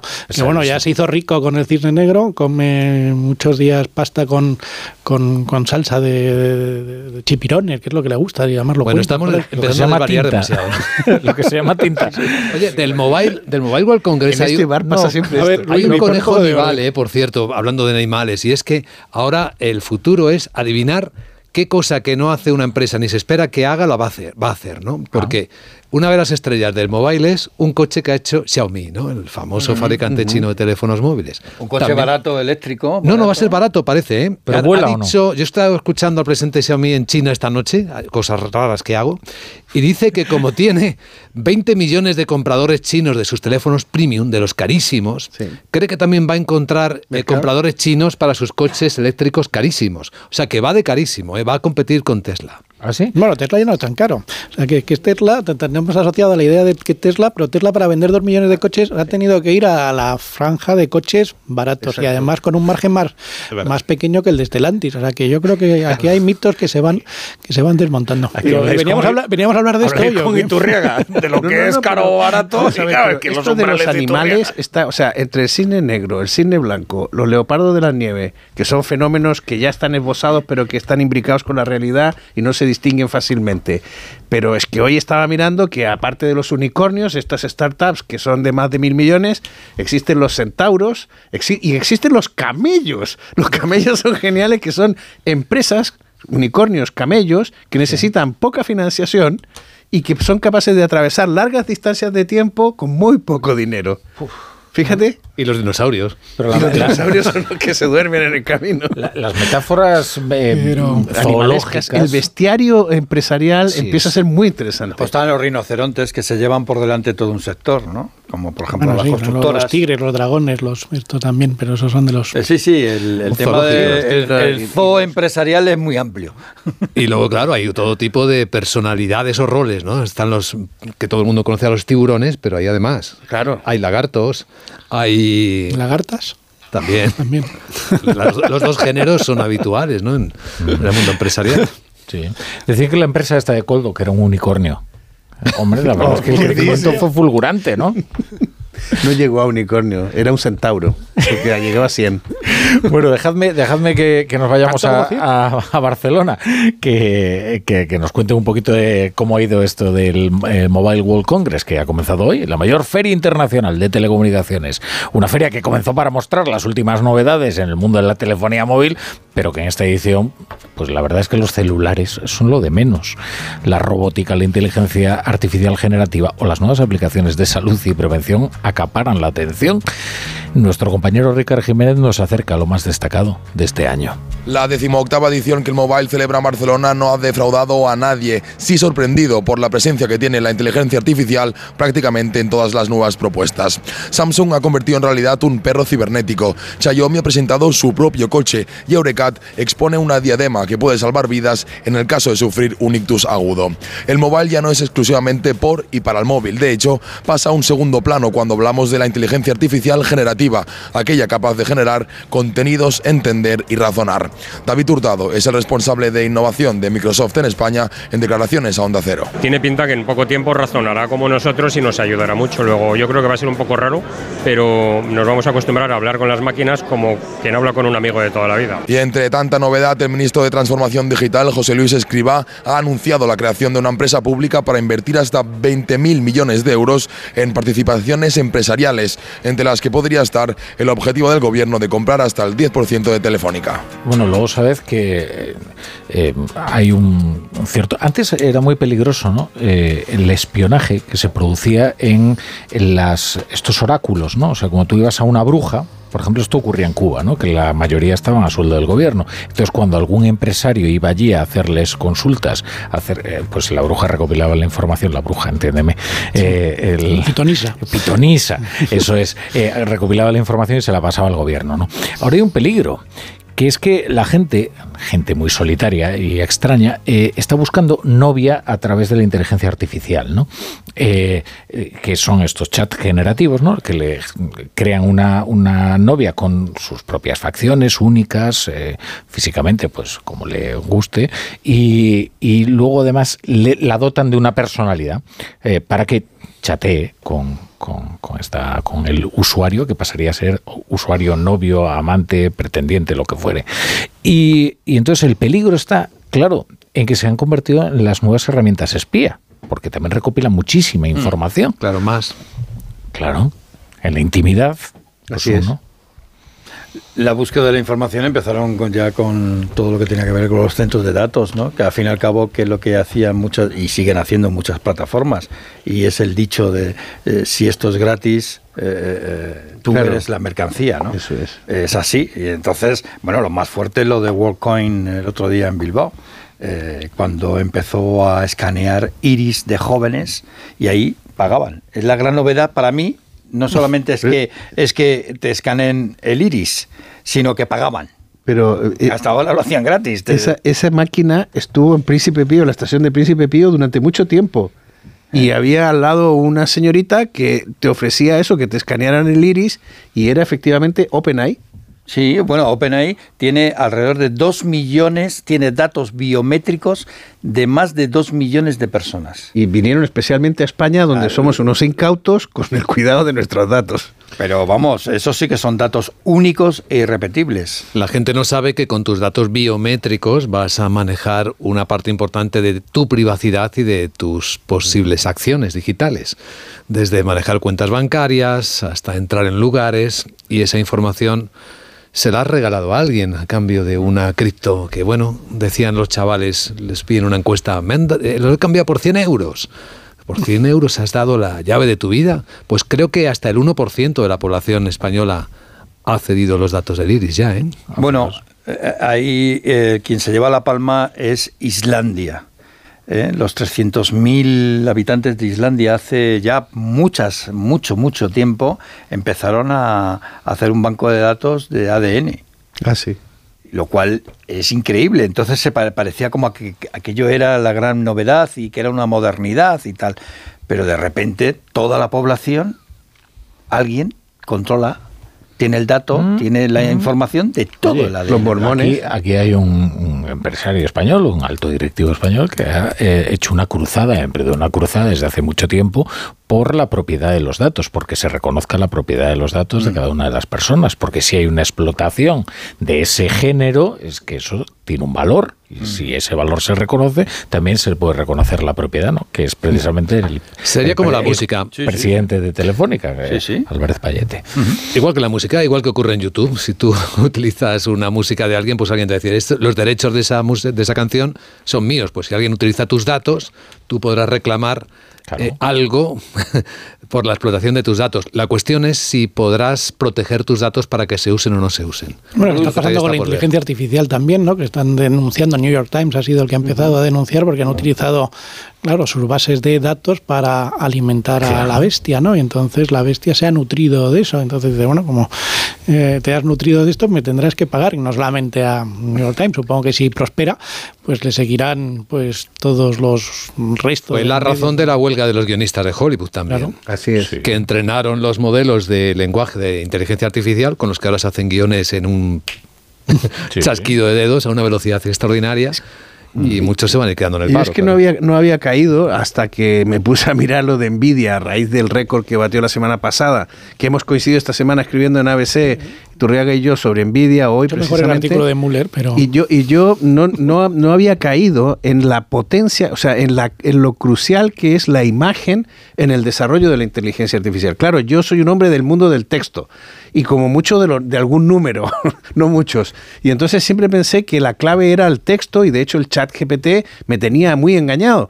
Y resulta que leyendo, documentándome para el artículo de hoy, precisamente vi que, que, que, que Jesse Wang, el, el dueño de Jensen Wang, el dueño de Nvidia, el creador de Nvidia, apostó desde 2012 a una serie de hitos que hubo en torno al reconocimiento de imágenes Claro. que es la clave. O sea, y por eso las tarjetas gráficas que uno podía haber dicho, anda, podía haberse forrado Nvidia cuando todo el mundo estaba minando criptomonedas con tarjetas gráficas en Siberia o en donde fuera, y no, ha sido ahora cuando las tarjetas gráficas sirven para el reconocimiento de imágenes, cuando ha dado el pelotazo. Ha mostrado su verdadero potencial. De hecho, todo el mundo de la sensorización va sobre imágenes. Así es. Efectivamente, los futuros coches van sin espejos retrovisores. Porque Así van a ir con sensores, ¿no? Ya no se fabrican retrovisores. Eh, la imagen es clave en la inteligencia, o sea, va a ser una inteligencia artificial visual. Y eso nos da una alternativa todavía a los que somos alfabéticos. Podemos intentar atrincherarnos ahí En el lenguaje, sí, Sí, sí, en los exacto. textos. Sí, sí. Y bueno, y no sé si habéis visto lo de Sora, que ya hemos comentado muchas veces aquí, ¿no? Y que es tan impresionante y que cada vídeo nos deja más pasmados que el anterior, eh, porque efectivamente tiene un gusto cinematográfico esa máquina que entiendo que la hace. Ahora nos lleva a un mundo sentimental, tremendamente sentimental, o sea, donde, donde las cosas, el procesamiento no pasa por la no pasa por la razón o no apela a tu, a tu parte racional, sino que apela a tu parte sensorial y emocional. Eh, bueno, esto va a ser muy interesante ver qué va a pasar. Bueno, yo diré que ya hay servicios que se prestan a directivos, altos directivos de empresas que tienen que ver con todo esto. Y es que la verdad es que las posibilidades son enormes.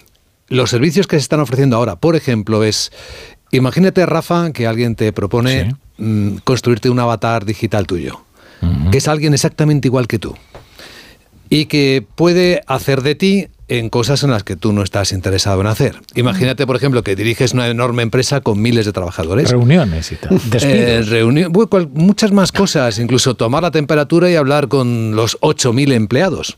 Tu bot podría hacerlo por ti dentro de los eh, del entrenamiento que tú le has dado, de tu forma de hablar, de tus creencias, de tus valores, pues podría mantener una conversación con cualquiera de tus empleados y pasarte, claro, toda la información, porque el sistema de IA no solo escucha el lenguaje natural, sino que también es capaz, de procesa, de analizar y darte los resúmenes. Mm. Y nos ahorraría también mucha, sobre todo muchas reuniones desagradables, ¿no? Y así un programa de radio.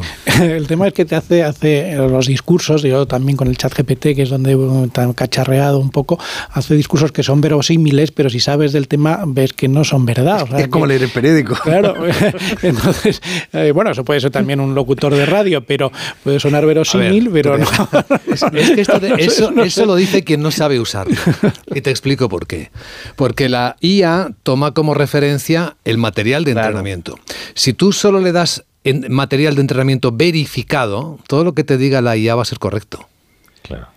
Sí, no, pero por eso. Si le dejas la puerta abierta para que beba de internet, pues te dirá cualquier burrada. Claro, lo que pasa, se, inventa. papers, se inventa estudios. lo, que pasa, claro, que ahí lo que va, los muros se van a construir, porque lógicamente quien tenga esos datos, quien sea el dueño de esos datos, por ejemplo, los bancos de inversión, o no sé, los despachos de abogados, o las universidades, pues no lo van a compartir no deberían compartirlo. Entonces, bueno, esto lo que hace es eh, fomentar que se beneficien unos pocos de estos procesadores de texto eh, pues sí, que están muy avanzados, porque pues son lo que son es procesadores de texto muy avanzados, que quien sea capaz de alimentarlos mejor, pues será quien mejor beneficio los saque, pero, eh, pero no los van a abrir. Significa que no cambia nada, ¿no? Sigue siendo la información lo más valioso. Hay un estudio de Reuters que dice que el, 70% de los sitios de noticias en, Estados Unidos ya han bloqueado la inteligencia artificial o los distintos eh, aparatos de inteligencia artificial que entran en sus sitios. En cambio, en España la preocupación es mínima sobre esto, o sea, no tenemos ninguna ¿Y por qué lo bloquean? Por varias razones. Uno, porque le, roban lo que, lo que precisamente el New York Times ha acusado en su denuncia. O sea, eh, le roban la experiencia del lector, con lo cual se entrenan para actuar igual que ese lector. Dos, muchas veces esas máquinas hacen resúmenes de tus noticias, pero ya no te mandan. Antes los medios daban las gracias a los a los eh, eh, a, los buscadores que te reseñaban pero es que la inteligencia artificial te da un resumen, con lo cual la persona ya no pincha en el enlace del original. Ve el resumen y con eso se pierde tráfico, ¿no? Y, estas son, son las razones que, están dando, ¿no? Nosotros, yo veo que este debate en Europa no existe. Aquí los medios están a otras cosas y en cambio en Estados Unidos están bloqueando la inteligencia artificial y solo cuando llegan a un acuerdo con OpenAI o con, o con Microsoft o con el que sea, que tiene algún sistema de inteligencia artificial y que quiere entrenarse con tu sitio de noticias, es cuando se llega a un acuerdo económico, obviamente. Lo que pasa es que tienen reciente la experiencia de Google, de cómo eh, se canibalizó su negocio de mm. forma silenciosa y con la complicidad de los propios medios.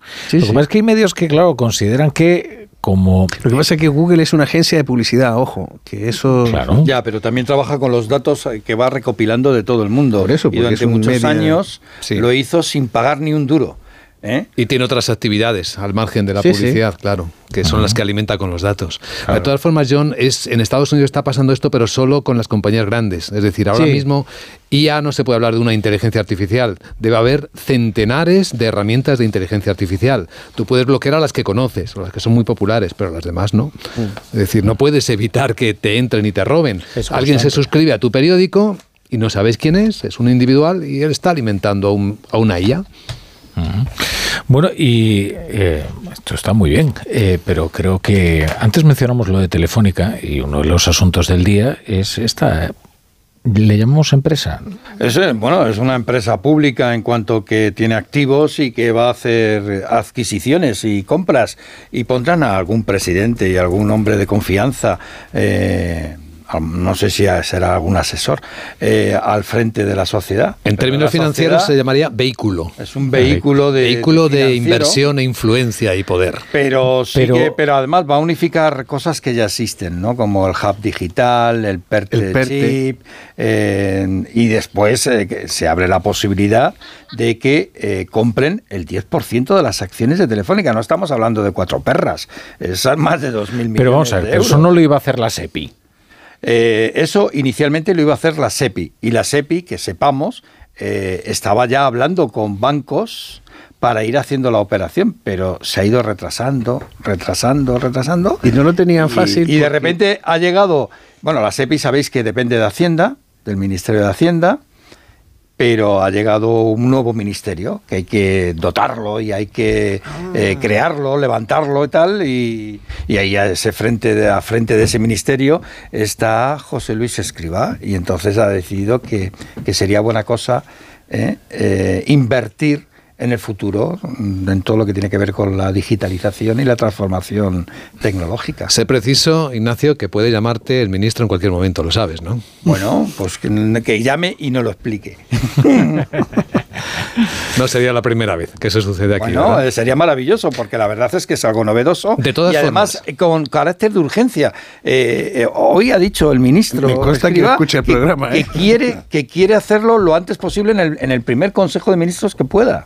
Pero ahí al- habría que preguntarse, ¿es necesario que la SEPI o el Estado compre hasta el 10% de Telefónica? Si puede hacer lo mismo sin comprarlo, porque puede hacer lo mismo sin comprarlo, ¿o me equivoco? Claro, claro, si tú tenías una herramienta que no has querido utilizar porque no has querido meter el dedo en el ojo al, supongo, al Así es. Estado de Arabia Saudí, al reino de Arabia Saudí, no le has querido meter el, el- el- el dedo en el ojo. Y ¿Cuál, sin cuál embargo, es esa herramienta? El escudo antiopas. Con antiopas puedes utilizarlo y no lo has querido utilizar y has dicho, bueno, pero para obtener el mismo, el mismo poder, pues compro la misma participación y tengo cuento con los mismos asientos. Es algo que no tiene ningún sentido. O sea, si lo consideras una inversión financiera, que es como te lo han vendido y tú has comprado esa historia, pues dices, bueno, es una inversión financiera que estos señores de- del fondo, que es un fondo, no es directamente el Estado de Arabia Saudí, no es el reino de Arabia Saudí, es el fondo soberano de Arabia Saudí, que tiene otras inversiones financieras muy importantes en otras grandes compañías del mundo y que bueno sí son financieras. Pero si no es así pues lo puedes lo puedes bloquear. Y lo que no tiene sentido desde luego es que la SEPI entrara ni con un 5 ni con un 10 ni con un 15 ni con ningún tipo. Y desde luego lo que todavía tiene menos sentido es que tú trates de montar otro vehículo de dotarle de un halo tecnológico para tratar de impulsar tú cualquier cosa.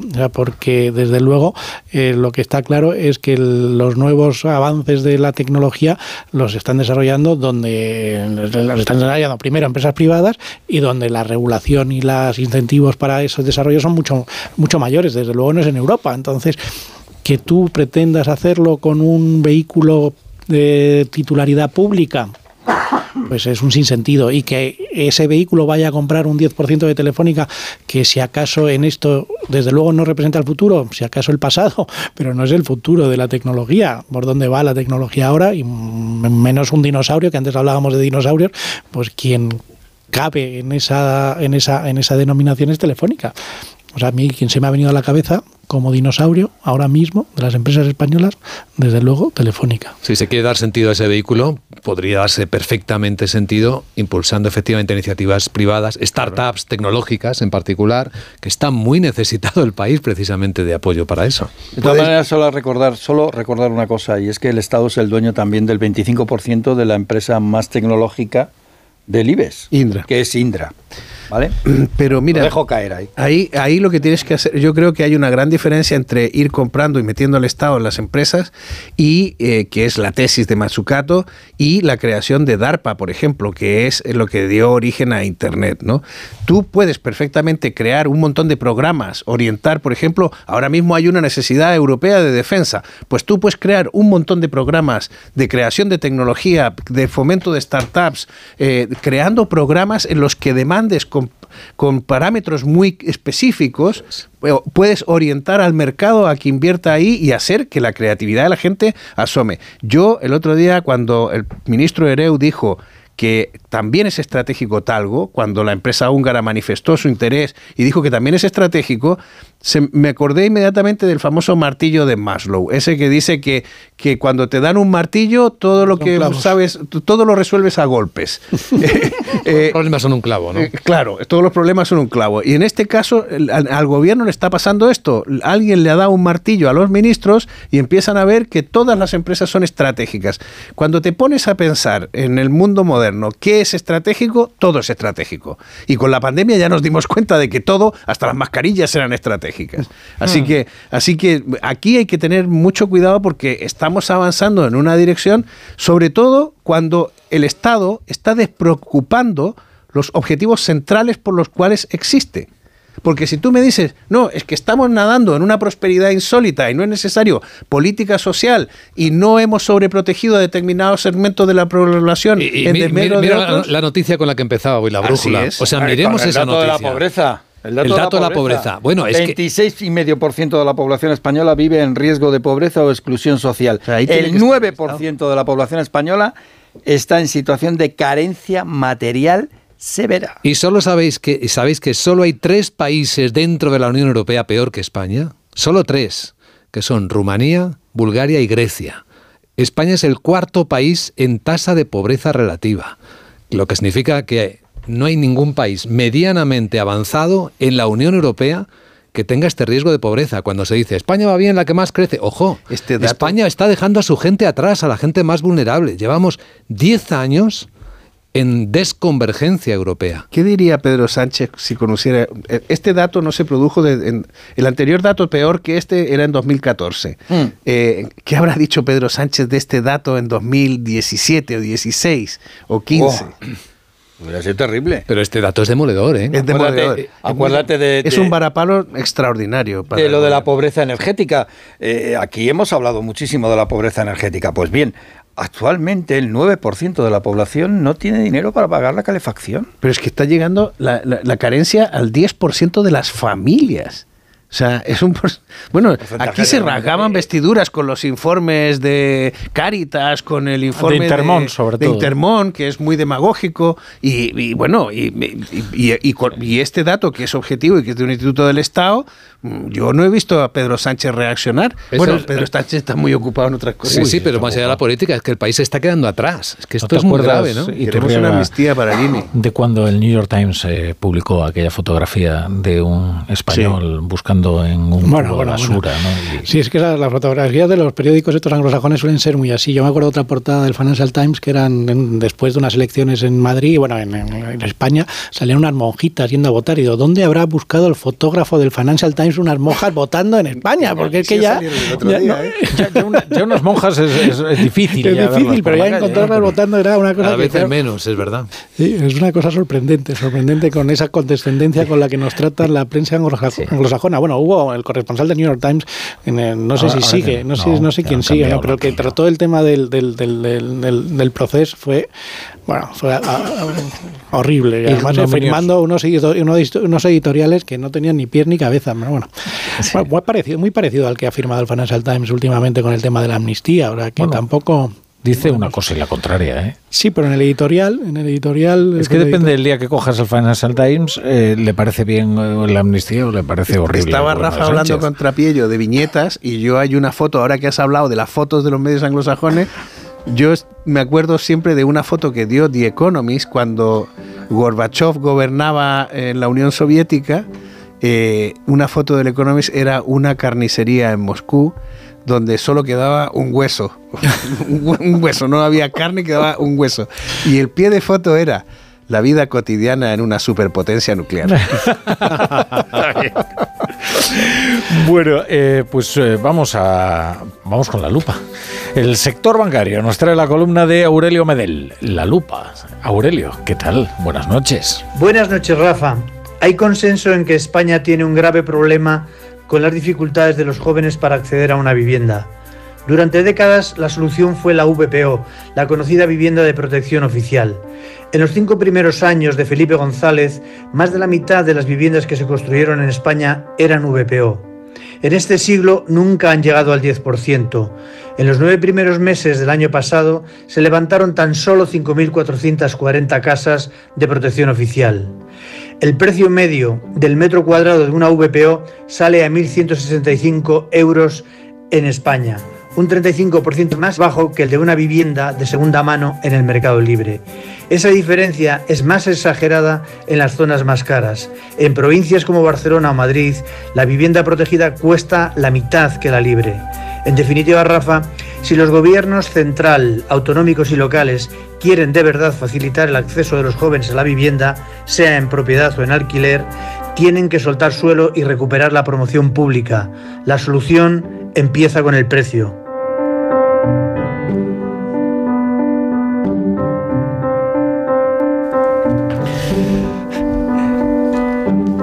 Muchas gracias, Aurelio. Eh, hoy, hoy, comenzábamos el día precisamente en, La Razón, un programa que hacía Carlos Alsina eh, desde allí. Eh, es curioso porque La Razón ahora está en Juan Ignacio Luque de Tena y, a veces en Josefa Valcárcel. Cuando era al revés, ¿no? ¿no? y hubo un tiempo que estuvieron los dos juntos, creo, ¿eh? De Tena. Parece que están bailando. Sí. Bueno, la verdad es que ha sido una mañana muy, muy agradable. Bueno, pero siguen ocurriendo cosas, ¿eh? Siguen ocurriendo cosas en, en, la razón. Mira, en, en la economía estamos siempre viendo renovación y nacimiento de nuevas compañías. La tecnología con las startups es el sector más dinámico y hoy La Razón ha entregado los premios Startup a las compañías que han destacado en el último año, desde la movilidad sostenible a la transición energética, pasando por la salud y la innovación. Sede La Razón Pachilinaza. Buenas tardes. Buenas noches. Se está premiando aquí en esta entrega de galardones la búsqueda de soluciones en un mundo cada vez más global. No son todavía grandes unicornios, pero sí empresas emergentes, por ejemplo, que desarrollan baterías de litio más asequibles y sostenibles, que adaptan la inteligencia artificial a la construcción o que ofrecen protección a los menores en Internet. Entrega de premios que ha presidido el alcalde de Madrid. Esa eh, aplicación a un campo tan variado como lo que hemos visto aquí en esta entrega de premios, es porque hay un enorme increíble talento en esta sociedad. Y como también aquí se me ha dicho, lo que tenemos que hacer desde las administraciones es generar el marco adecuado para que vosotros simplemente tengáis que desarrollar ese talento sin mayores intromisiones ni mayores interferencias. Celebración y gala de entrega de estos galardones en el diario La Razón que cumple 25 años.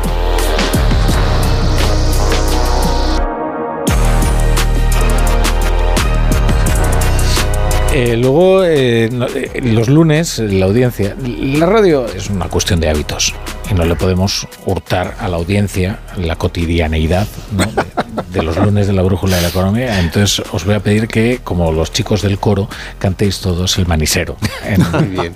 En lugar del profesor Rodríguez Brown, que no tenemos las canciones económicas, espero que lo hagáis. Bueno, él lleva 10 años entrenando y todavía no ha conseguido el, fraseo.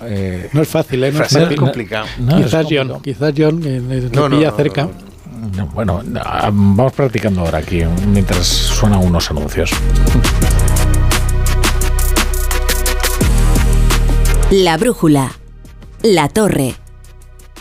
Una de cada tres víctimas mortales en carretera es por sueño o por otra falta de atención. La única solución si tienes sueño al volante es parar a echar una cabezada.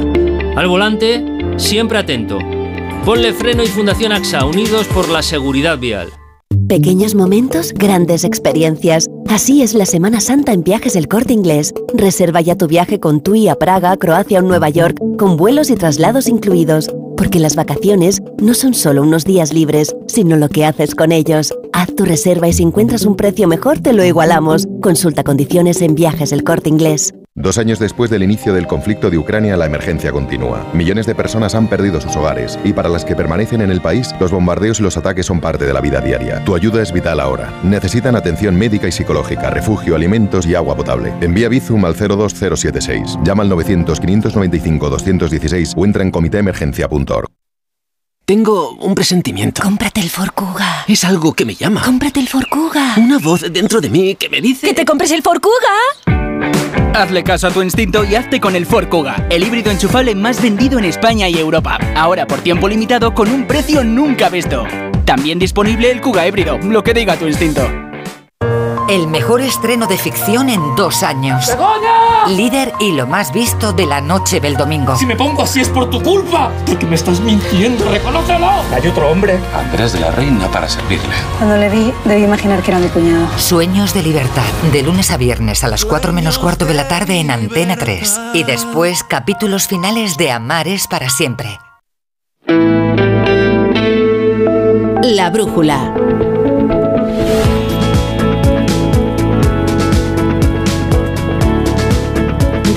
La Torre. No os quería sacar yo el tema del, de este unicornio eh, de Coldo, que es eh, esta empresa que creció eh, de manera tan fulgurante, ¿no? En un caso de éxito, sin duda, en la pandemia, eh, mm, porque luego vienen los de la política y quieren hablar muchísimo sobre este tema, Pero yo estoy convencido de que algo querréis aportar, sobre todo respecto de la auditoría que ha encargado Oscar Puente en eh, Puertos del Estado y en Adif. Eh, y que suponemos que mañana algo contará al respecto, porque ha convocado a la prensa, ¿sabéis? Curiosamente, el ministro de Transportes, mm, no sé si querrá presionar a Ábalos, sí, no sé. Hay- hay- bueno, es que hay dos. eh, en las dos últimas ocasiones que Puente tenía algún contacto con la prensa, canceló las preguntas y canceló el acto. O sea, hoy tenía un acto y lo canceló y el- la semana pasada tenía una comparecencia en Castilla y León y su, la delegación del gobierno difundió una nota diciendo que no habría preguntas sobre cuestiones que no tuvieran que ver con el acto en, en- eh, en que participaba. ¿no? Y ahora, en cambio, ha pasado a la ofensiva, ya va a encargar esta auditoría y aquí lo interesante es quién va a ser la auditoría, si va a contar con la suficiente independencia de juicio para poder entrar a fondo en el asunto. Y segundo, es muy interesante ver qué puede exponer esa auditoría en términos del coste que suponga la comparación que se haga con lo que hizo Baleares, con lo que hizo Canarias, con lo que hizo, con lo que hizo el Ministerio de Salvadorilla, etcétera, ¿no? O sea, que aquí quizás, no sé, yo estoy viendo movimientos Pero es el juego, un poco el juego del dentista, ¿no? Se tienen cogidos y Sí. esto, esto va a acabar fatal. Tiene pinta. Bueno, a mí me, me encanta que acabe, que acabe mal, pero. El chiste ese, ¿no? Del Sí, dentista, ¿no? Sí, sí, que no nos vamos a no hacer vamos a daño. hacer daño, pero es. lo verdad que estaban amagando y no sé, es una cosa divertida, no, no, no entiendo muy bien hacia dónde va a acabar. La parte buena es que todo va a estar muy conectado, ¿no? En cuanto se tire de un hilo, en cuanto una auditoría eh, saque algo, pues va a haber conexiones destapadas de los siguientes. Es decir, tendrán que abrir nuevas auditorías y tendrán que alcanzar a los gobiernos de, Can- de Canarias y de Baleares y alguna otra empresa pública, ¿no? Aparte Se habrá disparado hoy en bolsa Deloitte, no sé. Esa es otra vez, por eso yo decía que vamos a ver si hay la independencia de criterio suficiente al auditor, para el auditor, para que haga una auditoría de verdad. Porque la administración es muy compleja y la posibilidad de. O sea, oye, tenemos una intervención general del Estado y tenemos un tribunal de cuentas y tienen infinitos problemas para mm, auscultar al Estado. Sí, bueno, yo- la torpeza con lo que están planteando este tema es insondable y contrastada, ¿no? Porque tal y como no le han ¿Sabes pedido el acta del diputado con 24 horas de tiempo. Yo tengo la tesis de que hay una guerra civil interna. O sea, ¿Sí? Puede ser. Eso sería bueno. Tengo la sospecha. Estamos hablando de un exsecretario de organización. ¿eh? Sí, el número dos del el número dos eh, entonces del, del partido. Y que no se ha vengado y está muy dolido por cómo fue extraído del partido, recordemos. Y después hay que recordar que no estamos hablando de cuatro perras. Estamos hablando de contratos, por ejemplo, en el caso de, los, de, puertos, de contratos para comprar mascarillas, que dime tú, que tiene que ver puertos del Estado con el tema de la sanidad. Pero bueno, eh, 20 millones de euros. Y Adif, que es el gestor de infraestructuras ferroviarias, es decir, el que pone las vías, el que controla, controla el tráfico de, de trenes, pero no es Renfe, o sea, no la clientela final. 12 millones y medio de mascarillas. O sea, eh, de euros en mascarillas. O sea, que ya son mascarillas. Aunque ahí habría que esperar el contrato grande, ¿no? Del que todavía no se ha dicho nada. Los que manejara el Ministerio de Sanidad. Ah, Ah, amigo. Uh, tema sensible. Bueno, Luis Vicente Muñoz, eh, eh, Ignacio Rodríguez Burgos, hasta mañana. Eh, Hasta lo- mañana. Por cierto, eh, aquí lo contamos todo. Luis Vicente Luis V ya nos ha enseñado su avatar de inteligencia artificial. No lo sabe nadie todavía. Ah, no lo sabe Ha nadie. sido los primeros, Eso es tampoco, no. Esto no. Aquí tenemos muy pocos No os oyentes a estas nadie. horas. No nada. Perdón. Ya te dijo Trapello hoy que lo cuentas todo. ¡Hala, John Muller! ¡Y Torreaga! Hala, hala. Venga.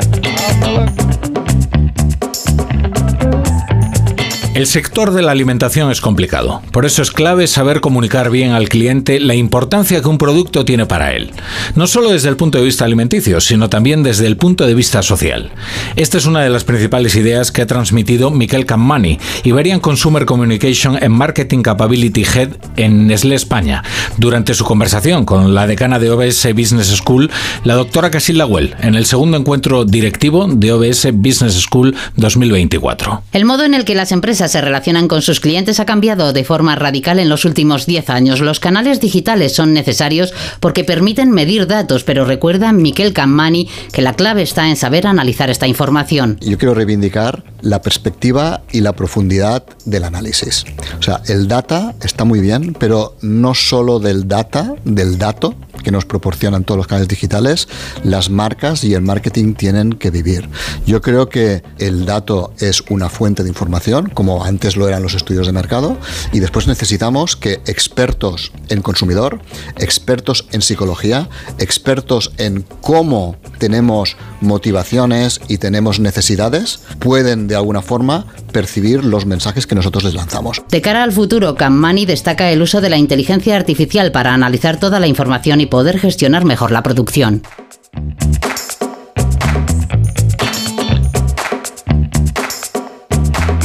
La brújula. La torre. ¿Te lo digo o te lo cuento? Te lo digo. Ahora que todo se hace online, ¿me haces ir a tu oficina? Te lo cuento. Yo me voy a la mutua. Vente a la mutua y además de realizar todas las gestiones desde tu móvil, te bajamos el precio de tus seguros, sea cual sea. Llama al 91 555 5555. Te lo digo o te lo cuento. Vente a la mutua. Condiciones en mutua.es. Punto es.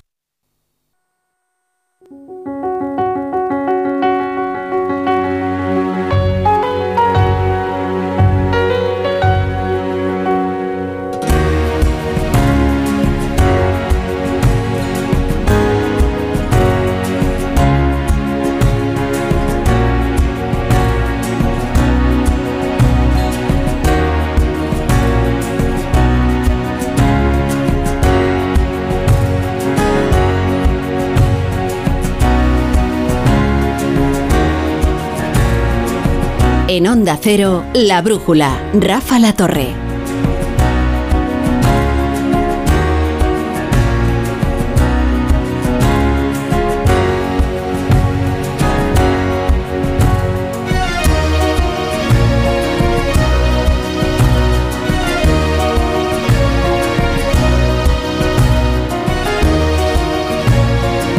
A las 10 y un minuto, a las 9 y un minuto en Canarias, eh, vamos a comenzar con la tertulia de La Brújula, mientras José Luis Ábalos deshoja la margarita y decide qué hacer, si resistir o rendirse a lo que le pide su partido. Desde luego el manual que publicó, en el que aparece, por cierto, Coldo, ese libro eh, que no escribió Pedro Sánchez, pero que debió de dictarlo eh, con eh, mucho rigor y precisión, porque aparecen figuras hasta entonces consideradas secundarias que ahora se nos antojan protagonistas, como este Coldo que durmió con los avales. No, si el problema, si el problema es que quizás no se ha hecho la debida pedagogía respecto del delito, porque ahora se dice, quien la hace la paga. Hombre, mientras se negocia una amnistía, que es la ley sobre la que se erige esta legislatura y que consiste precisamente en que quien la ha hecho no la va a pagar. Y entre ellos, por cierto, algunos malversadores que se estaban construyendo una república. Hombre, mejor que te, eh, invertir el dinero en un piso en venidor, ¿eh? que en extranjerizar a la población española en Cataluña, digo yo. Pero es verdad que, en fin, eh, José Luis Ábalos eh, probablemente seguirá en el escaño. seguirá en el escaño porque dejarlo eh, representa su muerte civil. Ha dejado ya la presidencia de la Comisión de Interior, porque eso sí depende del Partido Socialista. Esto de las presidencias de la Comisión es algo que se da a los ministros cesantes para que no pierdan demasiado sueldo, no para que la merma no sea, no sea demasiado grande. Esto es una tradición española, no solo del Partido Socialista. Ah, pero el escaño, el escaño pertenece al diputado. Y probablemente eh, Ábalos haya decidido atornillarse a él, sabiendo que si se va al grupo mixto, su partido, el Partido Avalista, tiene los mismos diputados que el BNG y que Coalición Canaria. Por otro lado, el problema es que no es solo Ábalos el que ahora mismo está temiendo por su futuro procesal y político. Santos Cerdán fue quien le presentó a Coldo, al que terminó siendo su asesor de estricta confianza. Tanto Ábalos como Cerdán comparten algo. Ambos han sido Santos Cerdán todavía lo es, secretario de organización del PSOE. Esto es un problema muy serio, porque los secretarios de organización generalmente suelen crear algunas redes de confianza entre los partidos y sus salidas no deberían ser traumáticas, porque el trauma puede extenderse, digamos, a otras partes de la organización que algo le deben. Y quizás es a lo que estamos asistiendo ahora dentro del Partido Socialista. Hay un ultimátum. A José Luis Ábalos siempre es peligroso hacer un ultimátum, ¿eh? Porque en caso de que eh, decida quedarse con el escaño, tu autoridad queda seriamente tocada. Mañana seguramente sea un portavoz menos amable que Esther Peña, quien trate de presionar a, José Luis Ábalos para que entregue su acta como diputado, porque Oscar Puente ha convocado a la prensa, porque ahí se va a hacer la primera, la primera, solo la primera de las auditorías eh, sobre este caso de las mascarillas, una que afecta a puertos del Estado y de Adif, y que probablemente nos vaya a dar algunas conclusiones. En fin, eh, eh, uno, el problema de estos casos de corrupción es que uno sabe dónde comienzan, pero no, no, dónde terminan. yo creo que es materia para hacer interesante el día de hoy, el programa de hoy de La Isla de los Tertulianos. Con Pablo Pombo, ¿qué tal? Buenas noches. ¿Qué tal? Buenas noches. Carmen Morodo, buenas noches. Como batería de un grupo de música, ¿verdad? Es la batería de los Wonders. Sí, absolutamente. Podréis poner aplausos, ¿no? Cuando nos presentéis. Pero bueno, es que en cada isla de los tertulianos cada uno adopta un papel distinto. Vamos así como un poco rotándonos. Joaquín Manso, ¿qué tal? Buenas noches. Buenas noches. Entro de manera fantasmagórica, sin necesidad de que nadie me presente. Manso viene de campo. Bueno, falta que me etiquetéis a mí. Vengo de la montaña, eso es. Vienes un poco del hipster en la España vacía, ¿no? Sí, no tenía ninguna cita y he estado de sport. Ninguna cita. Ahí lo dejamos, ya está. No sigas preguntando. Por favor. Me estoy mordiendo la lengua. Lo cierto es que está bien esto de que los lunes en la isla de los tertulianos, porque siempre es una tertulia que llega más lejos que las otras en su papel de reality, ¿no? Que es el de este programa. ¿Qué cita ya cabe preguntar? Bueno, vamos a ver qué, qué otros temas tenemos de la actualidad del día. José Miguel Aspiros, ¿qué tal? Buenas noches. Buenas noches, Rafa. Pues léenos aquí el menú del programa. Pues lo decías tú, nombre propio del día, José Luis Ábalos, el que fuera todopoderoso secretario de organización del PSOE, hoy diputado caído en desgracia y repudiado por los suyos. La Comisión Ejecutiva Federal considera que sí existe una responsabilidad política. Por ello, esperamos que la entrega del acta se produzca en las próximas 24 horas y así se lo hemos comunicado. La portavoz socialista Esther Peña lanzando el ultimátum que de momento Ábalos ignora bueno, el sábado en la sexta ya daba pistas de lo que no está dispuesto a hacer. Si esto se hubiera producido yo siendo ministro, es evidente que tendría que haber dimitido y en el momento. Soy diputado ahora. Por lo tanto, en el ámbito de mis funciones, no tengo ninguna responsabilidad sobre eso. Y de momento, Así ha sido. Deja la presidencia de la Comisión de Interior en el Congreso, pero no renuncia a su acta de diputado. Veremos a Ábalos en el grupo mixto. Terminará dejando su escaño. En el caso de que lo haga, ¿será suficiente cortafuegos para que el PSOE y el Gobierno limiten los daños del caso Coldo? Desde el Partido Popular lo que se pide a Ábalos es otra cosa. Yo sí quiero aprovechar aquí para pedirle al señor Ábalos que tire de la manta.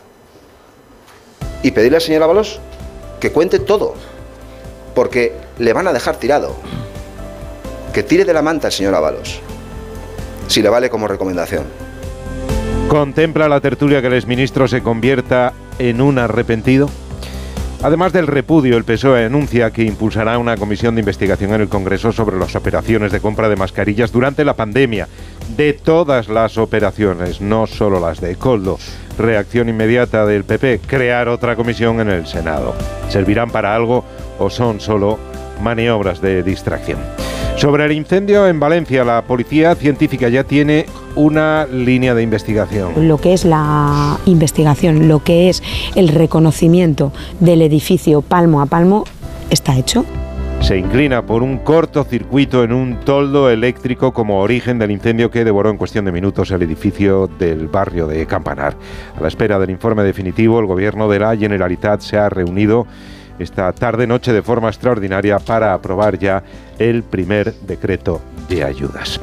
Esta tarde, sus majestades los reyes han viajado hasta Valencia y se han reunido con los damnificados, los familiares de las víctimas y los equipos de emergencia. De la crónica política, el Endacari Urcullo ha firmado hoy el decreto de disolución del Parlamento y la convocatoria de elecciones en el País Vasco para el 21 de abril. Metidos ya en pre-campaña, la vivienda se presenta como argumento principal, Oscar Matute, de Bildu. La problemática real y cada vez mayor que tenemos aquí con los precios de las viviendas y sus alquileres no es aceptable, ni podemos entenderlo como una realidad inmutable. Depende de la acción y la voluntad política. El PNV recurre la ley estatal por invasión de competencias y en esto el PSE, socio de gobierno de los nacionalistas, está con Bildu, que se apuntó el tanto en el Congreso de los Diputados. ¿De quién están más cerca los socialistas vascos? Del exterior, cumplidos los dos años de guerra en Ucrania, la comunidad internacional se reúne en París para acelerar el envío de ayuda a Kiev. Dice Borrell que no se puede esperar más.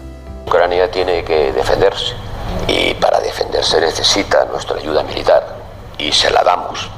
Pero no me canso de decir que tenemos que hacerlo más y más a prisa, porque Rusia lo hace más y más a prisa. ¿El futuro de Ucrania es el futuro de Europa? ¿Hay que seguir ayudando a Kiev para frenar a Rusia o hay que pactar con Putin para frenar la guerra y sus consecuencias económicas? Y para la reflexión y el análisis, el diagnóstico del secretario general de la ONU, Antonio Guterres, sobre el funcionamiento del Consejo de Seguridad a la luz de lo que está ocurriendo en Ucrania y en Gaza. La mort cerebral corresponde La muerte cerebral significa que una persona está viva capable de rien faire. pero no puede hacer nada. Alors, si le Conseil de sécurité Entonces, si el Consejo de Seguridad démontrera algún día demuestra que de es faire quoi que ce incapaz soit, de hacer nada, alors il sera estará muy cerca de esta condición de cette médica. El papel de Naciones Unidas es mantener la paz y la seguridad internacional, proteger los derechos humanos, distribuir ayuda humanitaria, apoyar el desarrollo sostenible y la acción climática. ¿Es reversible su muerte cerebral, como dice Guterres? Oye, es interesante ¿eh? que mm, precisamente un secretario general de la ONU eh, esté diciendo que el órgano mm, fundamental nuclear de la organización pues, eh, sirva para poco y necesita una reforma. Hombre, es verdad que el Consejo de Seguridad no ha demostrado demasiada eficacia, dada la política de vetos, ¿no? que lo hace tan fácilmente bloqueable. ¿no? De manera que... Pero bueno. Veo que no es un tema que os apasione. De manera, de manera que vamos, vamos a poner unos consejos y enseguida, venga, enseguida os zambullís en lo de Coldo, que es que de verdad. ¿eh?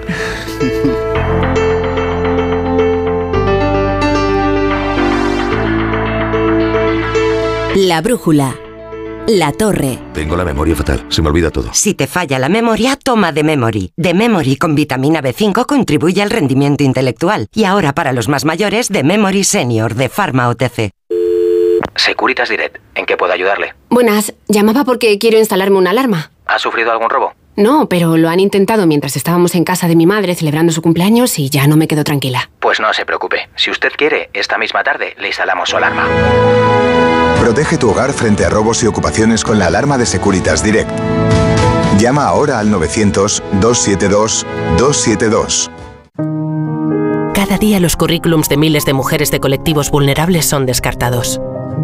Por eso en Fundación Quiero Trabajo hemos creado una iniciativa que busca empoderarlas y que descubran su verdadero potencial con la colaboración de los mejores creativos publicitarios.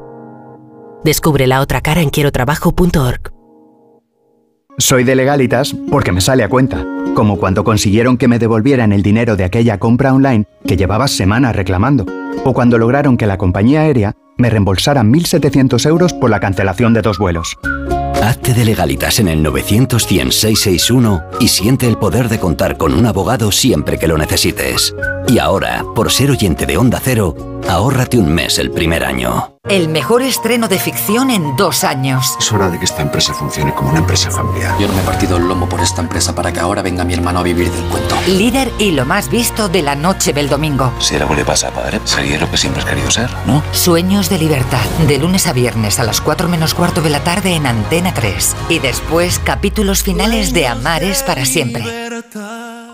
Vodafone te trae Dazón con Fórmula 1, MotoGP y otras competiciones. Llama al 1444 y llévate por solo 40 euros fibra móvil y televisión con el primer mes de Dazón Esencial de regalo. Llama ya al 1444. Vodafone. ¡Vigor, gor, gor, gor, gor, gor, gor, gor! Toma Energisil Vigor. Energisil con maca contribuye a estimular el deseo sexual. Recuerda, energía masculina, Energisil Vigor. Dos años después del inicio del conflicto de Ucrania, la emergencia continúa. Millones de personas han perdido sus hogares y para las que permanecen en el país, los bombardeos y los ataques son parte de la vida diaria. Tu ayuda es vital ahora. Necesitan atención médica y psicológica, refugio, alimentos y agua potable. Envía Bizum al 02076. Llama al 900 595 216 o entra en comitéemergencia.org.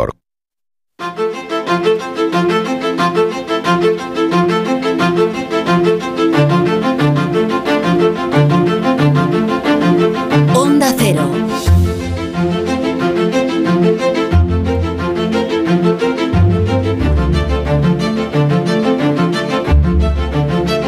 La brújula.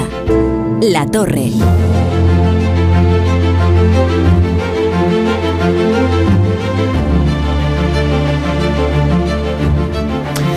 Hoy en la tertulia de la brújula Pa- Pablo Pombo, Joaquín Manso y Carmen Morodo. Y os voy a pedir que antes de comenzar vuestra intervención y antes de que os explayéis como deseéis sobre este caso, eh, me digáis si creéis que Ábalos va a entregar o no el acta. Es una pregunta muy parecida a si va a haber o no amnistía. Es muy, es muy parecida, porque es, es decir, ni más ni menos lo que estás preguntando es hasta dónde está dispuesto a ceder el gobierno a un, a un, a un chantaje. Ni más ni menos que es más o menos la misma pregunta. Eh, Sí, solo que eh, Ábalos no.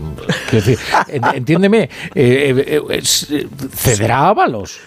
Bueno, es se el- le dará a Ábalos si cede el que está enfrente. Yo creo que en la sexta fue suficientemente claro respecto de sus condiciones, que de momento el partido no ha cumplido, porque una pues, pidió varias cosas, una salida personal, dejó bien claro que él tiene cinco hijos de tres mujeres distintas, cuando tiene una serie de necesidades, y pidió, de alguna sea, manera, se entendió, se entendió eso, y yo entendí también que pedía una salida, o sea, de que fuese la máxima autoridad del partido quien, es, quien le pidiera la salida. ¿Por qué? Porque él entiende que merece una salida a la altura de las responsabilidades que él asumió, que es tanto como decir de los secretos que él guarda, de los secretos, de la estrechísima relación que, justamente guardó con el líder están. del partido. Y lo que ha hecho Ferraz esta mañana es mandarle a una señora que yo no sé si Ábalos conoce o no conoce, pero que desde luego no reconoce como autoridad.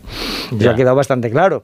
Por lo Que la respuesta al último. Que a la O sea, respuesta. o sea, espera, Sí, sí. por traducir, Sí, por sí. traducir. Sí, sí, sí. Entonces, Ábalos el- este fin de semana en la sexta pidió un trabajo. Yo lo, ¿no? yo lo entendí Y clarísimo. dijo, oiga, aquí hay muchas bocas que alimentar, es verdad que esto lo reconocen ¿eh? las fuentes socialistas, dicen, es verdad Bueno, que él hoy, tiene hoy, muchos hoy gastos, titular de portada de salida personal, ¿no? con una entre comillas. co- cosa que por cierto es una perífrasis un poco. tanto, eh, entiéndeme, un tanto obscena. Es que salida personal significa eh, compensarle eh, las, las molestias. No, yo me acuerdo a uno de los a uno de los altos mandos de los GAL que lo mandaron a la embajada española en Bolivia.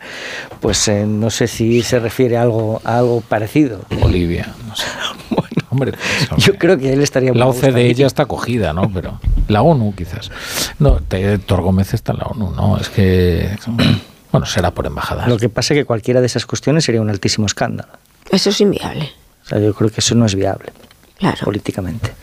Yo es que estáis hablando de la solución personal entendida solamente como un como un puesto de trabajo bien remunerado, pero yo creo que la solución personal también tiene que ver con cómo ajustas eh, la orfandad en la que se queda el exministro una vez que pierda el acta de diputado, en lo que tiene que ver a su a su situación de aforado Imputado y al la, minuto siguiente. y la posibilidad de que es que no te me adelantes, claro, que me estás comiendo las palabras y que esté imputado al minuto siguiente, que eso es lo que él sabe que va a pasar. Y eso no se lo puede garantizar de ninguna manera una vez que renuncies al acta, salvo que te quedes en el grupo mixto. Pero en la película que estamos viendo en estos días, que eh, hablaban algunos hoy de de más que una búsqueda de un entente co- cordial, de una guerra de gángsters, eh, los mensajes que ha lanzado, los mensajes cruzados que están lanzando, los mensajes que ha lanzado el exministro han sido muy claros. Y los mensajes que hoy desde su entorno han, han mandado una vez que se ha visualizado ese ultimátum de la dirección socialista también son muy claros y coinciden con lo que tú estabas diciendo, Joaquín. Eh, Puente anuncia una auditoría pero es que al mismo tiempo, desde ese entorno, y todos entendemos cuando hablamos de entorno que estamos diciendo, lo que se dice es aquí hay mucho que contar y si se busca un cortafuego, Sánchez se va, se va a ver en la situación de que conmigo no basta. Ujú. Serán necesarios más diques de A contención. ver, porque la Sexta ha anunciado una, una exclusiva, eh, está publicada a las eh, 8 y, y 12. Como estamos en el programa, no sé si lo emitieron a esa hora, la firma María Yaparte y Jo- José Yélamo. Y dice, la Sexta ha conseguido hablar en exclusiva con José Luis Ábalos, después de que esta misma mañana el PSOE le haya dado un ultimátum de 24 horas para dejar su escaño, bla, bla, bla. El exministro sigue pensando qué va a hacer con el acta. Si bien ha reconocido que no descarta dejar que pase el plazo y forzar así al PSOE a que cumpla su amenaza y lo expulse al grupo mixto. Allá ellos, ha aseverado. Aunque no confirma cuál será su decisión, en declaraciones a esta cadena, ha dado una clave. Lo haré de acuerdo a lo que yo merezco y a lo que merecen otros. Pues es la significación o la explicitación de un chantaje, ¿verdad? Claro, pues es de lo que estamos hablando. De otro chantaje, ¿no? Porque ya había otro en marcha. pues- Vosotros, me vosotros anunciáis auditorías del ministerio que yo está dirigiendo, pues ojo que yo también guardo mucho en la cartera, Sí, ¿no? lo- lo que- ¿Entendéis así? Sí, lo que pasa es que este gobierno ha dado pocas muestras de salir con dignidad de los chantajes hasta ahora. Eh, Eso es así. Si vemos, si vemos el, el problema de Ábalos no solo tiene la dimensión de la economía familiar, que es verdad que tiene una situación muy delicada. Imaginemos un dado con sus seis caras. Uno, efectivamente, es que necesita ingresos y que se los tienen que dar en lo público, cosa que es muy difícil, o en lo privado, a ver qué empresario le acoge y asume ese riesgo. Y aquí hay una contradicción táctica, porque están situando a Ábalos como el único culpable y al mismo tiempo tienen que ofrecerle una salida. Esa es la raíz del chantaje. Y ahora damos otra cara. Si su situación judicial llega a complicarse, Mañana mismo. necesitará un abogado. Y los abogados para, para estas cosas no son baratos, ¿verdad? Eso cobran por hora. A mil pavos la hora. Esto es lo que se cobra. Entonces, para un caso así, ¿cuántas horas hay? Cientos de horas. ¿Quién paga eso? No va, no va a recurrir al Lionel Hatch. No, po- o no, puede ir al turno de oficio. Volvemos, volvemos, volvemos a tirar el, el dado. ¿Os acordáis del abogado de los Simpson, no? Volvamos a, volvamos a tirar el dado porque es que así, Claro. Si pierde el caso, le regalo una pizza. Vaya, ya me la he comido. Pues eso, ¿no? Eh, si volvemos a tirar el dado, es que es un problema, así es como se aborda esto en un gabinete de crisis, viendo todas las, todas las aristas que tiene. Si la, si la situación se complica y él sigue aforado, ¿dónde va su caso? Al Supremo. Al Supremo, Más caro, muy bien. Que son Ar- 2.000. En lugar de 1.000 pasan a ser 2.000. Muy bien. Marchena, ¿no? En el momento, en el momento más feliz que hay entre el poder judicial y el gobierno, ¿verdad? Em, Pero es irte muy lejos, Pablo. Él está Ya, más ya, al ya, inmediato. Sí, sí, no, sí. no, no, no, no, la imputación, la- yo creo que, No, él, que la- su suerte, él su suerte tiene que tenerla en cuenta, porque los delitos que hay encima de la mesa son delitos muy graves. no sé si me, me, expl- Sí. me explica. Sí, sí. A él lo que le preocupa es perder ahora el aforamiento y que, como ha dicho Joaquín, anticipándose a lo que yo iba a decir, de inmediato se produzca esa imputación. Pero yo, te estoy contando no lo que ve él, sino lo que ve el gabinete de crisis, que es lo interesante, porque son los, son los que le quieren laminar A ver si así ponen el cortafuegos a la crisis. Volvemos a tirar el, el dado. Hablamos de un tipo que tiene entrada al medios y que no se va a callar, ¿verdad que no se va a callar? Hoy lo hemos visto. Lo previsible es que sus declaraciones, lo estamos viendo, no se queden en lo autoexculpatorio. Tiene mogollón de información. Toda la información. Vale. En buena parte es, es inculpatoria, pero es una bomba de relojería. Y ya tiramos el, el- el- la, la, la bomba de relojería es la quinta pieza, toda la información que tiene. Y la última cara es, oye, este hombre tiene un bastante poder en la comunidad valenciana, en la Federación Socialista Valenciana, y acaban de dar un golpe de Estado. Se puede desestabilizar aquello. Es decir, la extracción de Ábalos no es fácil. Pero a mí, Pablo, en lo inmediato, a mí lo que me llama muchísimo la Pero no, no, lo inmediato es lo que está- inmediato es hoy. Y Sí, lo sí. inmediato es cómo juega Pedro Sánchez. Yo, yo te digo cómo se hace esto. No, bueno, termina y luego... Claro, entonces, ese gabinete de crisis nombra un interlocutor para una negociación discreta, en la que el interlocutor y Ábalos, cada uno se sienta y pone las pistolas sobre la mesa. Y uno le extorsiona al otro diciendo, o me das todo lo que necesito, o saco la información. Y el otro, como pasó lo de Rubiales, le dice, o te vas o caerá todo el peso del poder sobre ti. Y en eso es en lo que están ahora mismo. En eso es lo que están. Bueno, ahora yo lo que iba a- a exponer. A ver, el presidente del gobierno está en una situación de máxima debilidad y necesita, eh, él pensaba jugar en estos días, en esta, en la semana pasada, no en esto, sino justo después de las elecciones gallegas, poner en marcha su- esa, estrategia, el, el golpe de efecto para demostrar su resiliencia y borrar el resultado de los gallegos. Por medio se cruza este tema, del que porque hay preguntas que faltan por contestar en toda esta película. Y una de ellas es cuando se enteró Moncloa, más allá de las de lo que ya nosotros empezamos a sospechar y qué hubo detrás de verdad del cese del ministro Ábalos en el momento en el que se produjo, más allá de las versiones contradictorias que se nos han dado, la de Moncloa de aquel entonces, cómo se empezó a cómo empezó a funcionar el fuego amigo y, cómo más desde el entorno de, de Ábalos se hablaba de que era una situación insostenible y una bronca dentro del, del gobierno. Sánchez está en una situación de máxima debilidad y sale con un eh, con un pulso sin tener garantizado que lo va a ganar. El pulso del ultimátum de las 24 horas que tú lanzas es evidente por cómo se han desarrollado los elementos en el día de hoy, que no había garantías en esas conversaciones que se, están, se estaban produciendo, que se han producido, de que iba a conseguir lo que él le estaba pidiendo al, al exministro. O sea, puede ser que al final, después del ultimátum, por mucho que quieran vender que nosotros somos los más limpios y que damos lecciones y que abrimos un nuevo camino, tengas enfrente a alguien que te diga, yo me planto, yo tengo también cosas que puedo utilizar en tu contra y aquí me quedo. Entonces, eh, la sensación que está empezando a trasladar eh, Moncloa, este, este equipo y, Pedro Sánchez en esta situación de crisis es que ellos han perdido el control. Empiezan a perder el control, a tomar decisiones erráticas. Que lo que antes era un, eh, un bueno, pues eh, un batallón que siempre sabía por dónde encajar y cómo jugar las, las piezas, que ahora mismo es el deterioro y las, las cartas de naipes se van cayendo.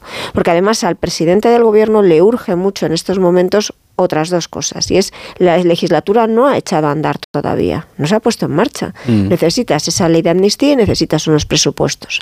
La ley de amnistía, yo creo que las conversaciones se han in- intensificado y es la carta que él quiere jugar para pasar página de, del tema de Ábalos. Los presupuestos yo cada vez empiezo a escuchar más en lo que son los ministerios. Una cosa es lo que se dice y otra cosa es lo que por dentro piensan. Que para qué gastar gastar más esfuerzo y desgastarse más en no mantener la prórroga de los actuales e irse ya al 25 a septiembre a presentar unos presupuestos en el 25 y que esos sean los que valgan para toda la legislatura. Pero a mí me parece que en estos momentos Sánchez está en uno de los momentos, en una de las etapas más delicadas, más débiles que él ha atravesado desde que cogió el poder en la moción de censura. Le ocurre que el, que el resultado en Galicia y sobre todo lo que estamos viviendo estos días, el chantaje de estas últimas horas de, de, de José Luis Ábalos, subraya su debilidad política y por lo tanto incrementa el presumible precio de la amnistía. Es decir, la única manera que tiene Sánchez de salir de esta, porque es decir, que, la- que el conocimiento de los hechos vinculados al caso de Coldo se va a prolongar durante semanas o durante meses, lo tenemos, yo creo que lo tenemos prácticamente descontado con la cual la única manera de sobrevivir políticamente a esto es aprobando una ley de amnistía que les sirva de llave para los, para los presupuestos y por lo tanto para la supervivencia. Es que no, no va, Eso no necesariamente... va ligado, Joaquín. Que no va a eso servir. necesaria, puede ser, pero eso necesariamente incrementa el coste. Ni la ley de amnistía va ligada a los pista- presupuestos. En esa, Que no va a servir. en esa pista, ya he dicho que ha perdido el control en el caso de Goldo. Lo ha perdido sin ninguna duda. Pero en el caso, en el caso de la amnistía también en muy buena parte, porque una de las cosas que está pendientes, eh, que está pendientes es que el Tribunal Supremo resuelva si investiga a Puigdemont por terrorismo o no.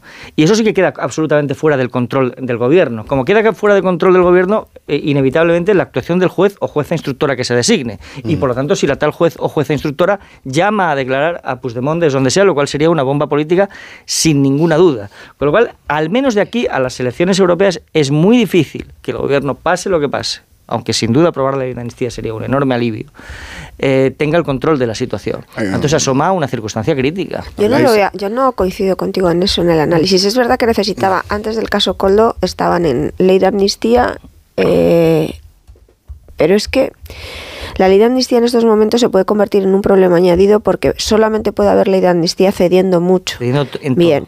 Entonces, eh, aumentas o, o duplicas tu debilidad porque tienes el frente de la corrupción abierto y al mismo tiempo eh, una cosa no es una cosa buena que tape a una mala, sino que es una cosa mala que se une a otra cosa mala Sí, pero lo en estos Lo momentos. contrario es la muerte. No, y lo que sí, eh, mm, y esto yo creo que es, no es una, una opinión, sino que se sostiene más bien en información. En ningún caso esos presupuestos, esa amnistía va a ir ligada a unos presupuestos. Son dos cosas distintas. Si Sánchez quiere unos presupuestos, tendrá que ceder todavía más. No, va- no es posible que diga, he firmado una ley de amnistía. Lo dirá, pero sería mentira, como cuando nos anunció una investidura que era un pacto de investidura. Es una No, los presupuestos exigen una serie de condiciones, avanzando en lo de la realidad nacional catalana, el Pero tema de la que- fiscalidad, que no puede pagar en este momento. De Ni verdad. ahora, ni yo creo, ni a futuro. Pero si es que habláis de, de descontrol, han pasado 100 días, 100 días. desde la investidura. Y no es, no es descomposición, no es descontrol, es descomposición. descomposición, sí. ¿Vale? Porque ahora mismo tiene un triángulo en las Bermudas, tiene una crisis en el gobierno con la corrupción, una crisis en la mayoría tremenda, porque además los socios aquí le van a dejar completamente aislado, y tiene una crisis dentro del partido por la cuestión electoral. Y yo pronostico tres cosas. La primera, y además me la podéis recordar, ¿eh? porque va, va puesta. Crisis de gobierno antes del 15 de mayo. Aquí siempre la cinta está grabando. Crisis de gobierno antes del 15 de mayo. Vale. El escándalo no se acabará con la caída de Ábalos y la amnistía no servirá para pasar pantalla. ¿Por qué? Porque este no es el caso Coldo y no es el caso Ábalos. Aquí hay seis capas en esta crisis. Está la zona de Coldo, con todo lo sórdido, tal, toda esta cosa hortera, todo, todo esto horrible que estamos viendo, que esto se puede gestionar en rollo Bernie, salvo lo de Delphi. ¿Vale? Que es una zona ahí que no es menor. Luego, la zona de Ábalos, todo el ministerio. Bien. La capa 3, el gobierno y los gobiernos, con dos nombres subrayados. Illa, candidato en Cataluña, Armengol, presidenta de la mesa. Si cae Armengol, porque aquí se trata de que, de que salten de que salten piezas para salvar a Sánchez, hay que elegir una nueva presidenta de la mesa. Cuatro, la capa del partido. Epicentro, Navarra. Cerdán.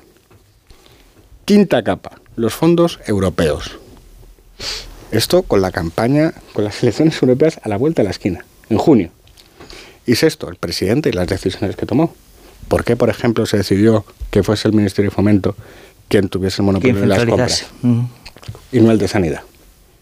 Entonces, por favor, mm, es muy difícil. Yo entiendo que estamos muy con la amnistía, muy tal, ahora mismo llevas por avalos, pero que esta crisis es muy, muy difícil de gestionar. Es algo en concreto, es decir, ¿por qué se centralizó en el Ministerio de Fomento? Se sabrá, porque necesariamente los altos funcionarios de Puertos del Estado, que son los que recibieron la encomienda, tendrán que contar qué explicación les dieron. Con lo cual, eso, eso se va a saber. Respecto de los fondos europeos, siete de los nueve contratos afectados efectivamente están financiados con fondos europeos. Tenemos incluso un caso, en el, caso del Gobierno de Canarias, que eh, adjudicó uno de los contratos y cuando se dio cuenta de que podía financiarlo con los, con los fondos europeos, anuló la adjudicación y volvió adjudicarla, en este caso ya sí, con, con fondos europeos.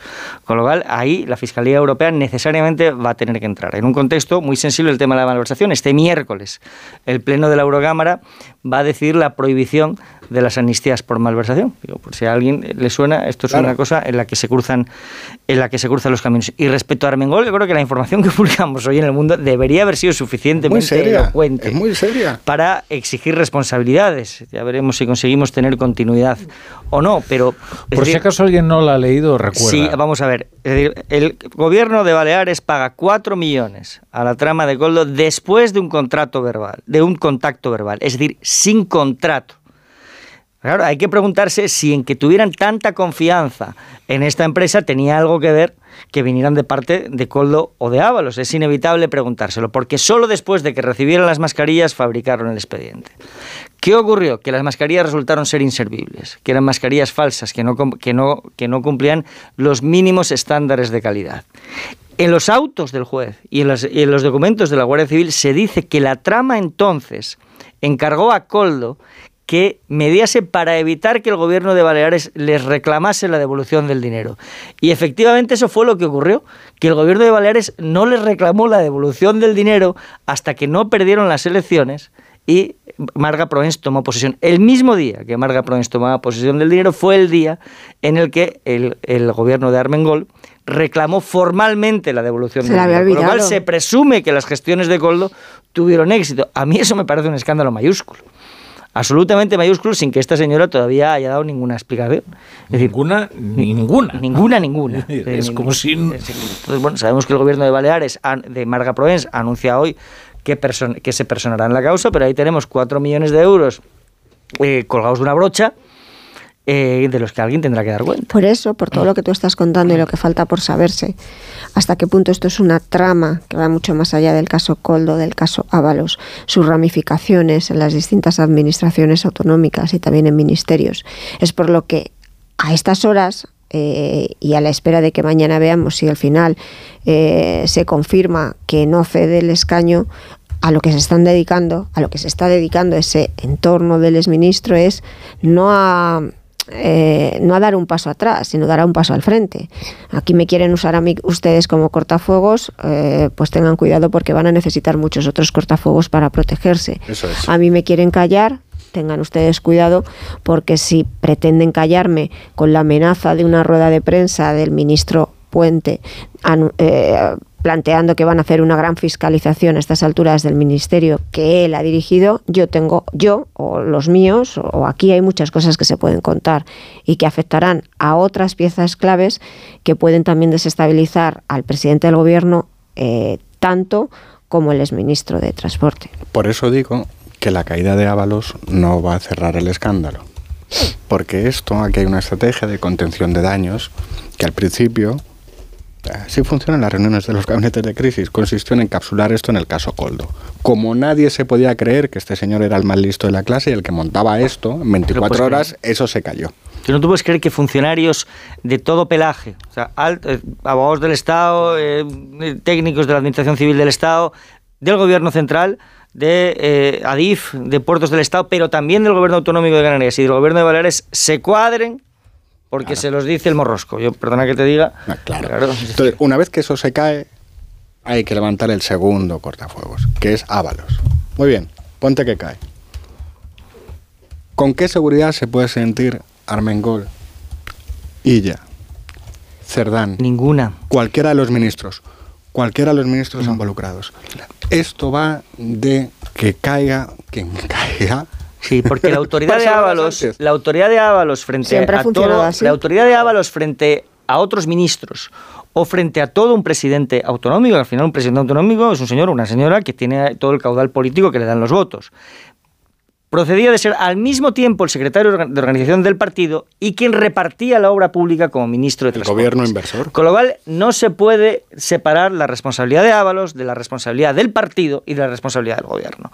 Es, es inescindible, es decir, está directamente vinculada. Y la única explicación a que Armengol o Ángel Víctor Torres o Marlasca o los responsables de Adif o de puertos del Estado se cuadren ante la figura de Coldo y por lo tanto ante la figura de Ábalos, es esta. Es la combinación en una sola persona de la condición de secretario de organización de quien, de quien intercambia adhesiones políticas por infraestructuras. Esto es ni más ni menos, y por lo tanto es inescindible la responsabilidad política de la de, de uno de la de otros. Y, y, de hecho la combinación de estos dos cargos eh, tiene un sentido político que es eh, embridar con más eficacia el partido gracias a la obra pública, que sí que funciona muy bien como elemento coactivo, o sea, coactivo o, o como, eh, al, como, como, decir, como incentivo elemento coactivo o, o, elemento incentivo.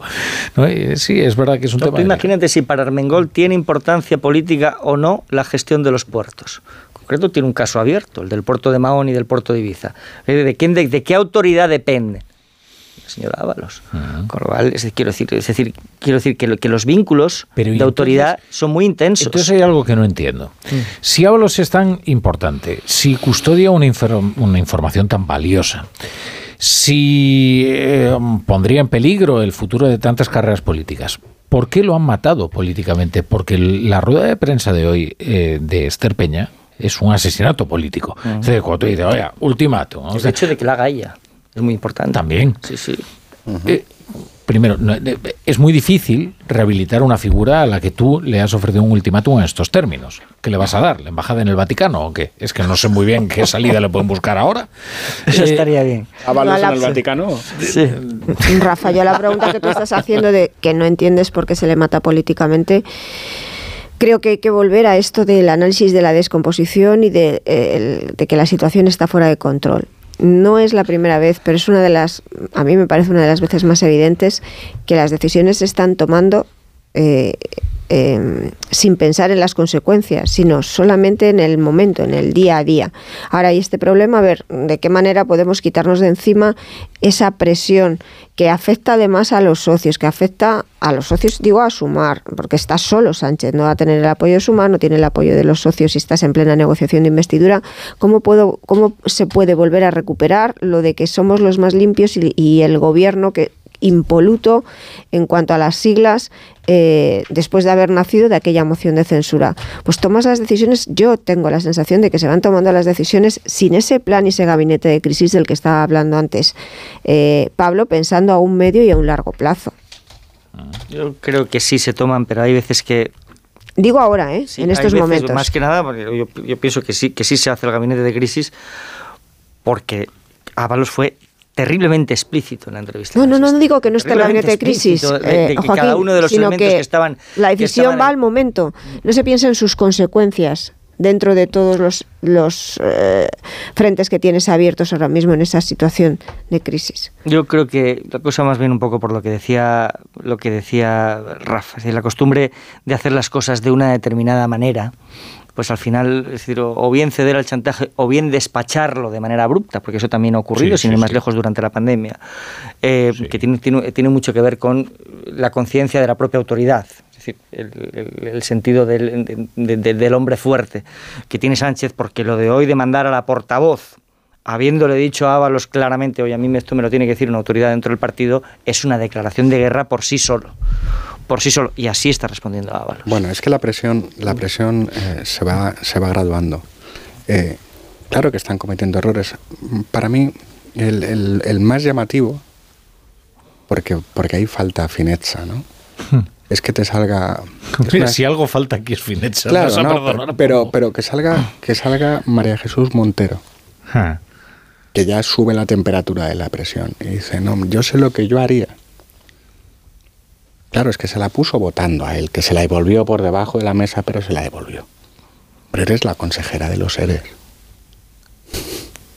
Por eso él dijo, hay gente con más responsabilidades. Ah, entonces se refería a María Jesús Montero. Hombre, hombre, hombre por claro. favor, por favor. La siguiente. La siguiente. ¿Te, das cuenta de que mi papel aquí es también ya. completar algunos de los, eh, de los vacíos que dejáis en el discurso? Porque a veces damos por sobreentendido que vale. el, eh, vale. el oyente está a un nivel... Sí. Eh, ultra digo, cafetero. eso es, de, sí. me refiero neurótico. Sí. Mm. Neurosis obsesivas. Sí, eso sí, es, eso es. No, pero sí, eh, es verdad, tienes razón. Claro, eh, lo, lo, otro es, oye, le lanzamos el ultimátum con la idea de como el Partido Socialista es tan importante para toda la gente que ha estado dentro del Partido Socialista, la expulsión del partido es lo que le va a echar para atrás. Bueno, pues a lo mejor no. Ese es un error de cálculo. Al echar, al echar el ultimátum, nunca, nunca, nunca eches un ultimátum. Nunca. Es lo último que se debe hacer en cualquier negociación. Y luego hay una cosa que me gustaría señalar, ¿no? Por cómo se van a complicar las cosas. Por esto digo, amnistía, tal, las... cualquier derrota parlamentaria es un mazazo al, al gobierno. Y estamos a 50 días de las elecciones vascas. No se van a arriesgar, Pablo, ¿eh? Pero espera, espera No un hay momento. más decretos ley. Pero espera un momento. Fíjate. Pero espera. Sí. un De momento. momento este suma uno, ¿eh? Te suma un voto. Pero espera, claro, claro. Es que tienen, que tienen que negociar, después de Bildu, tienen que negociar con Ábalos. Claro, este es el, el drama. Pero a 50 días de las elecciones vascas, ¿veis al PNV o a Bildu ayudando al gobierno a tapar el escándalo? No, no, no, bueno, ni pero él nadie. acaba de recurrir la ley de vivienda. Ninguno. Pero te decía que en cuanto a, a la actividad legislativa, ahora mismo el Congreso está completamente bloqueado. Lo que hay, se van ampliando el plazo de enmiendas hasta las cosas más básicas porque no son capaces de llegar a un mínimo consenso. Y, mm, y ya yo creo que han aprendido y los decretos leyes no vamos a encontrarnos con más decretos leyes. Así tengamos que tirar con lo que tengamos estirándolos. Sí que pueden funcionar con proyectos de ley, porque los proyectos de ley tú generas un titular, pero luego muere en el Congreso hasta que acabe la legislatura. Pero ya has generado un titular y una expectativa. Pero aquí hemos asumido que en lo que consiste esta historia es en que Pedro Sánchez eh, habite la Moncloa. Digo claro. porque como creo ya que todos damos por supuesto, incluso Claro. sus más fervorosos partidarios, que es imposible gobernar así, que es imposible legislar así, que no hay forma de sacar adelante ninguna iniciativa legislativa, que el país está institucionalmente paralizado y eso lleva siempre a una descomposición. Entonces el objetivo es que habite la Moncloa, eh, Pedro Sánchez. El ¿no? objetivo- Si ya hemos asumido que eso es algo perfectamente lícito. El objetivo no es gobernar, sino estar en el gobierno. El objetivo no es tener una mayoría, sino que el adversario no la tenga. Esto es el sanchismo en dos frases. Pues muy alentador. ¿eh? Bueno, bueno, entonces... De- Digo porque yo, yo Pero- no, es muy no dejo alentador. de escuchar, no dejo de escuchar a, mm, a- bueno, a, a gente eh, muy convencida de, en- cercana al gobierno decir no, no, no os confundáis. Esta va a ser una legislatura larga. Yo creo que va a ser larga. Pero ahora hablas de gente... No, no, larga no, eterna. Pero ahora que hablas de gente cercana al sanchismo, madre mía, ¿eh? Con los trovadores y los periodistas y los tertulianos, se están saltando el muro todos, ¿eh? No, hay, quien, no hay quien dé la cara, ¿eh? no hay quien dé la cara. ¿Por qué? ¿Por qué? ¿Por qué lo dices? No, se borran de las tertulias, artículos que te escriben sobre cualquier otra cosa. La política internacional, por ejemplo. Claro, claro. Vosotros, en cambio, no queréis hablar de Guterres. Y mañana No, yo enca- mucha gente que dice... yo bueno, encantado. Nosotros Digo, hablamos es un de lo, que, momento. Vengo de lo que el director de este programa nos diga. No, pero digo que habrá mucha gente que hoy diga, no, yo creo que lo más interesante es hablar de, del Consejo de Seguridad de la ONU y de Guterres. Si hay tiempo para todo, como diría aquel. Bueno, me dejéis poner unos consejitos, ¿verdad? Por supuesto. Han llevado las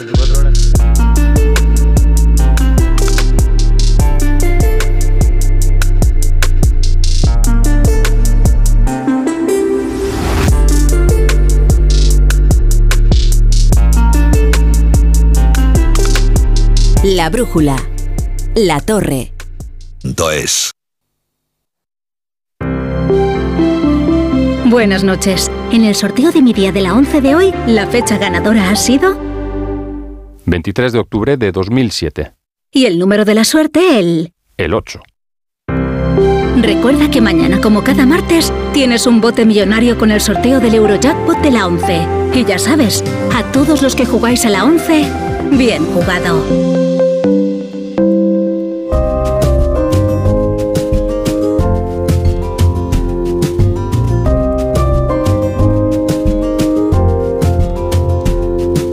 La brújula.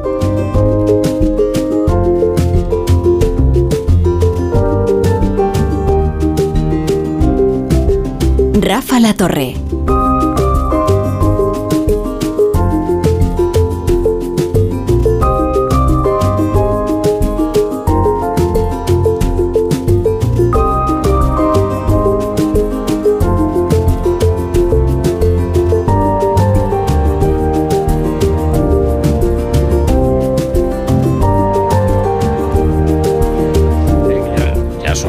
Menos 10, son, las 10 menos 10 en, en Canarias y Pablo Pombo tiene aquí sus cuadros sobre las elecciones vascas, que ve que no les da salida hoy en la tertulia y entonces empieza, eh, claro, empieza a tener un poco de ansiedad, eh, a Sabéis, moverse, a... Nos está haciendo gestos de que nos callemos, 50 días, dando codazos ahí a manso. De toda la noche coloreando la... De Nicky Haley no. Venga, venga, venga, danos la exclusiva, ¿qué va a pasar? No, hay, por alguna razón, quiere hablar de Nikki Haley. No, mejor Yo Vascas. creo que, chico, eh, tiene más vida política y más futuro eh, José Luis Ábalos que Nikki Haley. Pero yo, si quieres, Desde analizamos luego. la candidatura prometedora de Nikki Desde luego, Haley desde en el luego. Partido Republicano. Desde luego. No, no, eh, elecciones vascas. Ah, vale. Elecciones vascas. Eh, si no queréis que. También tenemos la dimisión del gobierno palestino, que es un temazo, pero. pero Un gran tema, ¿eh? hombre. A buenas horas. va- Vamos a hacer una cosa. Hoy va a dirigir la tertulia, Pablo. Yo sí, pero yo estoy muy cansado. la- No. Y El sí, batería de los he empezado hoy muy temprano. Entonces, vam- vamos, a hacer esto. Vamos a empezar por las elecciones vascas, Venga. luego vamos a ir a Nikki Haley y luego vamos a ir al gobierno palestino. ¿eh? Venga, vale. A ver cómo salimos de esta. Vale. Vamos allá. Bueno, media de encuestas. ¿Qué estamos viendo? Del 25 de diciembre al 26 de febrero, estos dos últimos meses, el PNV ha bajado un punto y medio, Bildu ha, subido un punto y medio, están a tres puntos de distancia, casi en el empate técnico. El Partido Socialista está igual, el PP sube un punto, Sumar baja medio punto y Vox baja medio punto. Bueno, ¿qué creo yo que va a pasar? Yo creo que el PNV va a tener un, un lento descenso y puede bajar hasta los 26 escaños. Yo creo que Bildu va a tener un ascenso, quizá más fuerte de mis propias predicciones, puede llegar a los 27. Creo que el PSOE descenderá, hoy está en los 11, que es lo que le daban las encuestas de Galicia. Ya veremos si conserva el doble dígito en escaños. Creo que el PP va a subir, va a subir. Eh, hoy está en 7, yo creo que va a llegar a 9, porque creo que Vox va a desaparecer. Entonces ahí es la posibilidad de que el PP quede por delante del PSOE. O empate. Empate. Va a ser muy difícil que quede por delante, yo creo que empatado sí. Y sumar va, va a bajar porque ahora mismo está en 3 y, y se va a quedar en Es una en uno, dos. En Ajuriene. Ya, hubo- ya- ya ¿No? hay una encuesta que anticipaba esto, creo que era de Voz Populi, hace un- de amalgama. Sí, de amalgama, eh, sí. Recuerdo, Porque hay recuerdo los que esa sí daba al Pablo. PP por delante del PSOE y parecía inverosímil en ese momento. Es verdad que en la, en- en la campaña de las elecciones gallegas no es exactamente igual el ecosistema gallego que el ecosistema vasco, pero sí vimos que de manera muy acelerada se produjo un trasvase del, del- del voto de izquierda progresista hacia la fuerza nacionalista, que en este caso sería Bildu, aquí con un añadido, con un elemento añadido que para mí es relevante, que es la entrega de Pamplona. Es decir, en el momento en el que el Partido Socialista le da a Bildu la alcaldía de Pamplona con todo lo que simboliza Pamplona, inviste a Bildu de la, de la condición de alternativa de poder desde la izquierda progresista.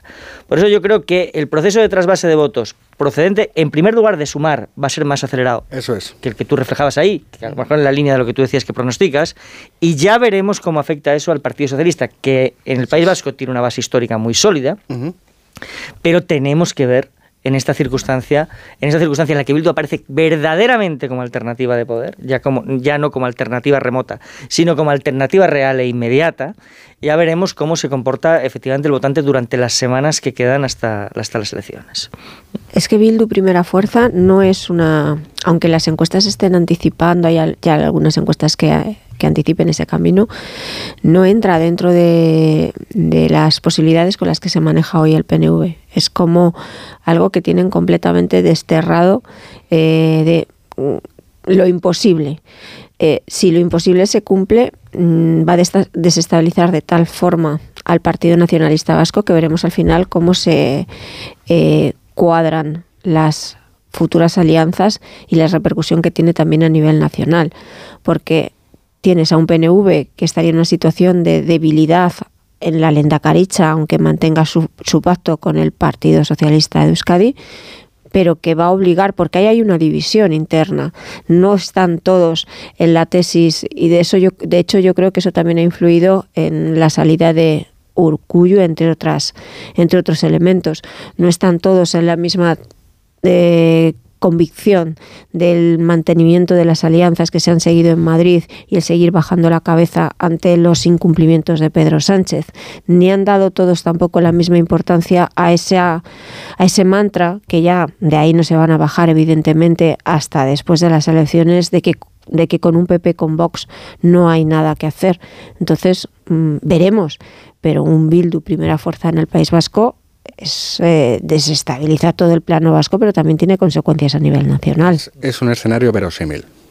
Bueno, es decir, de Dos- hecho, encarece sus apoyos aquí en Madrid también se encarecen, quiero decir, porque lo presumible, si, si finalmente se cumple el pronóstico que tú hacías, 27,